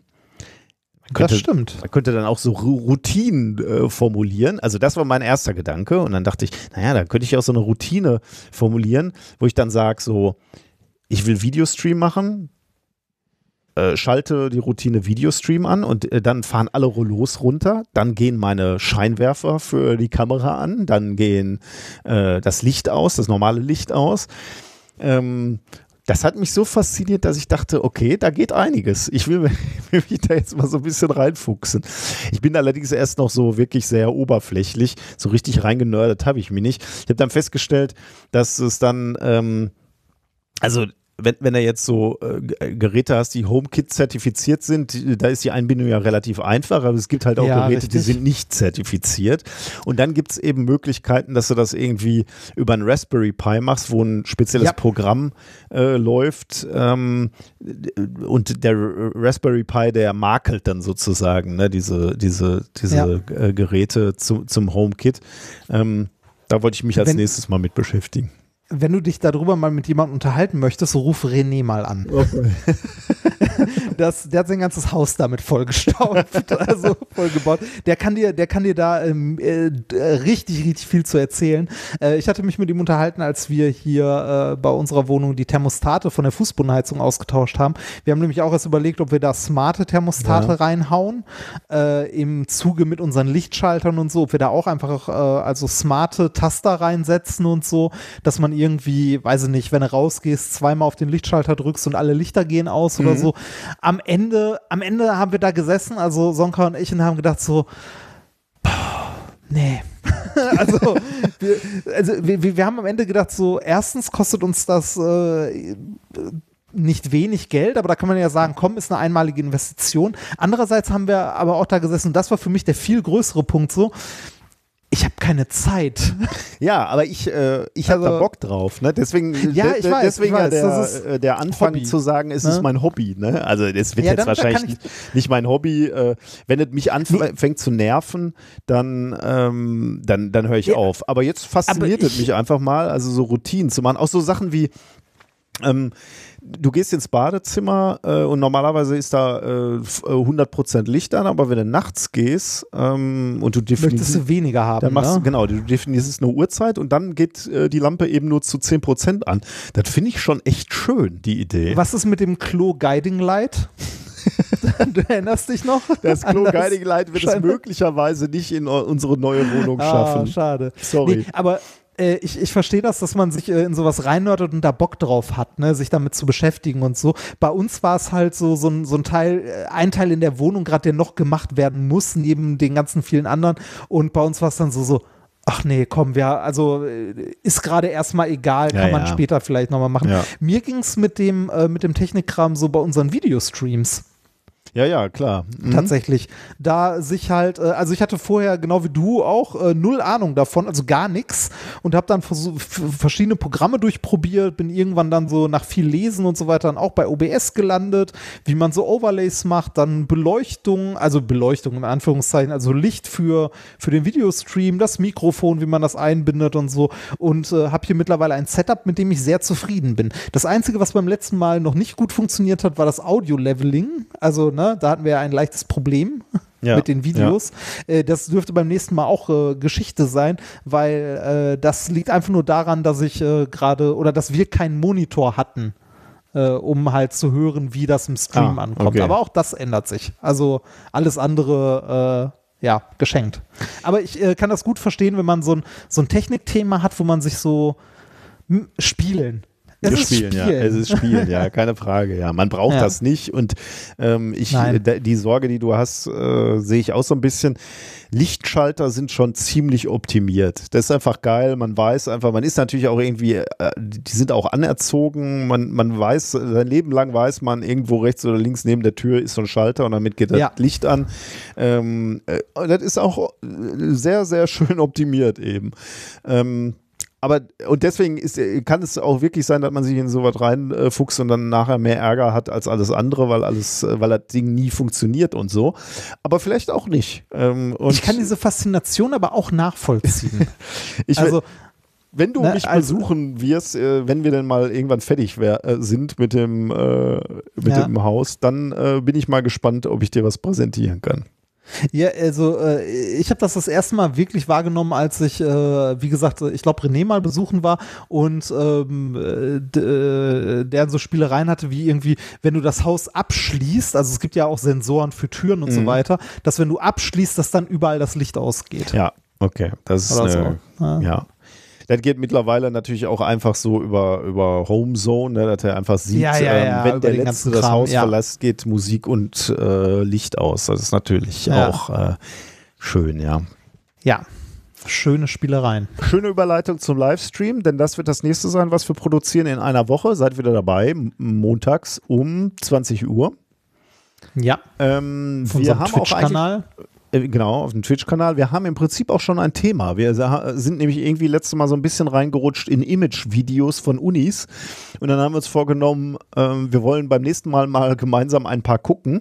Und uns wurden auch schon welche geschickt ähm, von verschiedenen ähm, Unis. Ähm, da werden wir mal schauen, wie lange sich das trägt, wie, wie lange wir Spaß haben. Wir gucken einfach mal ein paar. Also das, Das- wird das eins der Schöne ist, Themen.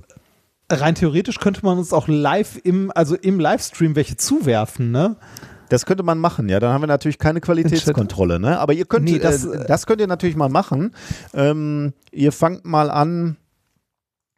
Ähm, eh, also ihr könnt, ihr könnt ja schon mal welche suchen. Die müssen schon, die, ja, was ist denn das Kriterium? Lustig sein oder? Schlimm. Schlimm. Das Kriterium ist, ja, sie müssen richtig. schlimm Die sein. müssen schlimm sein, genau. Das ist das Ja. Kriterium, sie müssen schlimm sein. Wir könnten sogar einen Preis ausloben. Sollen wir, äh, sollen wir noch sagen, wir f- verschenken noch ein Shirt ähm, an, können wir mal gucken. Das, äh, die, Ja. die Regeln werden wir dann im nächsten äh, Livestream uns überlegen. Aber schlimm ist schon mal gut. Ja. Ähm, genau.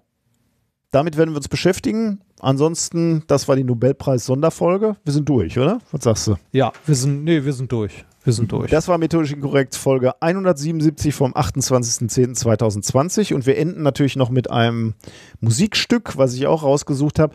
Ähm, A Cappella Science hatten wir natürlich häufig. Ihr schickt es uns auch häufig und ich äh, antworte dann häufig und sage, äh, ja, A Cappella Science ist so geil, kann man immer, äh, könnte, könnten wir jede Woche spielen, aber ist eigentlich nicht Sinn de, dieser Sache. Außerdem suchen wir ja auch eher schlimme Musik als schöne Musik und das ist einfach wirklich große Kunst. Aber hier hat es so gut gepasst.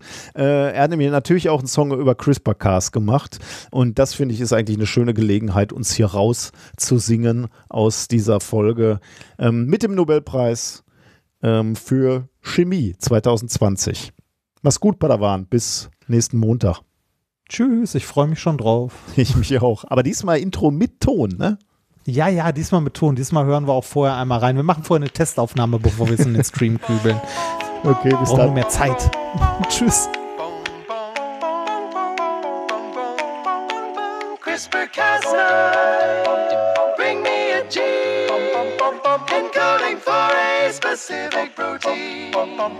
Make a few snips at this coded locus. You work so well inside a streptococcus. Cas9, I'm so alone without your scissors in my chromosome.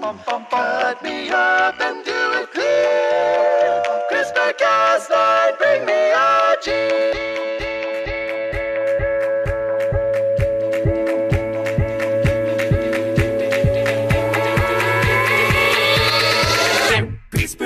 CRISPR-Cas9, keep me a gene, a viral sequence you've already seen, chopped into bits and stored as genomic, with clustered repeats that are palindromic. Cas9, find with this code, use it to target infections of old, immunize like a vaccine. CRISPR-Cas9,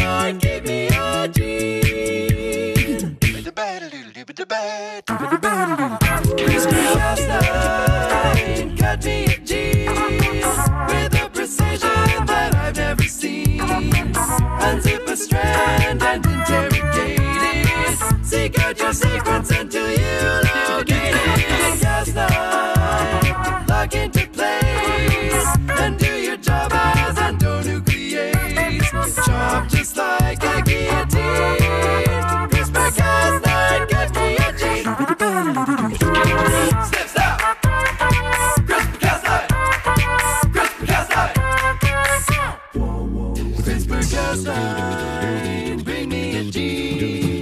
By commandeering my repair routine. A your seventh location was on my molecules recombination. Just like cheap and precise, rewriting genomes from microbes to mice and soon the humble human being. CRISPR Cas9, bring me a gene. CRISPR Cas9